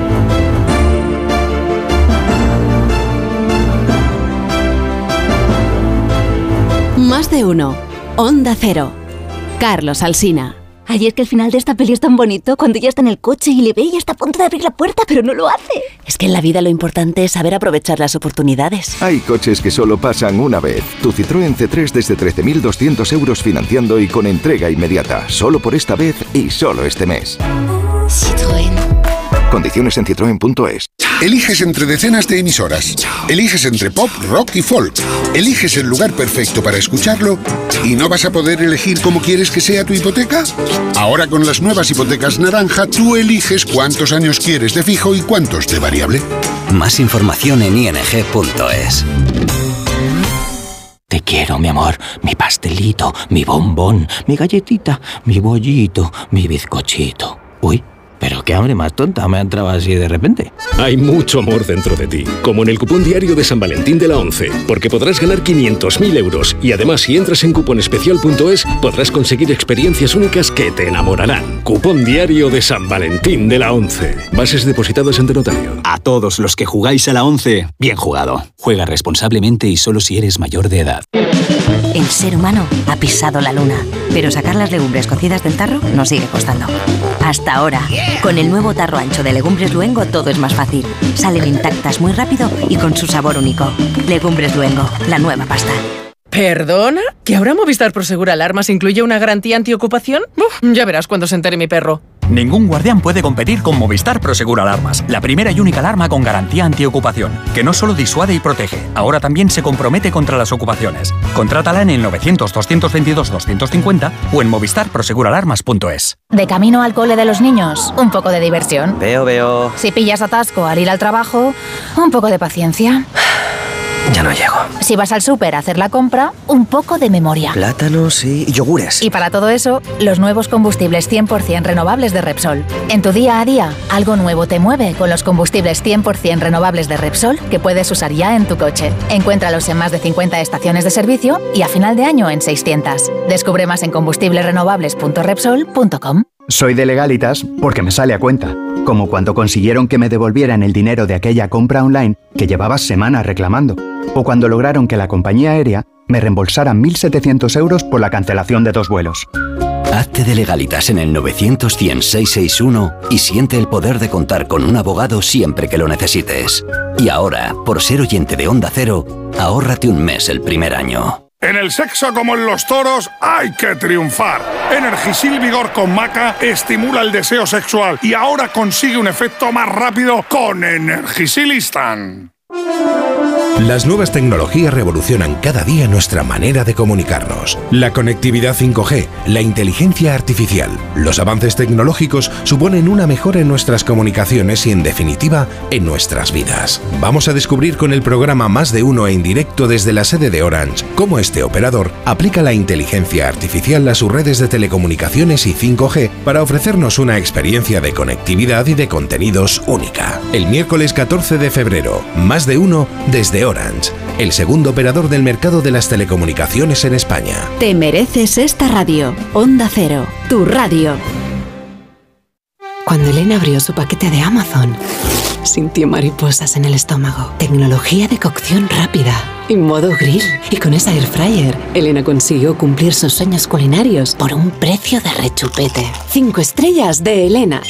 Productos estrella a precios estrella. Empieza a buscar en Amazon hoy mismo. Si tomas vitamina C, no lo dudes. Bit C1000 de Laboratorios Marnis es para mí la mejor vitamina C por su tecnología liposomada de alta absorción y formato monodosis. Pide Bit C1000 de Laboratorios Marnis en herbolarios, farmacias y para farmacias. Si quieres más información, marnis.com. Empieza el año ahorrando en Bricodepo. Con este pavimento porcelánico de 8,95 euros el metro cuadrado, ahora por solo 7,95. Y la puerta lacada con tapajuntas, antes a 119 euros. Y ahora todo por 99. Recuerda que si lo encuentras más barato, te devolvemos la diferencia por dos. Ya en tu tienda y en bricodepo.es. Su alarma de Securitas Direct ha sido desconectada. Anda, si te has puesto alarma. ¿Qué tal? La verdad que muy contenta. Como me paso casi todo el día fuera de casa trabajando, así me quedo mucho más tranquila. Si llego a saber antes lo que cuesta, me lo hubiera puesto antes. Protege tu hogar frente a robos y ocupaciones con la alarma de Securitas Direct.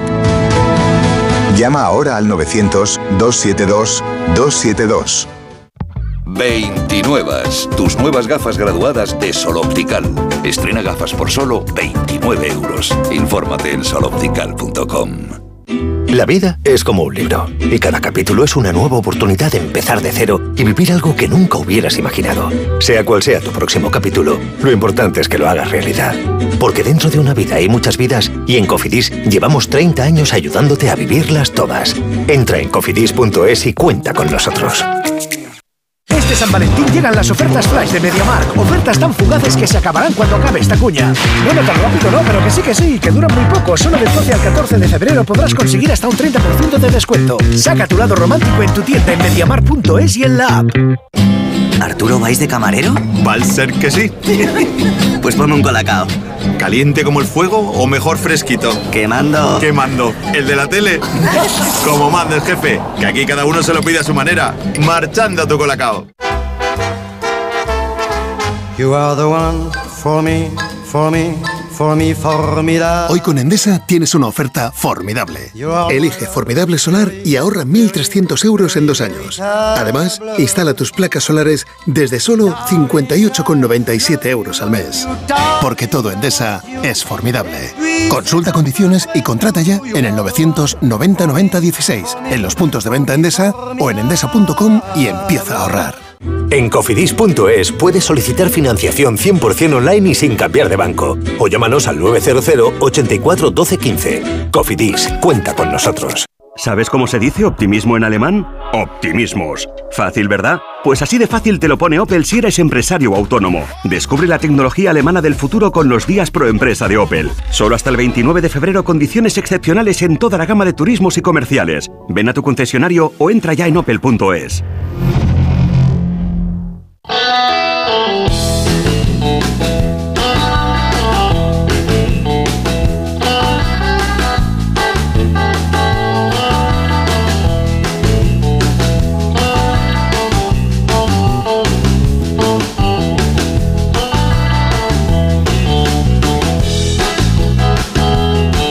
noticias del corte inglés con Begoña Gómez de la Fuente. Buenos días, Begoña. Buenos días, Carlos, porque es que este próximo 14 de febrero, que es nada, dentro de dos días, el corte inglés quiere desearte un feliz día de San Valentín.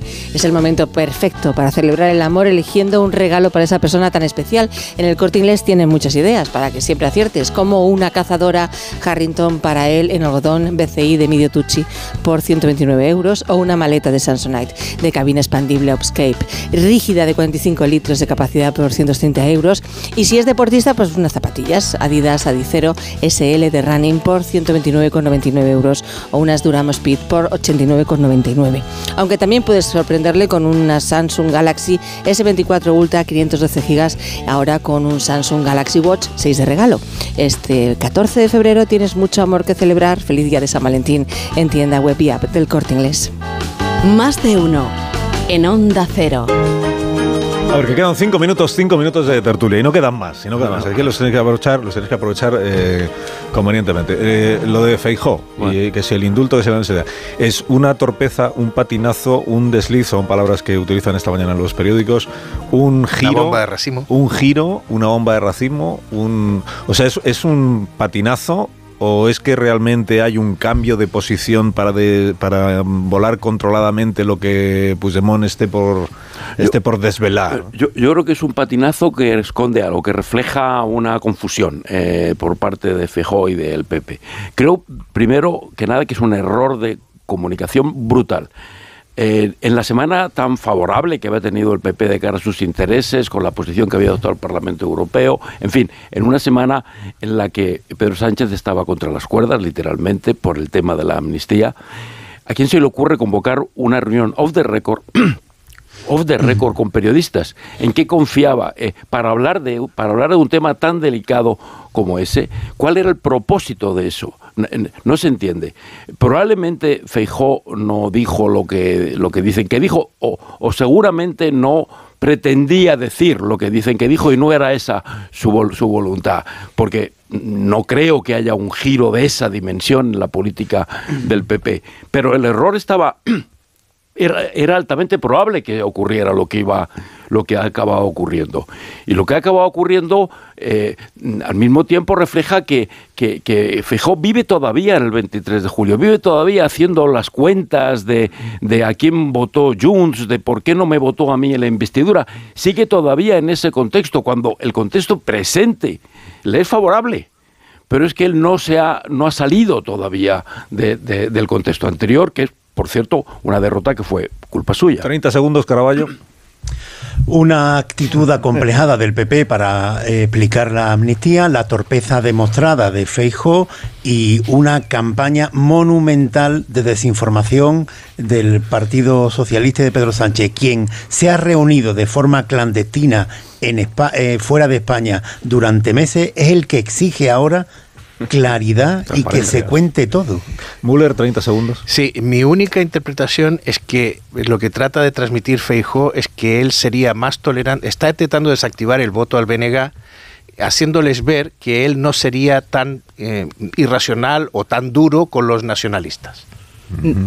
Como Eh, si tuviera alguna posibilidad de pactar con ellos ahora. No, Yo no, no, no, sé si era simplemente un intento de las bases no sé si era un intento de voladura controlada o no, pero se ha quedado en voladura descontrolada por completo y estrategia no sabemos si fue, pero torpeza seguro. Yo terminaría por decir, y coincidiendo con lo que habéis dicho los cuatro, eh, cuál es el efecto que tiene este suceso en la campaña. Y puede tenerlo. Eh, luego, en el momento de analizar eh, si cometió una torpeza o no, lo que hay que analizar es cuál va a ser la repercusión. Y si por este desliz por esta gestión torpe de las informaciones, el Partido Popular se expone al abismo o no se expone al abismo. Recordando al señor Gómez Besteiro que estuvo el viernes en este programa y, y él nos decía, pues si la amnistía no está entre las preocupaciones de los Claro. gallegos. Hoy es probablemente el PSOE el que estará diciendo, por supuesto que interesa este asunto de la amnistía.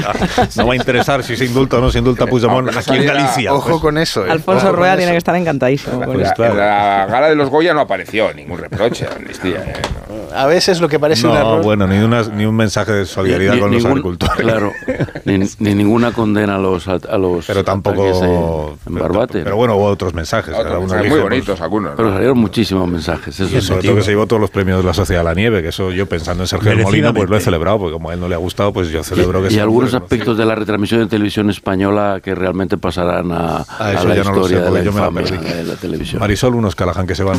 Para que aprovechen las rebajas de Callahan que las tienen en callahan.es. Los Callahan están diseñados para caminar ofreciéndote siempre la máxima comodidad, adaptación y ligereza. Fabricados con su exclusiva tecnología Adaptation que se adapta al pie y combinando las mejores pieles naturales, forros transpirables y plantillas extraíbles. Son los únicos zapatos que se adaptan a tu pie y a tu forma de caminar. A la venta en las mejores zapaterías y en callahan.es. Tecnología, diseño y confort al mejor Tiene un precio. reportaje de Callahan en el ABC hoy, que lo he visto yo. Sí, señor. Dos páginas. de Callahan. Adiós Antonio, adiós Adiós. Müller. Adiós, adiós adiós. Caraballo, adiós Marta. Muy buenos Adiós, días. Adiós Rubén. Hasta mañana.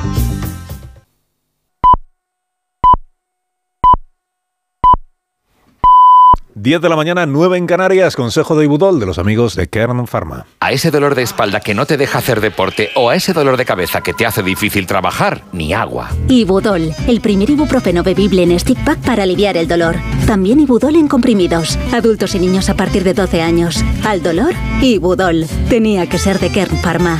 Lea las instrucciones de este medicamento y consulte al farmacéutico. Estás escuchando más de uno en Onda Cero.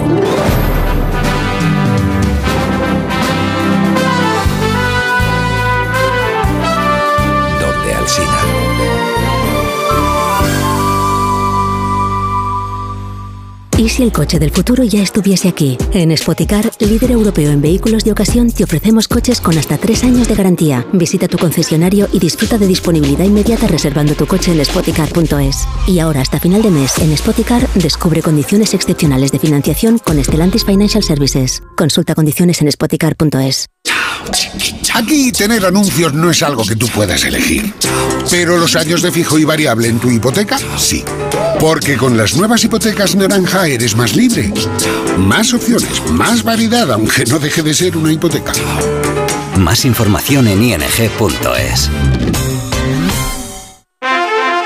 Si mientras estás disfrutando en una playa de Río tu cabeza está en España pensando si van a entrar en tu casa, te interesa el seguro de hogar de línea directa, que es tan completo que además de ahorrarte una pasta, incluye cobertura por ocupación ilegal y se encarga de todo lo importante en caso de que ocupen tu vivienda, para que siempre estés tranquilo. Cámbiate y te bajamos el precio de tu seguro de hogar, sí o sí. Ven directo a lineadirecta.com o llama al 917-700-700. El valor de ser directo.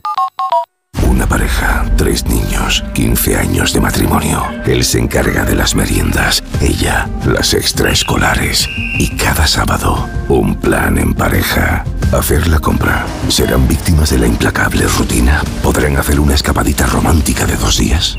Porque tu historia de amor también es un amor de película. Celébrala. 17 de febrero. Sorteo de San Valentín de Lotería Nacional con 15 millones a un décimo. Loterías te recuerda que juegues con responsabilidad y solo si eres mayor de edad. Tengo la memoria fatal. Se me olvida todo. Si te falla la memoria, toma de Memory. De Memory con vitamina B5 contribuye al rendimiento intelectual. Y ahora para los más mayores, de Memory Senior de Pharma OTC.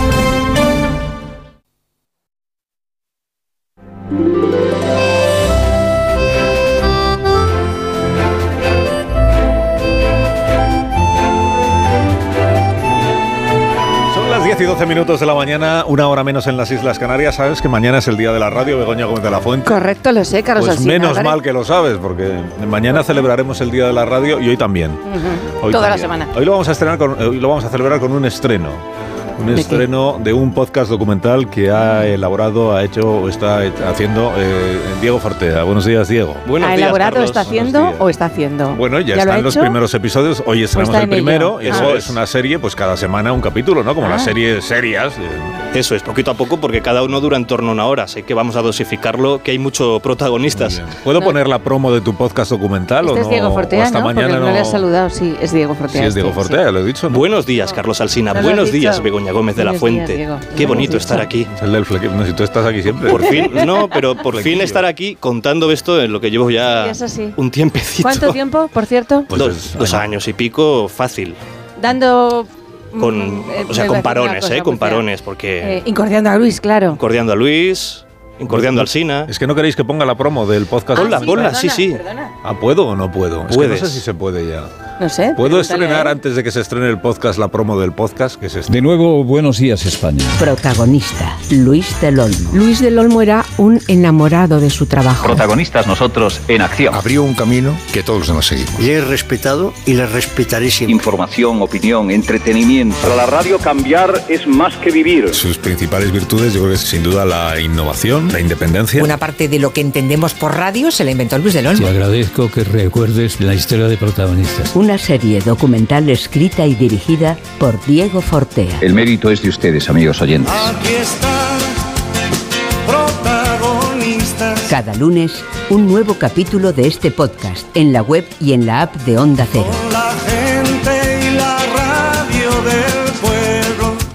Y que la voz es de Sigourney Weaver, de, de- Sí. perdón, de María Luisa Solá, Qué bonito haber contado con ella, qué gran voz. Y fíjate, ahora de actualidad. eh, que era la voz que decía protagonistas, edición número 2327. que grabé con ella en Barcelona y me dijo, claro, porque le digo, esto lo grababas día a día, grababas de repente a cholón, y sí, sí, grababa a cholón, iba, una- iba un día por la emisora y Es una grababa, expresión técnica nuestra del Sí. oficio. y grababa como mm, 500 ediciones de protagonistas claro. y 500 fechas. ¿Por qué? O sea, ¿por qué decide Diego Fortea hacer un podcast con toda la historia profesional de Luis del Olmo? Pues sabes que en parte eres un poquito culpable tú, Carlos. Alsina. Sí, porque Siempre tú eres el culpable. siempre tú estás detrás de todo esto. Yo. Porque hace unos, unas dos temporadas me encomendaste, te acordarás, una sección que se llamaba Historias de la radio. Sí, estoy de la radio, gran sección. Donde me pedías pues que cada semana trajera anécdotas, eh, experiencias graciosas, emotivas, ocurridas en, en Su- este medio, en la radio. Sucedidos. Claro, y cuando llevaba dos meses, tres con la sección, voy descubriendo que la de cosas que han pasado en protagonistas, casi todo lo que encontraba tenía que ver con Luis del Olmo. Ya fuera, habían ocurrido tantas cosas a lo largo de, de sus 40 años de, de protagonistas que digo, ostras, esto igual molaría recopilarlo en un especial. O sea que fíjate, me has te- liado tú. Y te pusiste, y te pusiste, y te pusiste, y han salido unas cuantas horas. Unas cuantas horas. eh, plenas de documentos sonoros. Plenas de documentos sonoros. No solo de protagonistas, también de cosas que hizo Luis del Olmo antes. Antes, antes. De protagonistas. ¿Podemos escuchar algunas? Por supuesto. A ver. Hay un Fíjate mix. Qué jovencísimos éramos. Sobre todo Luis del Olmo, como tantos otros que empiezan radio, era un chico para todo.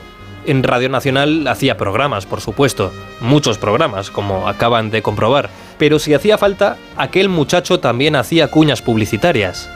Esta es del año 71. Escuchen qué acentillo gallego ponía. Oiga, perdón, eh, ¿podría. ¿podría usted decirme dónde está el restaurante gallego Alareira? Con mucho gusto. En la calle de la Merced, en el número 13. Es que verá, llevo poco tiempo en Barcelona, ¿sabe? Y Sí. no sé muy bien eh, esta dirección. No se preocupe. ¿Sabe usted dónde está Correos? Sí.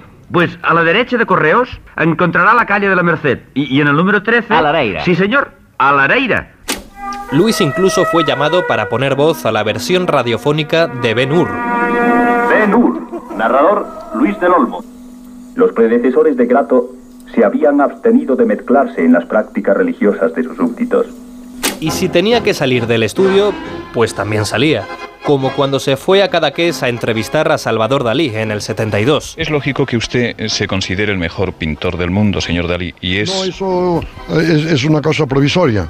Yo siempre digo que soy el mejor pintor que existe hoy en el mundo, pero no porque yo sea bueno, es únicamente porque los otros son tan malos que es muy difícil de no ser mejor. Oye, una cosa, Forte, eh, o sea, estos documentos sonoros, ¿de dónde han salido? Fundamentalmente ¿Dónde están? de los dos pedazos de museos de la radio que tiene Luis, uno en Ponferrada, otro en Roda de Bará, y ambos albergan todo el archivo sonoro de Luis en cintas abiertas. Es verdad que te instalaste con una tienda de campaña en cada uno de los dos museos durante una larga temporada. Es correcto, porque además te pedí permiso para irme allí Y la tienda de campaña. y echar un colchón y echar lo que hiciera falta, porque efectivamente, como imaginaréis, pues esas cintas hay que pasarlas en tiempo real. Entonces, si son cuatro horas de protagonistas, pues tus cuatro horas ahí conectado al ordenador y a la, y a la pletina y a pasar el, El, primer capítulo de tu podcast documental ya se puede escuchar en Ya nuestra se puede web escuchar, sí. en nuestra app. Ya Qué, está. qué ganas, qué Ya se puede. Ya está colgado, me lo Qué confirman. recuerdos. Voy a hacer una pausa y a la vuelta vamos a escuchar a Luis del Olmo. Ah, Hombre, Luis del Olmo. qué bien. eh, que vuelve al micrófono de Onda Cero. ¿Qué me Hoy. dices? Hoy. ¿Va a venir? Y luego ya, pues él verá. Hoy. Anda. Sí, vamos a escuchar a, a Del Olmo y luego terminamos de hablar con Fortea si nos da tiempo. Ahora seguimos. Más de uno. La mañana de Onda Cero con Alsina. Y es que estás en el súper. O un domingo descansando en el sofá. Y te vienen vacas a la cabeza. Y no, no estas vacas. Sino estas. En Halcón Viajes sabemos lo que te pasa. Más de 50 años y millones de viajeros hacen que sepamos las vacas que tienes en la cabeza. Isla Mauricio, 10 días, 8 noches, desde 1.220 euros. Halcón Viajes, sabemos de viajeros. Su alarma de Securitas Direct ha sido desconectada. Anda, si te has puesto alarma. ¿Qué tal? La verdad que muy contenta. Como me paso casi todo el día fuera de casa trabajando, así me quedo mucho más tranquila. Si llego a saber antes lo que cuesta, me lo hubiera puesto antes. Protege tu hogar frente a robos y ocupaciones con la alarma de Securitas Direct. Llama ahora al 900-272-272. A todos los que sueñan despiertos, bienvenidos a los Cupra Days. Del 9 al 24 de febrero, ven a vivir tu sueño a tu instalación Cupra más cercana y llévate un Cupra Formentor o un Cupra León con condiciones exclusivas. Ahora con 5 años de garantía y mantenimiento. Unidades limitadas. Cupra Days. Algunos solo lo sueñan, otros lo viven. ¿Cansado? Revital. Tomando Revital por las mañanas recuperas tu energía, porque Revital contiene ginseng para cargarte las pilas y vitamina C para reducir el cansancio. Revital, de Pharma OTC. Cuando Berta abrió su paquete de Amazon, se le aceleró el corazón. Pantalla LCD y seguimiento de la frecuencia cardíaca. La pulsera de actividad se clasificó en su corazón por su calidad y su precio. Cinco estrellas de Berta. Productos estrella a precios estrella. Empieza a buscar en Amazon hoy mismo. Quiero explorar sin importarme cuando volver el exterior. Quiero formar parte de él. Vale, bichito, nos vamos a Disneyland París. Reserva durante Semana Mágica en Halcón Viajes. Precio de referencia 144 euros por persona y noche en el Disney Hotel Cheyenne con entradas incluidas. Plazas limitadas. Consulta condiciones. Ven a Disneyland París con Halcón Viajes volando con Iberia. Halcón Viajes. Sabemos de viajeros. Hola, soy Barturo Valls. ¿Cómo? ¿Barturo Valls? Sí, porque soy Arturo en el bar. y hoy soy tu camarero. Pues ponme un colacao. Y en vaso grande. Como quieras, figura, que aquí cada uno lo pide a su manera. Marchando tu colacao. Llegan las rebajas del hogar del corte inglés. Hasta el 50% de descuento en una selección de colchones de las mejores marcas. Del 12 al 29 de febrero de 2024. Financiación fácil hasta en 12 meses. Financiación ofrecida por financiar al corte inglés y sujeta a su aprobación. Consulta condiciones en elcorteinglés.es. En tienda web y app. El corte inglés. ¿Cada lunes es un drama? Tranquilo, toma Ansiomet. Ansiomet con Asuaganda te ayuda en situaciones de estrés y ansiedad. Y ahora también Ansiomet Autoestima, de Pharma OTC. Empieza el año ahorrando en Bricodepo. Con este pavimento porcelánico de 8,95 euros el metro cuadrado, ahora por solo 7,95. Y la puerta lacada con tapajuntas, antes a 119 euros. Y ahora todo por 99. Recuerda que si lo encuentras más barato, te devolvemos la diferencia por dos. Ya en tu tienda y en bricodepo.es. You are the one for me, for me, for me, formidable. Hoy con Endesa tienes una oferta formidable. Elige formidable energía con luz, gas y mantenimiento de gas y ahorra 620 euros en dos años. Disfruta de este ahorro directamente en tus facturas, porque todo Endesa es formidable. Contrata ya en el 876-0909, en los puntos de venta Endesa o en endesa.com y empieza a ahorrar. ¿Cansado? Revital. Tomando Revital por las mañanas recuperas tu energía, porque Revital contiene ginseng para cargarte las pilas y vitamina C para reducir el cansancio. Revital, de Pharma OTC. Una historia de amor jamás contada. Una estación de tren de Albacete. Ella viaja en preferente, él en clase turista, junto al baño. ¿Triunfará el amor? ¿Conseguirá sentarse a su lado? Paco el revisor no se lo pondrá fácil. Porque tu historia de amor también es un amor de película. Celébrala. 17 de febrero. Sorteo de San Valentín de Lotería Nacional con 15 millones a un décimo. Loterías te recuerda que juegues con responsabilidad y solo si eres mayor de edad. Estimados viajeros, verano a la vista. El verano está más cerca de lo que crees. Reserva tu viaje al Caribe o tu hotel en costas e islas para las vacaciones de verano. Consigue un cupón regalo de hasta 600 euros en el corte inglés. Hazlo ya y anticipa tu reserva. Consulta condiciones en viajes el corte inglés. Lola, nada de dolores. Eso lo deja para sus pies. Porque sigue siendo la reina de la fiesta. ¿Que ahora tiene más responsabilidades? Sí, y la primera es bailar. Pues para ella, un león. Hay un SEAT que lleva tu nombre. Porque con hasta 10 años de garantía, hay un SEAT para ti. Estrénalo con SEAT Flex. Hola, soy Mar Márquez, piloto de MotoGP. Justo ahora salgo de entrenar, que ya toca volver a casa. Pero ¿sabes que ahora podemos hacer todos estos viajes diarios más sostenibles con los nuevos combustibles 100% renovables de Repsol y sin tener que cambiar de coche? En tu día a día, algo nuevo te mueve con los combustibles 100% renovables de Repsol que puedes usar ya en tu coche.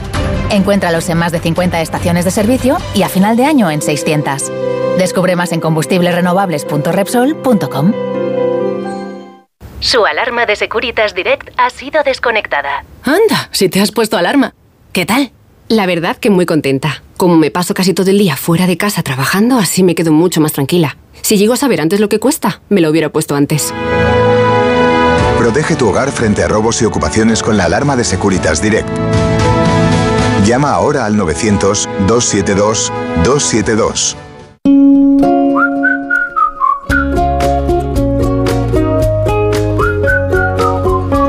Dices que el número al que más llamas es el de legalitas, pues me lo creo porque sus abogados te ayudan a resolver todos tus asuntos legales del día a día, Begoña. Y claro, no puedes parar de llamar. Un día te ayudan a reclamar una factura, otro te redactan un contrato de alquiler, otro te asesoran en temas fiscales y tú eres ya de legalitas, ya sabes. Llama al 900 100 661 y siente el poder de contar con un abogado siempre que lo necesites. Y ahora, por ser oyente de Onda Cero, ahórrate un mes el primer año. Más de uno en Onda Cero, donde Alsina.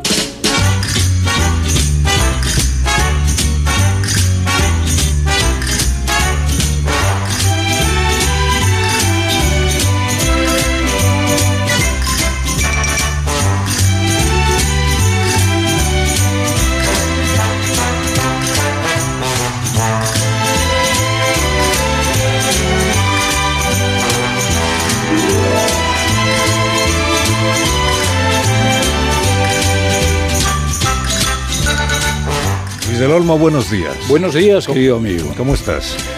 Pues estoy un poco más mayor que ayer, pero como estoy al lado de un micrófono y al lado de un tipo que en el mundo de la radio es el number one, pues estoy como un chiquillo con, con pantalones nuevos. No se puede ser el number one estando tú, porque el number one eres, eres tú. No sé. Sigue siendo tú. Mira, antes conmigo estaba trabajando un tal Iñaki Gabilondo, ¿le Sí, conoces? sí. No, era, no era malo. Él, él sí que era bueno. Era sí, malo. Yo le iba detrás de él, pero nunca conseguí desbancarle. Imposible. ¿eh? Pero por eso me hice muy amigo suyo. Yo presumo de, de ser del Bierzo y tener un amigo que se llama, como se llama, que está aquí o- observándonos. Sí, bueno, está, está- Hola, Iñaki. Está Iñaki Gabilondo, está, está un montón de gente que ha venido a verte a ti, porque yo normalmente hago el programa más solo que la una, o sea, a todas estas personas no les intereso nada, a ti han venido a verte, porque eh, yo creo que llevas... ¿Cuántos años sin ponerte delante de un micrófono de...? Un montón de años. Un montón de años. Lo añoro de verdad, pero seriamente, ¿no? Hasta el punto que yo consulto con mi médico, digo, mira, yo no puedo continuar separado del mundo de la radio durante tanto tiempo. Y dice mi médico, ¿qué quieres volver? Digo, sí, lo que pasa es que no me dejan.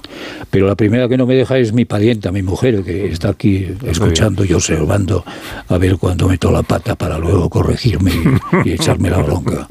Eh, Yo tengo, tengo, tengo reproches que hacer a Luis del Olmo, ya que está aquí Iñaki Gabilondo, también a Iñaki Gabilondo.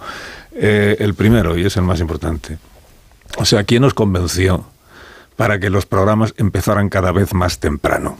¿Qué necesidad había de hacer madrugar tanto a los presentadores de los programas de la mañana? ¿Os equivocasteis en eso? En mi caso, la culpa la tuvo el director de Radio Nacional, que entonces era el director de Radio Nacional de España en Barcelona, el director de Televisión Española en Barcelona, el director del Nodo en Barcelona, y el director era, mandaba más que el presidente de, Cataluña, y que se llamaba Jorge Arandes, y yo, vamos, que se llamaba porque nos dejó hace tres años, pero para mí fue el hombre, el hombre que fue un día a buscarme a Radio Nacional de España después de dar el diario hablado de las dos y media y me dice, oye muchacho, ¿quieres venirte a la ciudad con tal tío?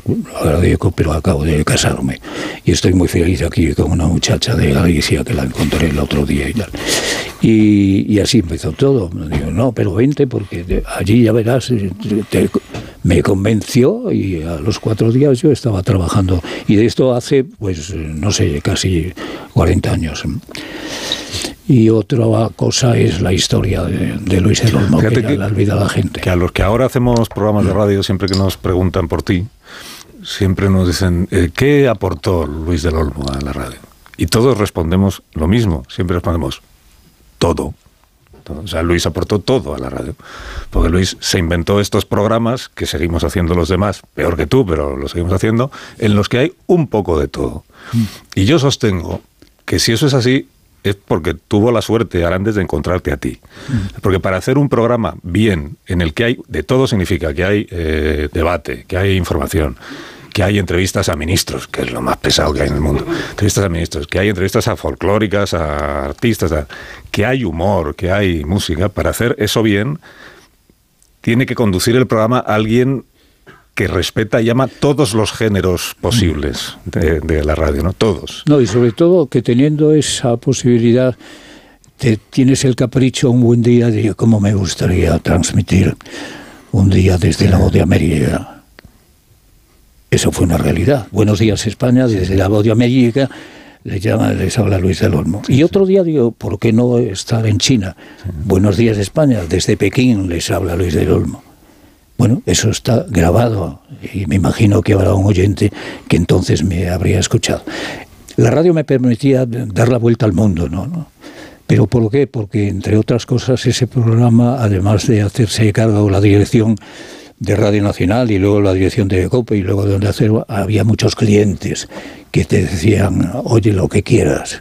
Clientes como el Corte Inglés, clientes muy fuertes como Leche Pascual. Yo le decía a Pascual, oye, Tomás, mira, me voy a trabajar a la voz de América en Nueva York, pero necesito lo que sea. ¿Cuánto? ¿Cuánto? No, no habla con el administrador. Vamos a estrenar en, en Onda Cero un podcast documental. A ti esto de los podcasts te- Esto, de- los podcasts son como programas de radio, pero que van grabados. ¿eh? Y este es un podcast documental de varios capítulos que ha hecho Diego Fortea, eh, que lleva meses eh, en tus museos de la radio. Y lleva meses escuchándose todos los, yo creo que se ha escuchado todos los programas de protagonistas, todos.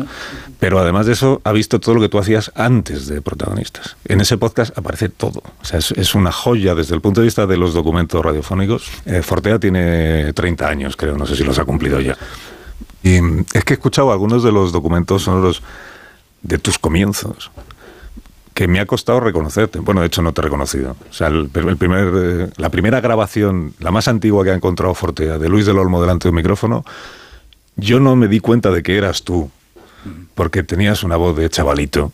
Y entonces yo pensé, Luis habrá ido aprendiendo a eh, utilizar su voz, a, a disfrutar él mismo de su propia voz. ¿Hiciste algún proceso ahí de, de aprendizaje? ¿Te fijaste en alguien? ¿Aprendiste a colocar la voz o a No, yo no. poner no- esa, esa gravedad que te acompaña? Yo no creía en mi voz ni, ni me creía que yo podía vivir de la radio. Ah, no? No. Hasta que un día, cuando vengo a, a Madrid, que tenían necesidad de operar a, operan a mi madre, de un asunto bastante serio, y mientras mi madre se repone, yo doy unas vueltas por Madrid y me encuentro en Radio Intercontinental con un señor que para mí en Ponferrada era el ídolo, Matías Prat. Pero usted es Matías Prat, el padre. Sí, sí, Matías Prat, el que retransmite los partidos. Pues, pues, pues claro, claro. Y entonces Matías Prat me dice, después de charlar dos horas con él, dice, ¿por qué no vienes mañana por Radio Nacional y te enseño los estudios? Yo digo, pues sí, encantado. Ahí es donde me doy cuenta que esto de la radio, que no me lo tomaba en serio, me podía dar de comer. Y así empieza la historia. Yo estaba trabajando en Radio Nacional y un buen día al salir me encuentro con un caballero que se llama Jorge Hernández. Dice, Jorge, ¿qué haces aquí? Vente a Barcelona. Digo, yo a Barcelona. No, vente a Barcelona, pues, puedes compartir con Joaquín Soler Serrano. cuidado, esas son palabras, palabras mayores. Son palabras mayores, ¿no?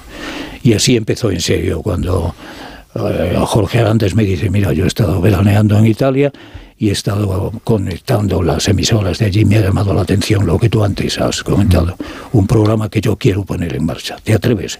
Yo me atrevo, pero son cuatro horas, aunque sean cinco. Y empecé y estuve durante no sé cuánto tiempo dando los buenos días a España, claro, trabajando en esa radio. Y luego si cambias a la, emisora, a la cadena COPE, yo en el primer premio Ondas que me dan, me encuentro con eh, el padre Gago. El padre Gago, como sabes, era el que mandaba en la COPE. Y me dice, oye, ¿te quieres venir a la COPE? Y yo, no, yo estoy muy bien aquí en Barcelona y tal. Y me habla de una cantidad que te pregunto, digo, bueno, se acaba la pobreza de, la historia. Y ahí empiezo a trabajar en, en Radio Nacional de España, después en la COPE, después en Onda Cero, después, después, después, después, y después te das cuenta que cumples ochenta y tantos años. Digo, Luisito, esto va en serio, tienes que dedicarte a tus, a tus nietos y a tus amigos, y si te encuentras algún oyente dando una vuelta por España que te escuchó en su día, pues bueno, pues, pues te, quedas, ¿Cuánto, cuántos, con la ¿Cuántos nietos tienes ya? Y nietos debo de tener unos 14. Unos 14. ¿Hijos sigues teniendo tres? Hijos, tres. Sí, sí, tres y, y, cuando tú ya alcanzas el éxito profesional, eh, ¿en ningún momento la SER intentó ficharte? Sí. Por ejemplo, para sustituir a Iñaki Gabilondo. No, para sustituir. No, para, para sustituir a Iñaki no, pero para hacer compañía sí. Ah, sí. Sí, sí, sí estuvieron charlando conmigo una tarde y después al final pues no no no llegamos a un acuerdo. ¿Pero qué te ofrecían? ¿La tarde? ¿Compartir la mañana No, no, no, me, ofrecían, me, ofrecían trabajar en la cadena Cero. Mm. Entonces yo tenía, ya estaba empezando a trabajar en, en Onda Cero y, no llegamos a un acuerdo económicamente, ¿no? Porque de pronto a mí se me encienden las luces y digo, bueno, si este tío me ofrece esta pasta es que lo valgo, ¿no? Y entonces yo exigí a la SER también el mismo dinero que me ofrecían y ahí no llegamos a un acuerdo, ¿no? ¿Te imaginas lo que habría sido la, mañana presentada a la vez por Iñaki y por Luis Olmo en la misma cadena? No, menos mal, menos mal que eso no funcionó porque Iñaki eh, Iñaki me mandaría a hacer puñetas. No, él, sino los jefes, ¿no? Dice, ahí quien manda y el bueno es Iñaki, tú te quedas de segundo, de tercero, ¿no? Afortunadamente a Iñaki le veo en la distancia y hacemos el, hacer el programa de la mañana, yo el programa de la mañana y nos disputamos los oyentes. Una vez escuchan a Iñaki y otra vez al chico de Ponferrada. eh, ¿Qué, no llegaste a hacer que te habría gustado hacer en la radio? Has, hecho mil cosas, has viajado a mil sitios, has hecho todo tipo de géneros, de programas. ¿Ha habido algo que te hacía ilusión poder hacer en la radio y que por circunstancias, pues al final fue pasando el tiempo y, se quedó sin hacer? En, esos programas maravillosos que he hecho en, en, La Voz de América, por ejemplo, yo decía, qué bonito sería quedarme aquí. Eh, en, los estudios de la América en Nueva York, ¿no? Pero luego mm, echas de menos muchas cosas, echas de menos el botillo, echas de menos tu tierra, Ponferrada, el Bierzo, Mon Amour, y echas de menos pues los amigos que estás haciendo y las amigas que estás haciendo en, en España, ¿no? Ha sido un sueño, pero nada más que un sueño, ¿no? Afortunadamente, no sé qué hubiera sido de mí si, si uno de esos sueños se cumplen, yo estaría jubilado, estaría en Nueva York, estaría trabajando como un idiota de suplente, de suplente, de suplente, y eso no ha ocurrido, ¿no? Eh, ah, tengo, tengo una cosa que preguntarte. Llevo años queriendo preguntarme. Eh, yo recuerdo cuando tú hacías el programa aquí en Onda Cero, en un estudio muy parecido a este, que cuando llegaba el boletín informativo o la desconexión de publicidad, tú que tenías una silla mejor que esta, es decir, o sea, más cómoda, tú ese ratito de las noticias y la publicidad, tú te echabas así un poco para atrás en la silla, cerrabas los ojos y todo el mundo decía, está durmiendo, está durmiendo. Y decía, pero ¿cómo se va a dormir? Si tiene 10 minutos, este no pasa nada. A los 10 minutos se despierta y sigue con el programa como si no hubiera pasado nada. En esos 10 minutos, ¿te dormías de verdad? Esta es la pregunta. Claro, me dormía. ¿Te dormías de verdad? Y si, ¿Cómo es posible? Y si no hay alguien que me mantiene y me entra un, un meneo, no, hubiera estado descansando hasta las 10 de la noche. Claro, claro. Pero mil veces que nacieron, mil veces repetiría esas atrocidades, porque esa no deja de ser una atrocidad. ¿no? Pero, pero si volvieras ahora a la radio, ¿madrugarías tanto? Yo es que estoy un poco... Porque yo recuerdo que la primera vez que a ti te dicen en esta cadena, el programa tuyo, el protagonista empezaba a las 8. Mm. Y entonces llega, aquí cambiábamos en esa época mucho de directivos, acuérdate. Y entonces llega un directivo nuevo y dice, pues que empiece a las 6 de la mañana, eh, Luis del Olmo, pues como ya está haciendo, Iñaki ya empezaba a las 7, creo. Y entonces tú al principio le dices que sí. no, si me dice que empieza a las 6 de la mañana, le mando a hacer puñetas. No, tú le dijiste, bueno, empieza a las 6 de la mañana, pero que se quede al Sina un rato ahí hasta, hasta las 8, ¿acuerdas? sí. y entonces a mí me dicen, va a empezar Luis a las 6 de la mañana, va a madrugar más, tú haces ahí hasta las 8. Y unos días después me llamas tú y me dices que no lo voy a hacer. Digo, perdón, Luis, ¿cómo que no lo vas a hacer? Que no, que, que he hablado con Merche. Ah. Y me ha dicho Merche, pero ¿para qué vas a empezar tan temprano, Luis? Si tú ya eres todo en la radio, ¿qué necesidad tienes de madrugar aún más? Y a pesar de eso acabaste empezando a las seis unos, unos meses después. ¿Por qué? Pero estuve trabajando un mes nada más. ¿Qué vas a trabajar un mes? Vamos, ya, ¿Empezar a las seis y madrugar a las cinco de la mañana? Sí, sí, sí. Eso, estás hablando de otra persona. No, que va, que va, que va. Y lo peor, acuérdate que era que si pasaba algo grave durante la madrugada, yo te tenía que despertar. Decían, si pasa algo muy grave, para que esté más temprano Luis, tú le llamas. Y yo decía, pero ¿cómo le voy a despertar yo a Del Olmo, que igual tiene un despertar horrible? No, no, pues es tu obligación. Y alguna vez, era una época en la que había muchos atentados eh, de madrugada, alguna vez yo tuve que llamar a tu teléfono a las 4 de la mañana, por ejemplo, para despertar a Luis Del Olmo. Y he de decir y que, tienes buen despertar. ¿Y qué te llamé cuando me despertaste a las nada, de la mañana? Nada, nada, todo lo contrario.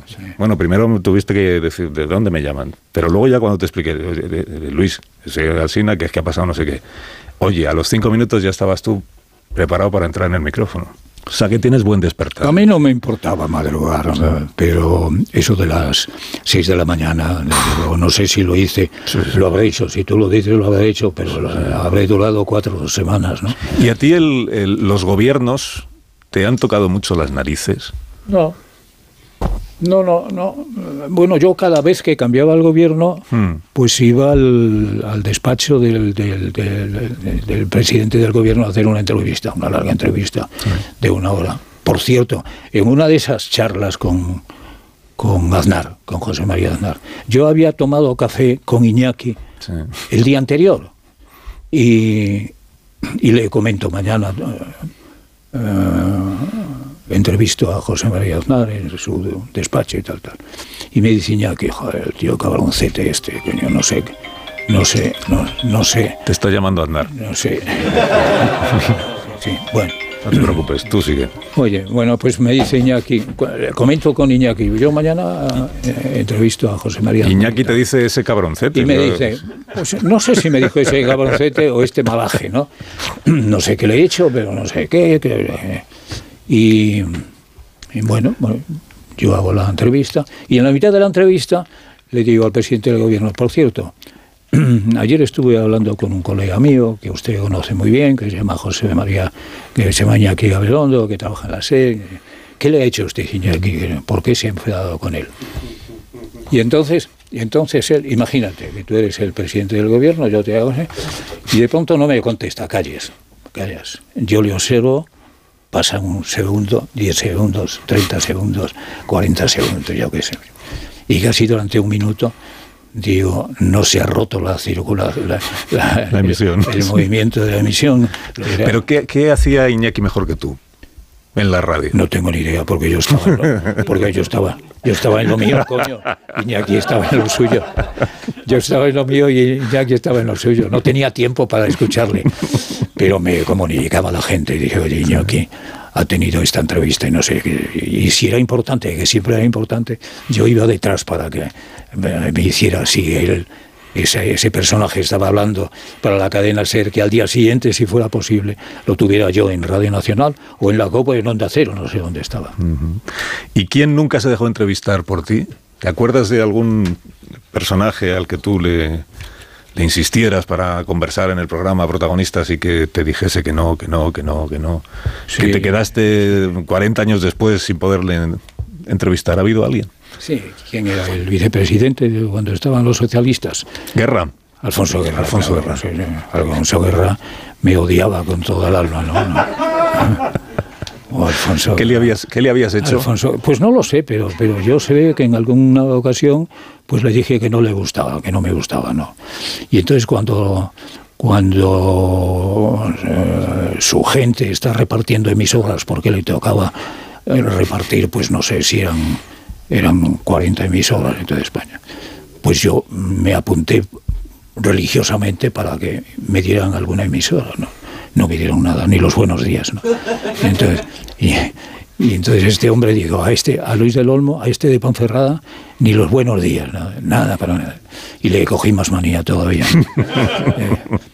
Cuando, cuando yo antes decía que, que tú tratas por igual a todos los géneros radiofónicos, eh, me refiero a que para ti era igual de importante la tertulia, eh, la entrevista al presidente del gobierno, eh, la entrevista a Lola Flores, que los espacios de humor. O sea, el, el valor que tú le dabas a... Hoy se llama la comedia, en la radio le llaman la, la comedia. El valor que tú le dabas al humor en los programas de radio eh, permitía que todo el programa luego se impregnara de ese ambiente de fiesta. O sea, el programa era un programa que tenía una parte muy seria, la actualidad, la información, la crítica, el debate, pero protagonistas era visto, yo creo, por sus oyentes, por, por nosotros los oyentes, como un lugar de fiesta, de, de pasarlo bien. Era una fiesta, Luego además os ibais por España como si fuerais los, una- cómicos haciendo la función en los teatros. Era ¿no? una auténtica fiesta. Yo no sé por qué me acuerdo ahora.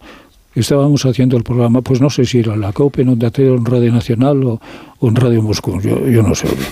Pero termina el programa, había unas 80 personas, que eran los que cabían en el estudio, y, y un buen día al LIP, eh,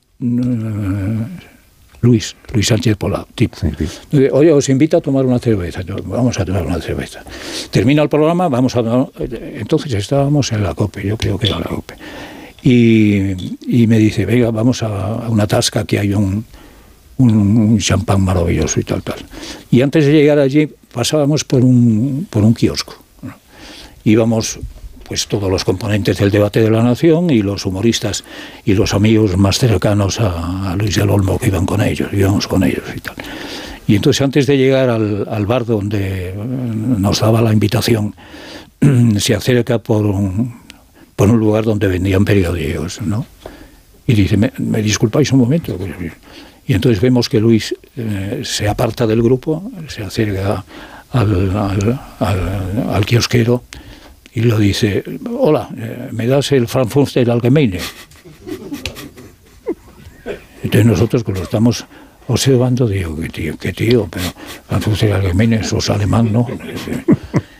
Y le decimos, oye, no, sabía, no sabíamos que, que, que leías el, el, el alemán. Dice, no, no, no, yo, yo, yo he comprado para, para, el, para los chistes. yo he comprado no, para los chistes. Pero para los chistes, sí, sí, para los chistes, porque a mí me hace mucha gracia los chistes de este diario. sí. Bueno, esta era una, una locura de Luis Sánchez Polar, ¿no? Que era uno de los incondicionales del Frankfurter Allgemeine.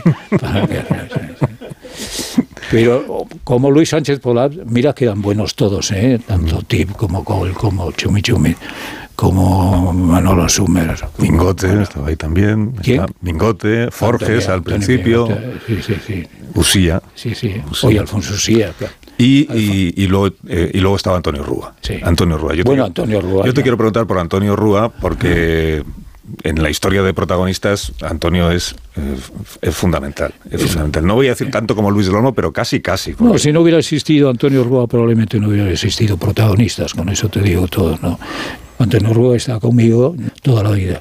Y Antonio Rúa ha sido el hombre más importante que he tenido alrededor de mi vida como profesional, ayudantes, eh, hombre que se le ocurría cosas para eh, ponerlas en marcha, ¿no? Nunca decía un no, siempre me contaba, Luis, esto es posible. Por eso le contaba todas las locuras que pasaban por mi cabeza, las comentaba con Antonio Rúa. Y Antonio Rúa le daba una vuelta y dice, se puede hacer, se puede hacer, se puede, se puede hacer todo. Antonio Rúa ha sido el escritor radiofónico más importante que ha parido la radio, yo creo que sí. Sí, yo también. Yo también lo creo. Eh, y Merche, eh, tu, mujer hacía el control de calidad del programa de protagonistas eh, cada día en casa. Tú regresabas a casa y entonces ella te decía, "Pff, la entrevista floja, Luis. Eh, la parte de humor hoy ha estado más brillante que otros días. Mi mujer, que es una gallega de Santa Marta de Ortigueira, mm, lista como todas las gallegas, y es la que me dice, Luis, esto es un error, no lo hagas. Ahí me vas a meter la pata. Cuidado con, con el personaje este que vas a tener mañana, porque ella- me miraba a ver qué tertulia tenemos para mañana, quiénes son los invitados, y yo lo repasaba, se lo decía al jefe de programas y a mi mujer. Y me decía, este está bien, este no sé, este cuidado con él. Pero mi mujer ha sido importante de encontrar a esta gallega de Santa Marta de Ortigueira, que es muy serio, muy serio, sí, sí. Ya que estás aquí, Luis del Olmo, eh, en una cadena de radio que fue tuya y que te sigue Ya me gustaría que fuera mía. la- ya me gustaría que fuera mía. Bueno, ahora está, ahora está difícil comprarla, eso te lo, te lo digo yo. Está muy consolidada en el grupo A3 Media. Pero esta cadena de radio sigue mm, sintiendo devoción por, por Luis del Olmo. Y sobre todo gratitud, porque somos herederos todos de, de lo que tú hiciste. Eh, escuchas la radio, ves la televisión. mm, Ha, ha cambiado mucho lo que hacemos los que estamos ahora aquí en- en- delante de un micrófono. ¿Te, te, te gusta lo que se hace ahora? Nos, nos mandarías a todos a hacer puñetas porque no... ¿Cómo, cómo nos ves? Va a sonar a, va a sonar a- va a sonar, va a sonar a tomadura de pelo, si te digo. Es que yo te escucho a ti, tío. Antes, tú tienes que notarlo ahora. Tú en este momento lo que lo que dices en la radio, eso tiene una repercusión no solamente en el gobierno, sino en la oposición. ¿no?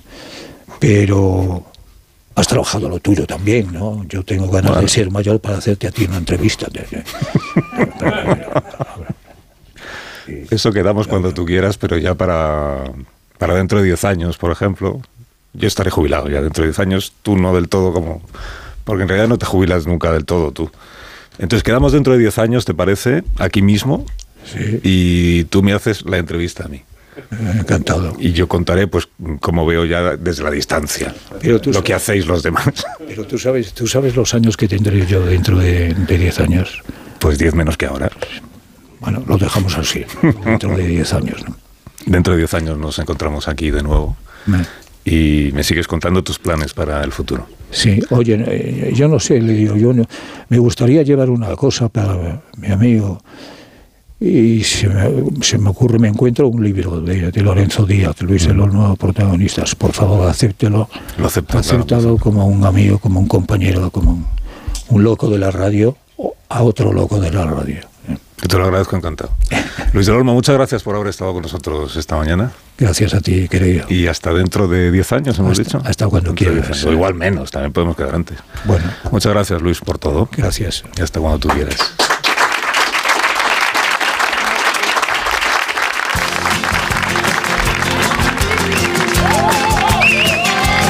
Aquí están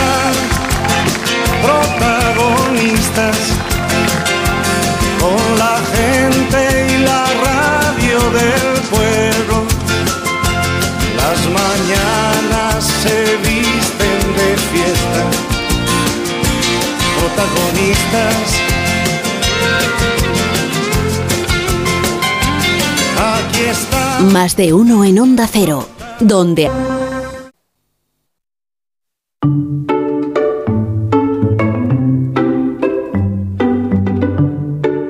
Más de uno en Onda Cero, donde Alsina. Entonces, Fortea, en este podcast documental que acabamos de estrenar en nuestra página web y del que eres el, el director y el escritor y el entrevistador y el montador y el todo, ahí todo vamos a eh, escuchar la historia de Luis del Olmo en todas sus etapas, ¿no? En Radio Nacional... Absolutamente, esos 40 años de protagonistas resumidos y 40 años de la historia de España, dicho sea de paso, ahí cabe de todo. Bueno, escucharemos, por ejemplo, podemos escuchar en el podcast el día que en España se aprueba la Constitución. Así es. Eh, ¿Qué dijo Luis del Olmo el día que España aprobó la Constitución? Tú fíjate. Qué documento sonoro, ¿no? O cuando, o cuando se aprobó la ley del divorcio. Así es. Cómo fue protagonistas aquel día, ¿no? De O los todo. Juegos Y Olímpicos. los juegos, fíjate. Y la Expo 92. De todo, es que todo cabía, todo pasaba por protagonistas, todo. Sí, sí, cuando se quemó el liceo, es verdad, ahí sufrió Ostras, Luis del Olmo lo que no está escrito. Claro, que conectó con Montserrat Caballé, Sí, que se querían un montón. Sí, sí, sí. ¿Y qué más? Y qué más, Bueno, y habrá anécdotas, ¿no? Infinidad de anécdotas. Cosas que hayan salido mal en el programa, que eso os gusta mucho a los que hacéis estas Exacto, cosas. sí, sí, sí, sí. Hay algo que se hincha. ¿Cómo? Una anécdota de algo hinchable.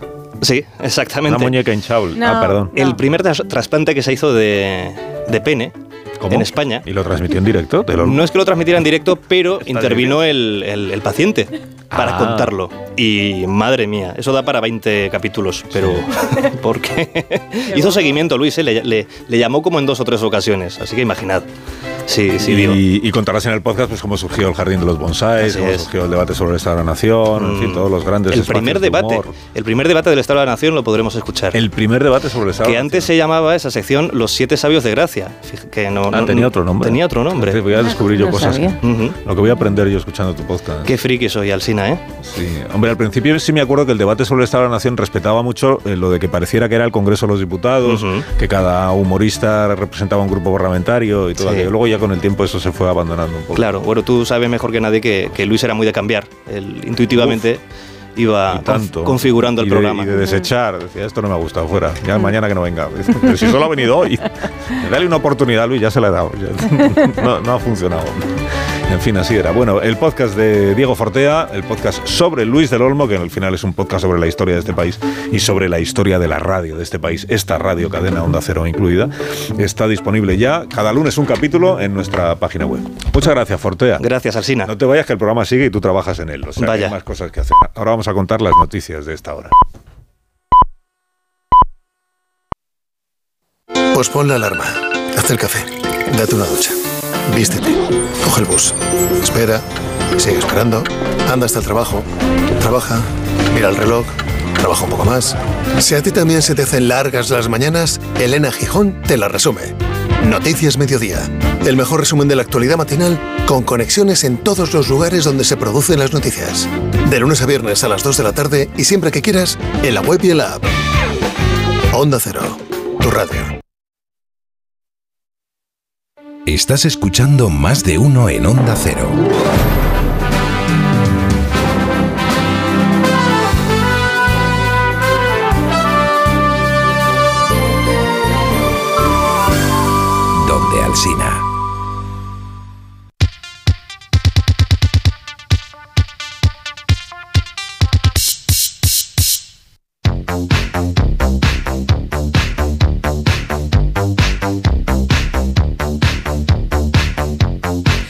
A un amigo, a Alicia, le preocupa el, el medio ambiente y mm, en su casa reciclan de todo. Así que eh, un día le dije, ¿y por qué no te compras un eléctrico? Y la, la criatura hizo eh, eso.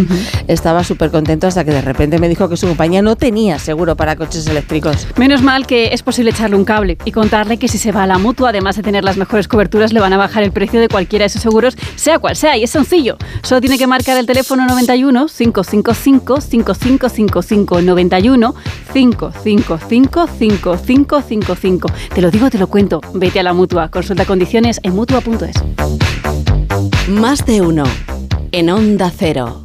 Eliges entre decenas de emisoras. Eliges entre pop, rock y folk. Eliges el lugar perfecto para escucharlo y no vas a poder elegir cómo quieres que sea tu hipoteca.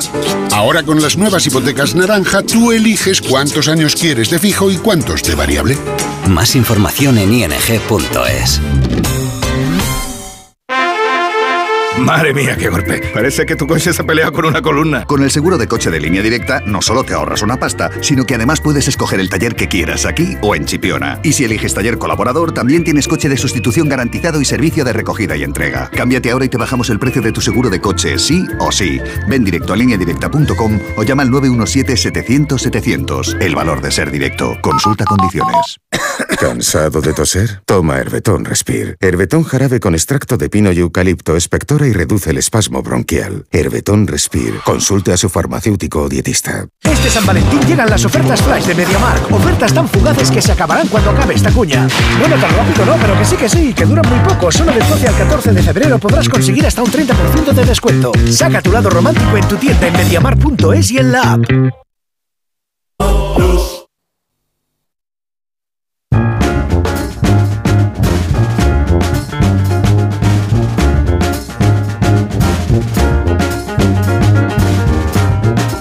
De uno en Onda Cero, donde Alsina. Jorge Abad, buenos días, ¿cómo Hola, estás? Begoña, buenos pues muy días. bien, muy Le vamos a dar descanso a, a Diego porque es que. Yo creo que se la ha ganado. Ha trabajado ya mucho. ¿eh? Jolín. Muchísimo. trabajado- Bueno, a hoy dos años enteros. Ha trabajado dos años. Haciendo el podcast de protagonistas del y ahora está, ahora está como un chiquillo con zapatos nuevos, con podcast nuevo. Sí, así es. Que ya saben que lo pueden escuchar en ondacero.es, ¿eh? el podcast capítulo. sobre Luis del Olmo. En su lugar, a esto em, que viene ahora lo podríamos llamar ¿Por qué la aviadora Amelia Earhart eh, desapareció en mitad del Pacífico? Quizá tuviera la culpa el calendario, pero va a ser Zumer quien lo sabe todo. Ahora en más de uno, la beta cultureta de Carlos Zumer. Quizás se haya encontrado por fin el avión de Amelia Earhart. Malas noticias para Bob Ballard, explorador de los mares y archifamoso por dar en el 85 con el pecio del Titanic. 30 años después, Ballard quiso hincarle el diente también a otro misterio bestseller, la desaparición de Amelia Earhart, aviadora americana, tan famosa como Lindbergh en su época, y que tras agotar la nómina convencional de hazañas aéreas quiso cruzar el mundo de parte a parte, en sentido antihorario, de Miami a Brasil y luego Senegal, Sudán, Pakistán, Singapur y Australia, y vuelta Pacífico arriba hasta California. El vuelo fue un éxito hasta Papúa Nueva Guinea. Desde allí despegó el 2 de julio del 37 y nunca más se supo de ella y de su copiloto, cuando se dirigían a la isla de Howland para repostar. El gobierno de Roosevelt la buscó y la dio por muerta año y medio después. Versión oficial, siniestrada en el Pacífico por quedarse sin gasolina. Versión extraoficial, capturada por los japoneses. O náufraga en una isla. O incluso vivita y coleando con una nueva identidad en Nueva Jersey. El caso es que el hombre que encontró el Titanic intentó encontrar también a Amelia en 2019, sin éxito. Y mientras llega su segundo intento, porque así son los junkies de los mitos, otros sí lo han conseguido, o eso dicen. Una empresa americana llamada Deep Sea Vision, que ofrece como prueba una imagen de sonar, en la que se ve la silueta borrosa de un avión, parecido al de Amelia. El hallazgo necesita la confirmación de bucear hasta allí abajo, pero la ubicación anunciada se alinea con mi teoría favorita del asunto, la más sencilla, quedarse sin gasolina por culpa del calendario, por culpa de sobrevolar la llamada línea internacional de cambio de fecha y no retrasar un día el calendario de a bordo en cuyo caso se desajusta todo el sistema de navegación, con un margen de error de hasta 100 fatales kilómetros.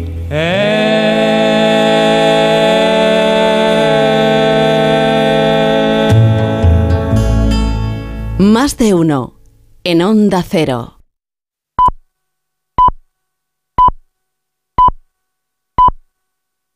¿Reconoces este sonido?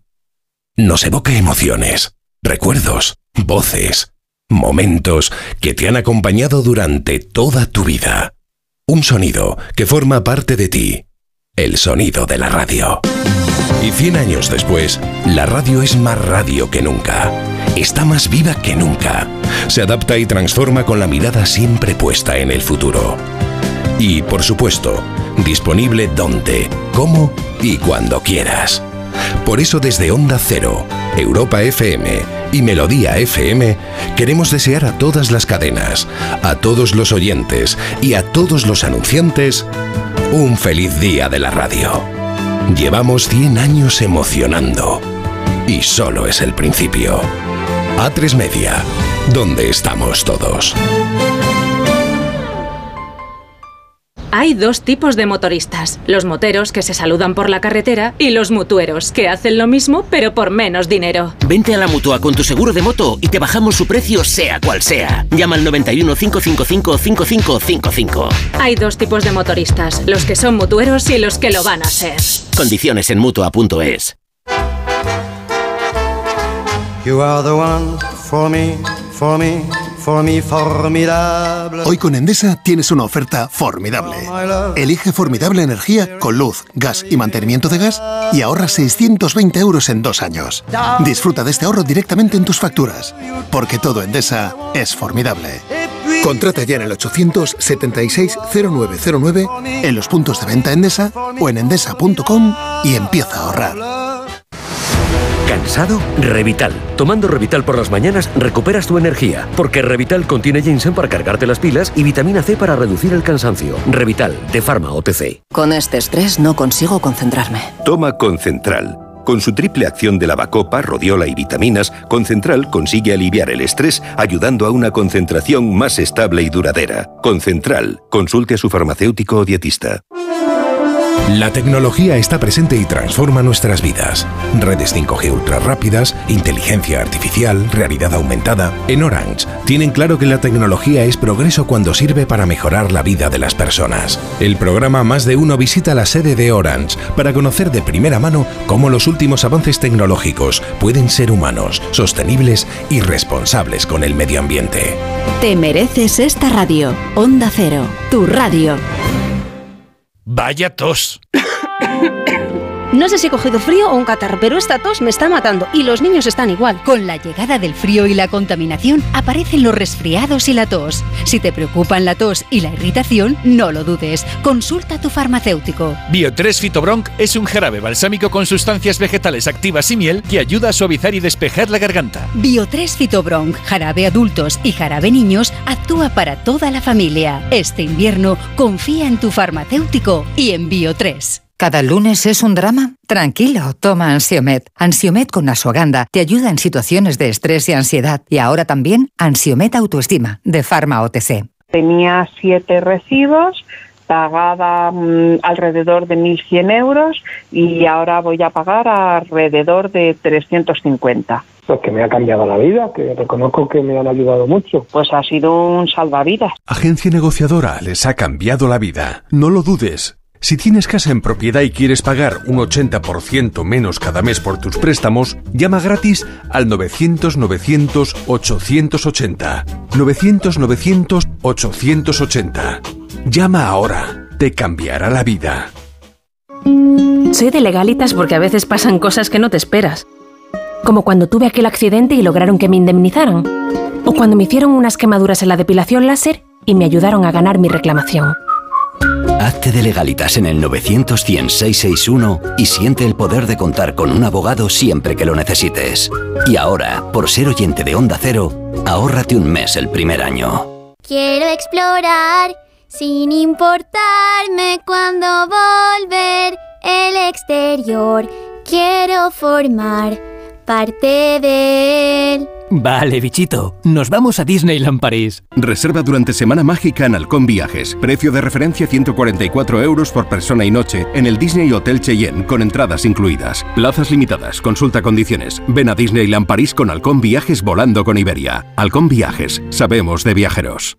Noche de tos. Respira. Toma Herbetón Respir. Herbetón jarabe con extractos de pino y eucalipto es expectorante natural y antiinflamatorio pulmonar. Herbetón Respir. Consulte a su farmacéutico o dietista. Llegan las rebajas del hogar del corte inglés. Hasta el 50% de descuento en una selección de colchones de las mejores marcas. Del 12 al 29 de febrero de 2024. Financiación fácil hasta en 12 meses. Financiación ofrecida por financiar al corte inglés y sujeta a su aprobación. Consulta condiciones en elcorteinglés.es. En tienda web y app. El corte inglés. Su alarma de Securitas Direct ha sido desconectada. Anda, si te has puesto alarma. ¿Qué tal? La verdad que muy contenta. Como me paso casi todo el día fuera de casa trabajando, así me quedo mucho más tranquila. Si llego a saber antes lo que cuesta, me lo hubiera puesto antes. Protege tu hogar frente a robos y ocupaciones con la alarma de Securitas Direct. Llama ahora al 900-272-272. En el sexo como en los toros hay que triunfar. Energisil Vigor con Maca estimula el deseo sexual y ahora consigue un efecto más rápido con Energisilistan. Cada día tengo peor la memoria. Toma de Memory. De Memory con fósforo y vitamina B5 contribuye al rendimiento intelectual normal. Recuerda, de memoria, de Memory. Y ahora también de Memory Senior, de Pharma OTC. El ser humano ha pisado la luna, pero sacar las legumbres cocidas del tarro nos sigue costando. Hasta ahora, con el nuevo tarro ancho de Legumbres Luengo todo es más fácil. Salen intactas muy rápido y con su sabor único. Legumbres Luengo, la nueva pasta. ¿Cansado? Revital. Tomando Revital por las mañanas recuperas tu energía, porque Revital contiene ginseng para cargarte las pilas y vitamina C para reducir el cansancio. Revital, de Pharma OTC.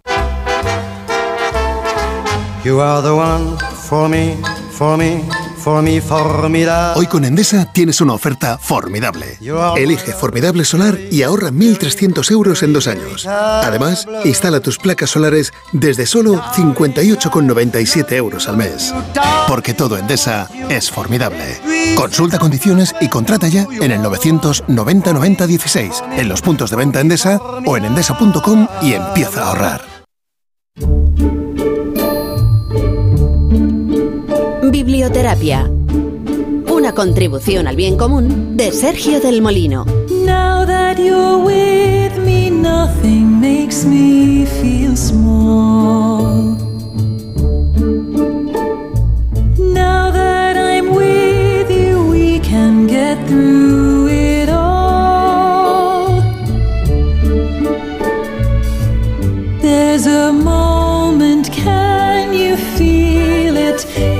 That moment when we rise or fall. Entonces, Jorge, ¿a ti te gustó eh, La Sociedad de la Nieve? A mí sí me gustó. Sí, a mí que- sí me gustó, me gustó mucho, de Mm. hecho. Es que Sergio del Molino yo creo que no. No, Sergio del Molino, yo me lo imagino no. el sábado por la noche en su casa no. jurando en arameo por Sí. cada uno de los premios Goya, que no fueron pocos, Sí, son que cayeron. 12 veces en arameo, juro. Pero ¿por qué me vais? Pero, pero Begoña Gómez de la Fuente. Ha hablado Jorge Abad del tema, yo no he dicho ni que sí ni que no. Pero no sé en qué porque- jurabas tú. ¿Por qué me pintáis? ¿Por qué me pintáis así tan escudos? Me- me- yo me alegro mucho de que se reparta felicidad y Me gusta que la gente mame. disfruta. No, no, yo no tengo nada en contra de los premios. Otra cosa es que yo tenga mi criterio, a mí me gusten las cosas o no me gusten, pero a mí no. No, no. Además, yo no voto en la academia, no tengo ningún. Menos no tengo mal. ni voz ni voto. Menos y yo el mal, sábado. si no- y además, yo el sábado estaba tomando unos vinos por Málaga ¿Ves? tan ricamente. Pues por eso. que estaba la gente de carnaval, estaba todo maravilloso. de todo. Mejor de plan. ceremonia, de, los- de las pelis, de todo. Es horrible. Pero qué va, pero qué mentira. Si no hago más que alabar y repartir Sí, y sí, conocimiento, y, descubrir libros maravillosos en esta hecho, sección, que es. Hmm, Esta sección es muy bonita y muy la buena. sección es preciosa, es preciosa. preciosa. Hará, hará historia de la Sí, radio y, sí. y Fortea hará un podcast Sí. sobre ella dentro de 20 años. Un Goya no, pero verás. un Ondas sí yo le daba, ¿eh? a- ¿Por qué no? Hombre, a Em, ver. a ver, a ver los ahí, los ondas para cachitos de cosas. Hombre, claro. Claro que sí. Onditas, Onditas. onditas, un onditas. Que claro, la peli es que la peli, ay, la peli se pasa mucho frío, es mucho de, de- de nieve. Pero de hielo, fíjate, vamos a hablar también mañana, ¿eh? Por cierto. Y de icebergs. El Día Mundial de la Radio, de, de icebergs. Icebergs. Icebergs. Icebergs. Que yo. Con barcos de por medio y todo, o sea que mañana lo vamos a pasar también mal. Eh, pero mientras tanto, vayamos, os parece, al año 1983. Diario ABC de Sevilla. Domingo 30 de octubre de 1983. Sección llamada Siempre es 28 de diciembre. O sea, siempre es el Día de los Inocentes. Titular, exacto. Se traerá un eh, iceberg, iceberg para paliar la pertinaz sequía. Con uno mediano, según los técnicos, hay para llenar un pantano. Sí, y dice el cuerpo de la noticia. Las previsiones de lluvia que se avecinan por el horizonte, es decir, ninguna, están haciendo pensar que ya es algo a los técnicos y políticos encargados de que no nos falte el líquido elemento. Se intentó ya, sin muchos resultados prácticos, organizar una feria del libro que tan buenos chaparrones produce siempre. Posteriormente se puso en práctica la idea de construir pantanos móviles, es decir, pantanos que fueran fácilmente transportables a sitios donde estuviera lloviendo y que después se reintegraran a sus tierras secas, pero no resultó por dos cuestiones, que no llovía en casi ningún sitio y que nunca llovía a gusto de todos. Y remata el texto, que te lo voy a leer aquí, eh, Sergio, dice, como quiera que la situación se agrava y que aquí sigue sin caer una gota, se ha acordado en trasladar a la cuenca del Guadalquivir un iceberg de tamaño mediano. Este, arrastrado por un barco y tardando un par de meses en llegar desde la iceberguería hasta aquí, nos proporcionaría una cantidad de agua capaz de rellenar un pantano y si se lo proponen hasta dos. Sí. Y dice el artículo al final del todo, por si alguien no ha pillado el tono coñero, dice, en esta sección ABC publicará noticias que no son ciertas, pero que debieran serlo. Noticias que no son ciertas, ¿vale? Hasta que llegaron los chilenos, cuidado, ¿eh? A la Expo del 92. Espera, mira, sí.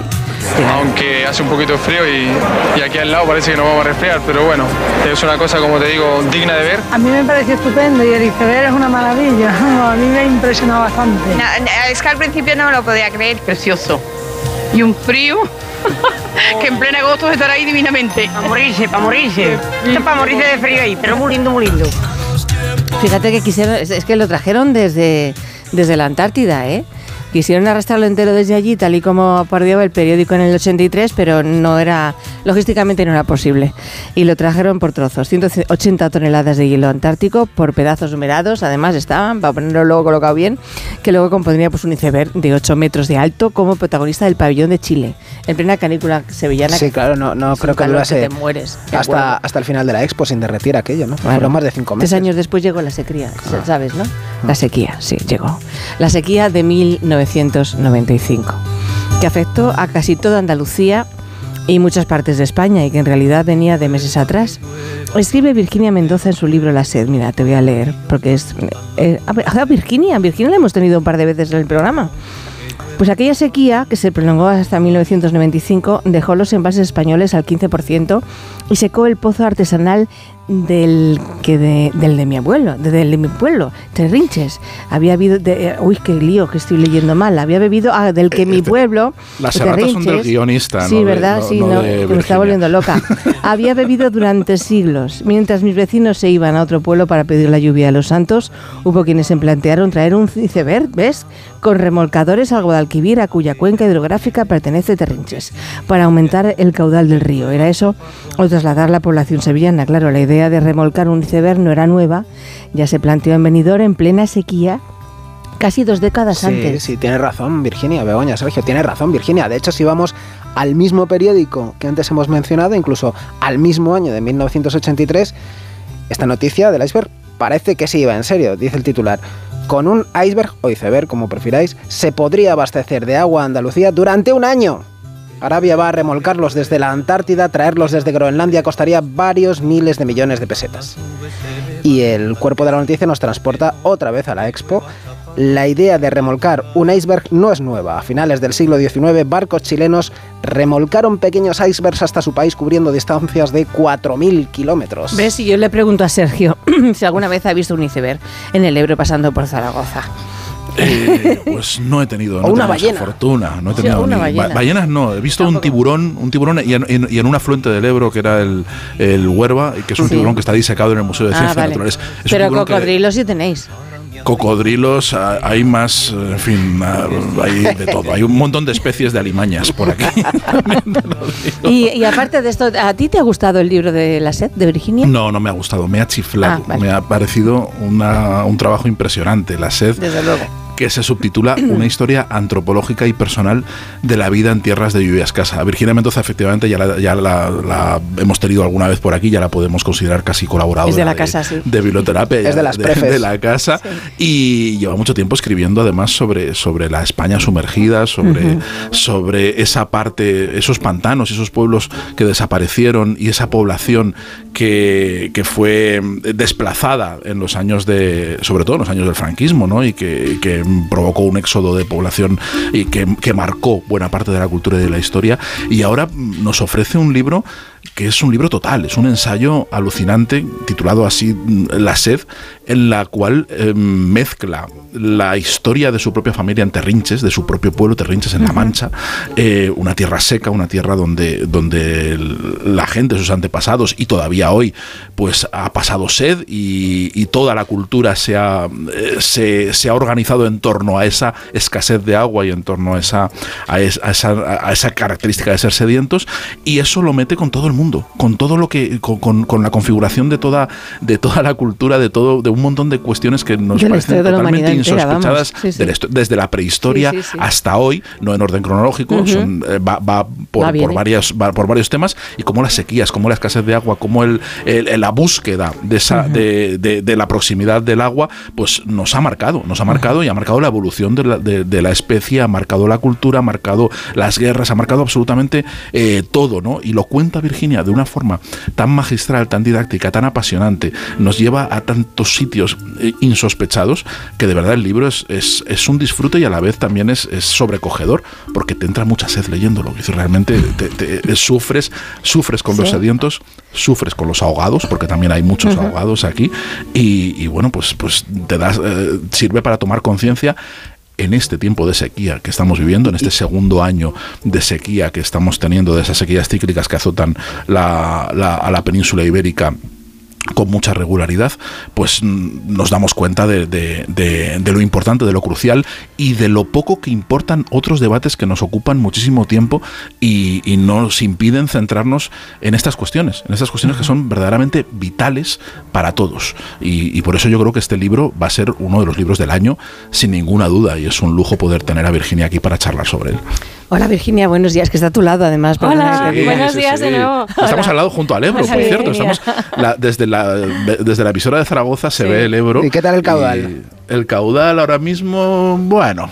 Bueno, podría estar mejor. Vale. Se ven se, se ven las instalaciones de Helios, que es el, eh, el parque deportivo que hay justo enfrente, y cuando se ven es Malo. Es una mal. referencia eso. Sí, sí, sí, sí. sí. Claro que el Ebro Virginia- es una de las cosas que a mí más me han impresionado como sedienta, porque Sí. vine, vine de- desde el pueblo con 10, 11 años de excursión Sí. y, y vi el Ebro y, y yo flipé, dije, pero ¿cómo hay tanta agua ahí? Pedazo de río.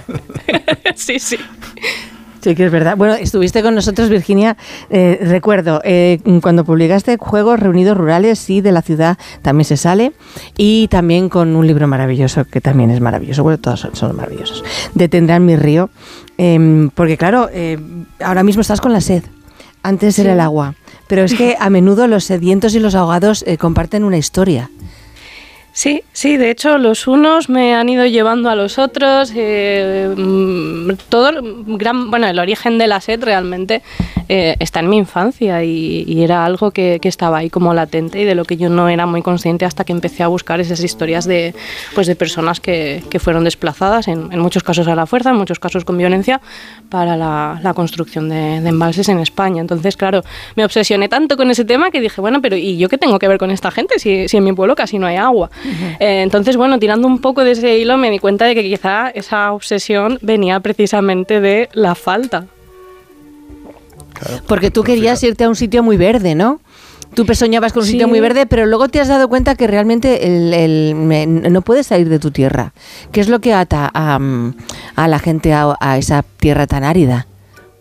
Sí, tengo la sensación de que de, de alguna manera acabamos también, bueno, siempre que, que puedas permitirte eh, elegir en la medida de lo posible, tengo la sensación de que tendemos a, a sentirnos más en casa en un lugar que, que, bueno, pues que, que se parezca de alguna manera al lugar en el que crecimos. Por ejemplo, yo solo noté en Armenia, pero a un nivel más de, eh, de comunidad, ¿no? Con eh, las eh, mujeres en, en los pueblos y demás, pues me sentía muy como, como cuando estaba en mi pueblo.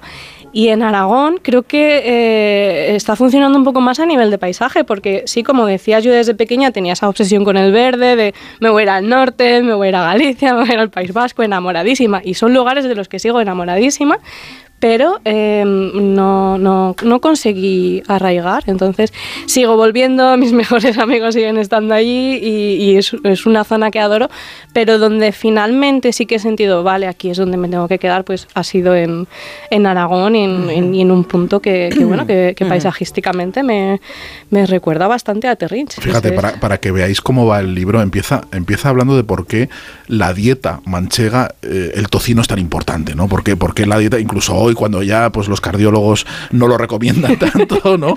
Pero, pero el tocino es algo como muy, muy importante y por qué esa dieta eh, hipercalórica y basada en el cerdo tiene que ver con la falta de agua, también tiene que ver con cómo ha desarrollado toda una cultura gastronómica. Pero también nos cuenta, por ejemplo, eh, Virginia, que, que, que, las pinturas rupestres de, de, Alta, de la, las de la cueva de Altamira uh -huh. y, de, y de Lascaux, eh, es probable, hay teorías de que, que, realmente dibujan constelaciones, ¿no? Realmente dibujan, están dibujando el cielo tal y como lo veían con las formas como nosotros imaginamos que son mm. las, las, estrellas y demás. Y que eso tenía también un propósito eh, que tiene que ver con el agua, que era intentar adivinar o intentar saber cuándo diablos iba a llover, ¿no? Que, que, era lo que obsesionaba también a la gente y de lo que dependía en su vida, ¿no?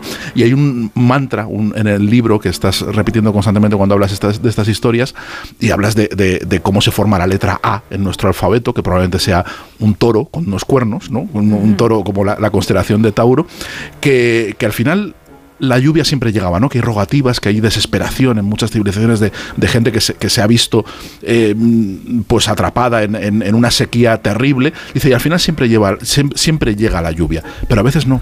A veces no ha llegado y cuando no ha llegado, la civilización se ha ido al carajo, ¿no? Mm. Y han tirado sí. cristos a los ríos, ¿no? Como en tu pueblo. También. Sí, sí. No, no terminamos de saber si esto ha ocurrido o no, no sabemos si es una leyenda, si es realidad, pero bueno, como sea, si eso ocurrió, ese Cristo tuvo que pasar por delante de mi casa. Qué bueno. Pero es verdad, ¿no? Que a veces no, no ha llegado la lluvia, a veces. Mm en algunos momentos. A veces eh, ha tardado muchísimo. Me, mira, de, uno de los puntos de partida de la sed, junto con esa, esa sequía que, que, que, a nosotros nos afectó tantísimo en los años 90, cuando yo era pequeñita, eh, el otro punto de partida es la cultura de las motillas, que fue una cultura de, de la edad del bronce eh, que nació en plena mancha. Y las motillas son unas construcciones que realmente eran como pozos fortificados. Eh, la, su función realmente era obtener agua y también eh, protegerla. Evidentemente se ha encontrado aquí el origen de la desigualdad y demás, pero bueno, dejando esto aparte, la cultura de las motillas surge en un momento en, en plena megasequía, hace unos 4.200 años, 4.300 años, eh, que duró siglos. Y, esta gente, pues de manera desesperada, no sé cómo, de alguna manera, pues ellos supieron que, debajo tenía que haber agua y empezaron a, empezaron a, a construir eh, estos pozos, ¿no? Eh, de hecho, el, el, pozo más antiguo de la península ibérica, al menos que, que sepamos por ahora, es la Motilla del Azuer, que, que está en Daimiel y que, que forma parte de, de, esta cultura.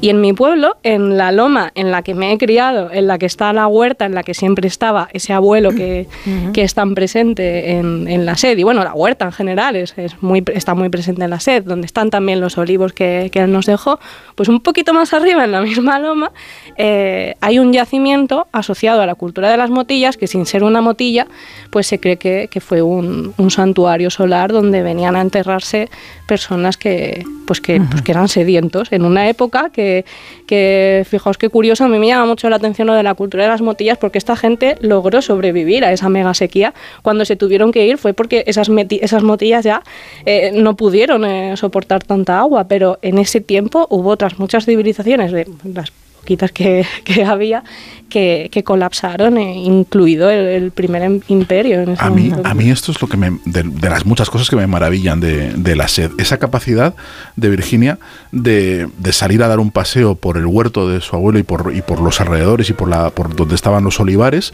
y conectar su historia íntima, su historia, eh, su autobiografía y la historia de su familia y de su pueblo, conectarla pues con la prehistoria, con los orígenes del agua, con, los, con, con, con, toda la humanidad. Hay unos caminos que son muy difíciles de trazar dentro de la literatura que van de lo íntimo a lo, a lo universal. Y Virginia pasea por ellos como quien pasea por el huerto. Es una cosa eh, fascinante, ¿no? Y yo creo que es lo que hace, parte, en parte, ese talento es lo que hace de la sed un libro excepcional que yo creo que va a alucinar a mucha gente y que va, que va a ser uno de los libros que, que va a marcar la, el año sin ninguna duda, ¿no? Yo, ya lo está haciendo. Yo he descubierto que, que eran lo- los yamnayas, ¿no, Sergio? Los yamnayas, sí, sí, sí. Sí, Eso de- es maravilloso. Sí, de hecho le quería comentar que ahora que ahora que mencionaba esto Sergio, precisamente yo creo que el punto de partida de, de- de ir de, de la huerta y del pueblo a, a lugares tan remotos está precisamente en este yacimiento, en Castillejo del Bonete, pero por el hecho de que eh, uno de los enterrados que encontraron ahí,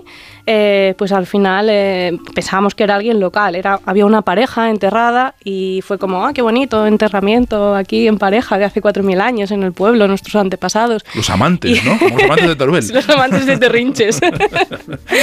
Eh, bueno, pues cuando eh, hicieron estudios y demás descubrieron que, eh, que no se habían alimentado de lo mismo para nada y, y acabaron llegando a la conclusión, eh, los, los restos de, de- este hombre eh, mm, se estudiaron en el estudio, en el mayor estudio de, de genética antigua que, que se ha hecho hasta la fecha y llegaron a la conclusión, en parte gracias a esos huesos, pues eh, no sé si recordáis hace un par de años que se anunció a bombo y platillo que, que habían venido unos señores a caballo del este y nos habían invadido y habían matado a todos nuestros hombres y bueno, y un, un genocidio brutal y bueno, eh, Pues lo hay. exageraron de mil maneras, no sabemos lo que pasó, esto se dio a lo largo de 400 Ujú. años, pudieron ser muchas las causas, pero sí que es cierto que han demostrado que a día de hoy todos los nacidos en la península ibérica llevamos genes de los Yamnayas.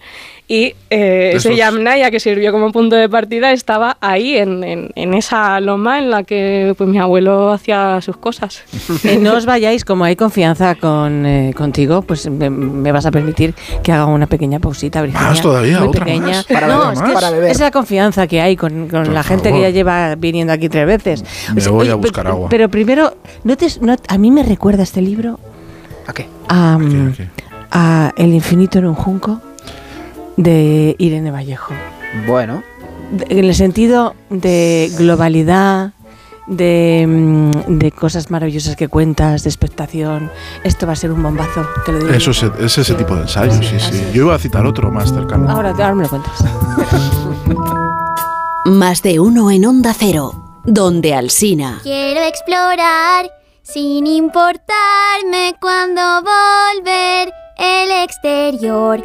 Quiero formar parte de él. Vale, bichito, nos vamos a Disneyland París. Reserva durante Semana Mágica en Halcón Viajes. Precio de referencia 144 euros por persona y noche en el Disney Hotel Cheyenne con entradas incluidas. Plazas limitadas. Consulta condiciones. Ven a Disneyland París con Halcón Viajes volando con Iberia. Halcón Viajes. Sabemos de viajar. Que has cambiado tanto y por fin has dado el paso. Nuestros perros son un miembro más en nuestra familia, por ello es importante protegerlos como se merecen. Y en Zurich Seguros lo tienen claro, Marisol. Y tanto que lo tienen claro, y es que ahora con el seguro de hogar de Zurich nuestras mascotas también estarán protegidas ante cualquier contratiempo. Ya solo nos queda disfrutar de ellas con total tranquilidad. Así que si quieres saber más, infórmate a través de tu experto en seguros o en la web zurich.es. Con Zurich, hagámoslo épico. Por ti que siempre te mueves, respetando lo que amamos. Más de uno en Onda Cero.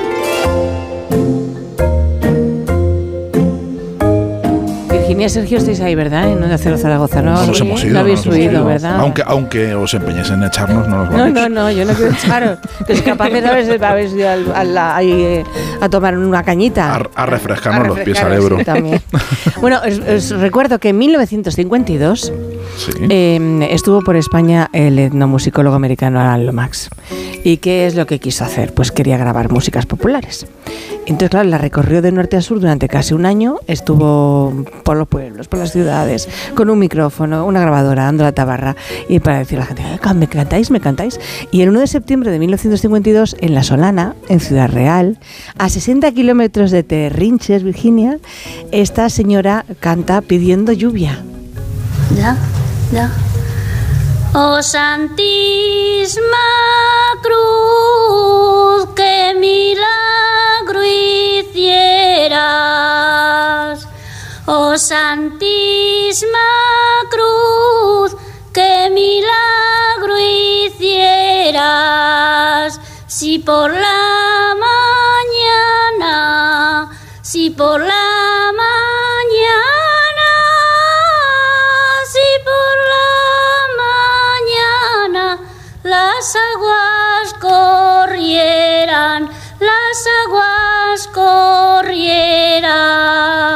Porque Virginia, hasta que no te mm, falta, ¿verdad? No te das cuenta de lo que tienes.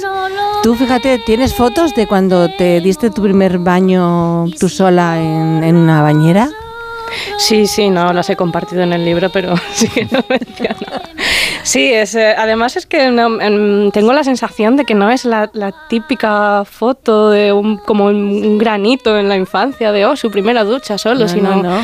su primera ducha solo porque de verdad no necesitas eh, bañarte con toda tu familia ni, ni depender de, de- de estar acumulando agua con, con lo que puedes, con lo que pillas. eh, em, está- em, vivíamos una situación completamente desesperante. Eh, la gente tenía en los corrales, en las terrazas, ollas, barreños, bañeras, bidones, cualquier cosa para, para retener el agua. No tanto la que pudiese caer del cielo, porque llover pues eh, llovía poco, aunque bueno, cuando terminó la sequía pues eh, sí que llegó el momento de, quizá de, mayor cantidad de lluvia en, en casi un, un siglo, pero durante ese tiempo pues eh, vivíamos así. En casi todas las casas se, se instalaron depósitos en las terrazas para el ratito que mi abuelo abría el agua, por lo menos eh, intentabas eh, guardar todo lo que, lo que podías para, para porque al durante el resto del día lo ibas a necesitar y no lo ibas a tener. Entre la infinidad de cosas interesantes que cuenta Virginia está que, que estas, estas rogativas y estas, estas invocaciones a la lluvia, que se parece pues, a la danza de la lluvia de los, de los indios, que están, y que están en todas las culturas y por todas partes, y que conocemos bien en España, esas rogativas, ¿no? Y esas, esas, ese sacar a la Virgen para, para pedir que llueva en tiempos de sequía, nos cuenta que, que es posible que algunos hicieran trampa y que cuando mm, con métodos de predicción muy, muy rudimentarios, cuando sacaban a la Virgen o cuando hacían la rogativa, ya tenían cierta certeza de que podía funcionar porque ya se avecinaba la lluvia, ¿no? Y que eh, más o menos que, algunos hacían un poquillo de trampa y decir, bueno, esto va, a ser eficaz porque yo sé que, o sea, si, si me espero una semana más, es probable que, que- que, en fin, que puedan atribuir la llegada de la lluvia a, a que, a que hemos sacado la Virgen y a estas rogativas y bueno, me, y me den el aplauso a mí, ¿no? Cabe, cabe esa posibilidad porque partes meteorológicos pues ha habido desde hace dos Claro. o tres siglos y pero claro solo una élite tenía tenía acceso a, a ellos eh, y quiénes eran pues precisamente las personas que te podían aceptar esa o sea, mm, una rogativa tú no la puedes eh, organizar sin más eh, tienes que seguir un proceso y te la tienen que aprobar y te acabarán fijando la fecha entonces bueno yo creo que no era tan inocente, unido a el hecho de que en el momento en el que organizas una rogativa, evidentemente estás ya desesperado y cuando es más fácil que llueva, cuando Pero has llegado usan- ya a ese punto. Los estudiosos del clima usan las, los archivos parroquiales de las rogativas para entender también eh, Sí. los ciclos de lluvias, ¿no? O sea, eso sí que sí, eso es sí, sí. fascinante. Se están utilizando las... eh, porque claro, en, en un momento en el que los eh, documentos que te constan son básicamente esos, pues igual que yo he tenido que profundizar en los archivos eclesiásticos para poder conocer a mi familia, pues eh, también los historiadores están acudiendo a, a- a los textos que quedaron en las iglesias sobre rogativas y también a, a los diarios de, de- de esos, de esos sacerdotes que, que- que contaban cuando, cuando habría una, una rogativa. También los libros de vendimia están siendo muy útiles, pero el estudio de las rogativas a mí me parece muy curioso porque, bueno, pues independientemente de lo que creas, eh, te puede resultar útil a mí como antropóloga y al historiador como historiador porque además le va a permitir, eh, eh, conociendo las sequías del pasado, también va a poder eh, hacer una va a poder tener una idea de lo que puede pasar porque al final es que se nos olvida muy rápido que esto es algo que se repite constantemente y que, O sea, en que la península ibérica es como cada década hay una sequía, ¿no? Sí, Cada aproximadamente en el Mediterráneo suele haber una sequía de unos tres años, que ya en un caso extremo puede llegar a cuatro, más o menos cada década. Sí que es cierto que hay que tener en cuenta que eh, mm, la que se nos viene encima, mm, no, no sé hasta qué punto somos conscientes, porque la previsión es que sean cada vez eh, más, eh, eh, más repetidas, más largas, más graves. Vamos a padecer todos de ansiedad, verás, de aquí a pocos años. Posiblemente. Por eso el libro es más relevante Sí, todavía, es porque nos ayuda maravilloso. mucho más a entender Sí. este asunto. De hecho, creo que lo he escrito un poco po- para evitar caer en esa ecoansiedad, porque eh, hace un par de años me encargaron un reportaje sobre la ecoansiedad y yo no sabía ni qué era eso. Y, y a raíz de ahí, la verdad que escribir la sed me, me ha servido un poco de consuelo, porque cuando empiezas a leer sobre el tema dices, igual sí que lo siento. Virginia, ha sido un placer leerte, de verdad. Un placer. Placer Muchísimas inmenso, gracias. Virginia de Mendoza. ¿A qué te recordaba a ti, Sergio? ¿A qué otro libro? ¿O a qué, no que te recuerde el libro, sino la importancia que va a tener a lo largo de la historia de la literatura en No, España? A ver, la, la- la- a ver, no, la importancia no, me, me recordaba a una cosa que escribí yo, una cosita que escribí Ah. yo. O sea, la, la- la España vacía, que Ah, que va de la cosita otro, esta, de lo sí. personal a otra, Esa sí, una- cosita, una vale. cosita también. Pues igual de exitoso que ha todo, tenido ahí su entonces. cosa, su recorrido con los ensayos y tal. Sí, y yo creo que sí, este, sí. este tipo de ensayo está emparentado. Sí, está emparentado con esa, esa corriente que yo creo ya es una tradición en la literatura española. Virginia Mendoza, un placer inmenso, ya lo sabes. Un La placer, muchísimas beso. gracias. Editorial Debate. Un beso. Sergio, hasta el viernes. Un beso Hasta el viernes, Que nos vamos al boleto de las Cuídate. 12. Más de uno en Onda Cero, donde al... Con Elena Gijón. Este martes vuelve la Liga de Campeones y vuelve en Radio Estadio. Desde las ocho y media de la tarde comienza el camino hacia la final de Wembley. Primer asalto de los octavos de final. El aspirante alemán contra uno de los candidatos al título. Leipzig Real Madrid. Este martes regresa la emoción de la Champions a Radio Estadio. Con Edu García. Te mereces esta radio. Onda Cero, tu radio. Estás escuchando más de uno en Onda Cero.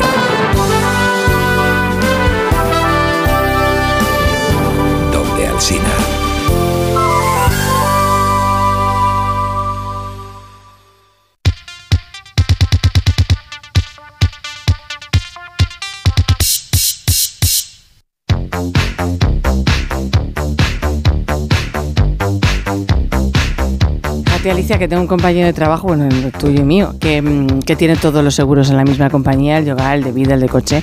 Pues, ¿Os podéis creer que, mm, que el otro día me dijo Jorge Abad que, que aún así le habían subido el precio? Es No me impresionante. Bueno, por, por suerte, sabéis una cosa que siempre se puede cambiar a mejor.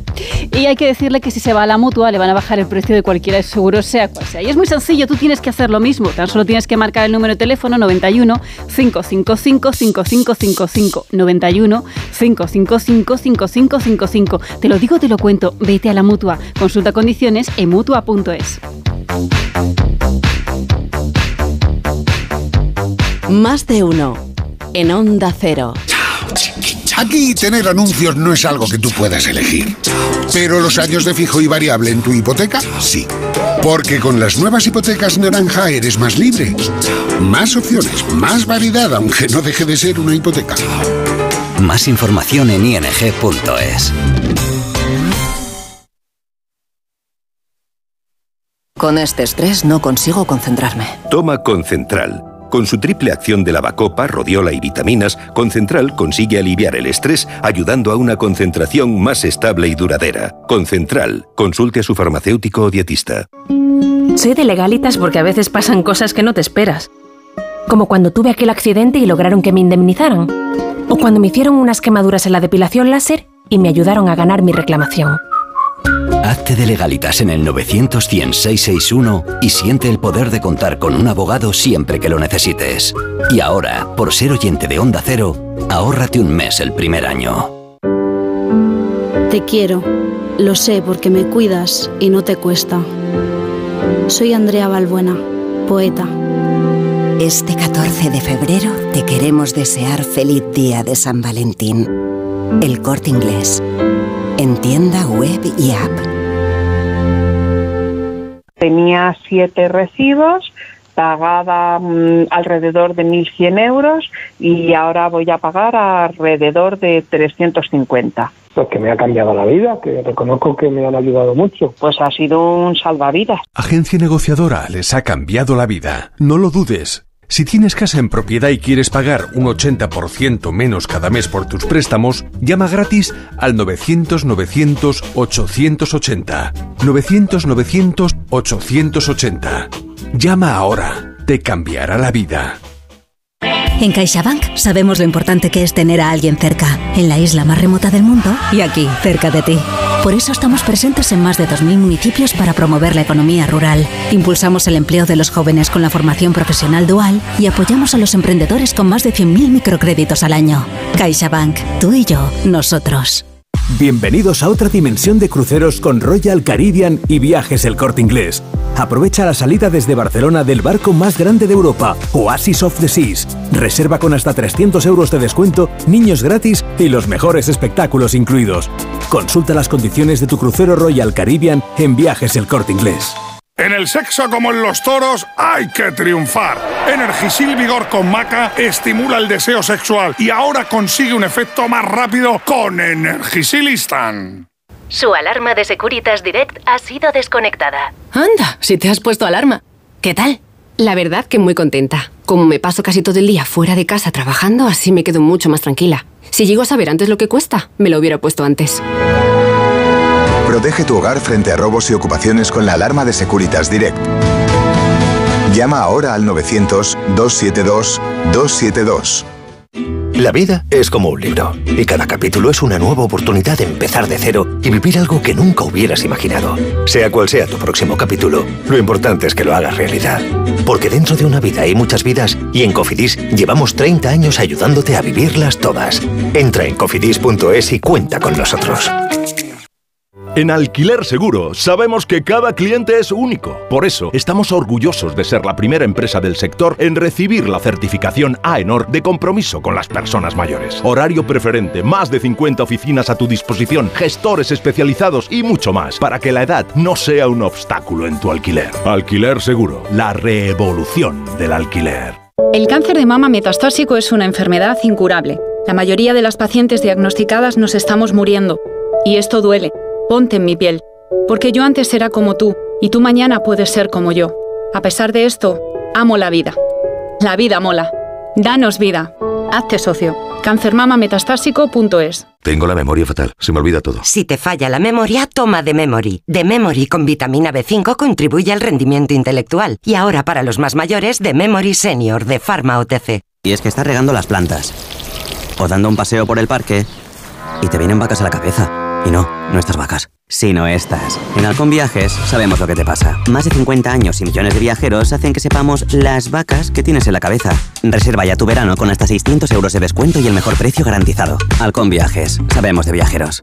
En cofidis.es puedes solicitar financiación 100% online y sin cambiar de banco. O llámanos al 900 84 12 15. Cofidis, cuenta con nosotros.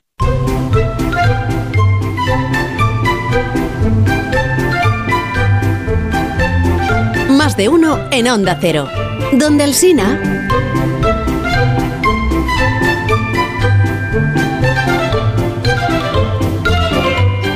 José Rodríguez Sire, buenos días, ¿cómo estás? Hola, buenos días. Buenos ¿Qué días. tal, Jorge? ¿Qué tal, Josemi? ¿Cómo estás? Enhorabuena, Bego. ¿A mí por qué? A ti, porque, hombre, porque tener ese hijo tan deportista que es campeón absoluto, que es medalla de oro, De tiro de con arco, plata, de tiro cosas, con de bronce, de dos medalla de oro, medalla de oro, medalla de oro. Eran tres de oro, no, dos. dos de oro, una de plata. una de plata y una de bronce. Y una de Eh, bronce. creo que sí, si no me Y falta luego alguna. campeón absoluto de España por ¿En qué- equipos, por equipos? con 16 años. ¿Correcto?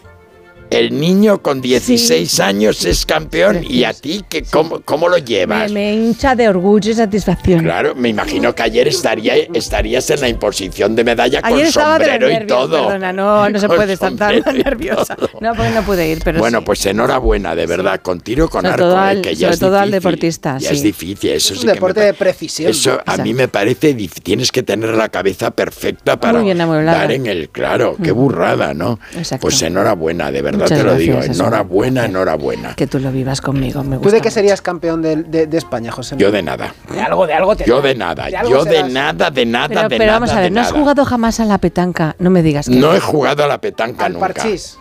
He jugado al parchís. Pero a la rana, Bien. a la rana. ¿Qué es la rana? Pues que me- Vamos a ver, dar- daros cuenta que yo he tenido una infancia Triste, muy rara. No, no, triste no, que va a Mm. ser triste, ni Mm. hablar.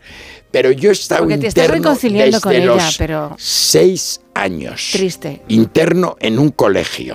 Y no tenían una rana Hasta en el los patio. 15. Pero algo de ocio habría allí. Hasta los deporte. 15. No jugabas pues a lo que había era, pues lo que había era em, este em, baloncesto Ajá. Que no era. que no era lo mío. No. Eh, Equitación. Equitación, pero vamos a ver que era un colegio en el centro de una Ah, ciudad que Sí, tenía un patio nada. de nada. Pues tendría una rana. el otro. Tenía para jugar a la rana. ¿Pero qué es la rana? Pues una rana que puesta, puesta ahí, tú metes ahí monedas o lo que quieras. eh, fichas. Nada, nada, no, pero nada. que había en los, Los colegios bolos. de entonces. A los bolos. Que había de los colegios de entonces una, una, para mon- una moneda si yo no sabía lo que era el dinero. Si Bueno, yo vale. cuando me vine a Madrid, cuando me vine a Madrid después de haber estado en Inglaterra y por ahí, no tenía un duro, yo no disponía de ¿Tú absolutamente has nada. tenido dinero en algún me- momento en tu vida? Nada, nada, ¿Cómo es nada, posible? nada, no disponía absolutamente de nada. Cuando me vine a Madrid, mi padre me dijo, cuando necesites dinero, vas al banco de Vizcaya, Sí. preguntas por don Luis Marzo Sepúlveda y que te den el dinero que necesites. Y yo fui a la calle Alcalá, esquina Barquillo, entré por la puerta con 16 años, 17 años, entré y dije, don Luis Marzo Sepúlveda, primera planta, y Sí. era el director del banco. Ah. Y entonces resulta que dije, yo vengo a por dinero. Y la secretaria dijo, pero Es que no es el cajero. y yo, mi padre me dijo que viniera. ¿Y quién es su padre? Fulano de tal. Y entonces, y entonces no podía tener tampoco cuenta. No podía No, tener, no eras- podía eras- tener eras pequeñajo, claro. cheque ni nada. Claro, claro. Entonces me daba el dinero. Como si te- el- te daba el- la paga. El director general. yo qué sé. o sea, esta es mi, fue mi vida. Así. Y fíjate cómo sería que yo iba al colegio estudio. Estaba en el colegio estudio porque En no Madrid. quería ya un internado más. Llevaba toda la vida interno, ya no podía más. Y entonces me decían, entonces íbamos a desayunar a una cafetería que había en la calle eh, Miguel Ángel que se llamaba Rocas Blancas. Mm. Y yo fíjate tú que claro, con aquella cosa de no quiero gastar dinero porque no es mío el dinero, es pues resulta que tomábamos un yogur batido todo Ay. el mundo y yo lo tomaba sin batir porque era una peseta más barata. Pero claro, es que un día me enteré, me enteré un día y me di cuenta y dije... Y ahí me di cuenta por lo que, porque de repente mi madre me dijo, vas a una tienda de la Gran Vía que se llama Loewe, Sí. que me- hay unas cosas que, eh, que me han que, me, que he comprado Para y ti. que me las tienes que traer a Vigo. Sí. Cuando yo iba en, fui en. Navidad. Y entonces vi, vi lo que valían Lo que los trajes de Leonard que mi madre le había, se había comprado. Tú aquí Y sin el yogur- con el yogur sin batir". Se acabó el yogur sin batir. Claro, efectivamente, que por El una yogur peseta. tiene que ser batido. Ahí aprendiste Ahí a vivir la vida. aprendí, ahí aprendí, ahí aprendí, ¿eh? Que los detalles son importantes Sí. en la vida.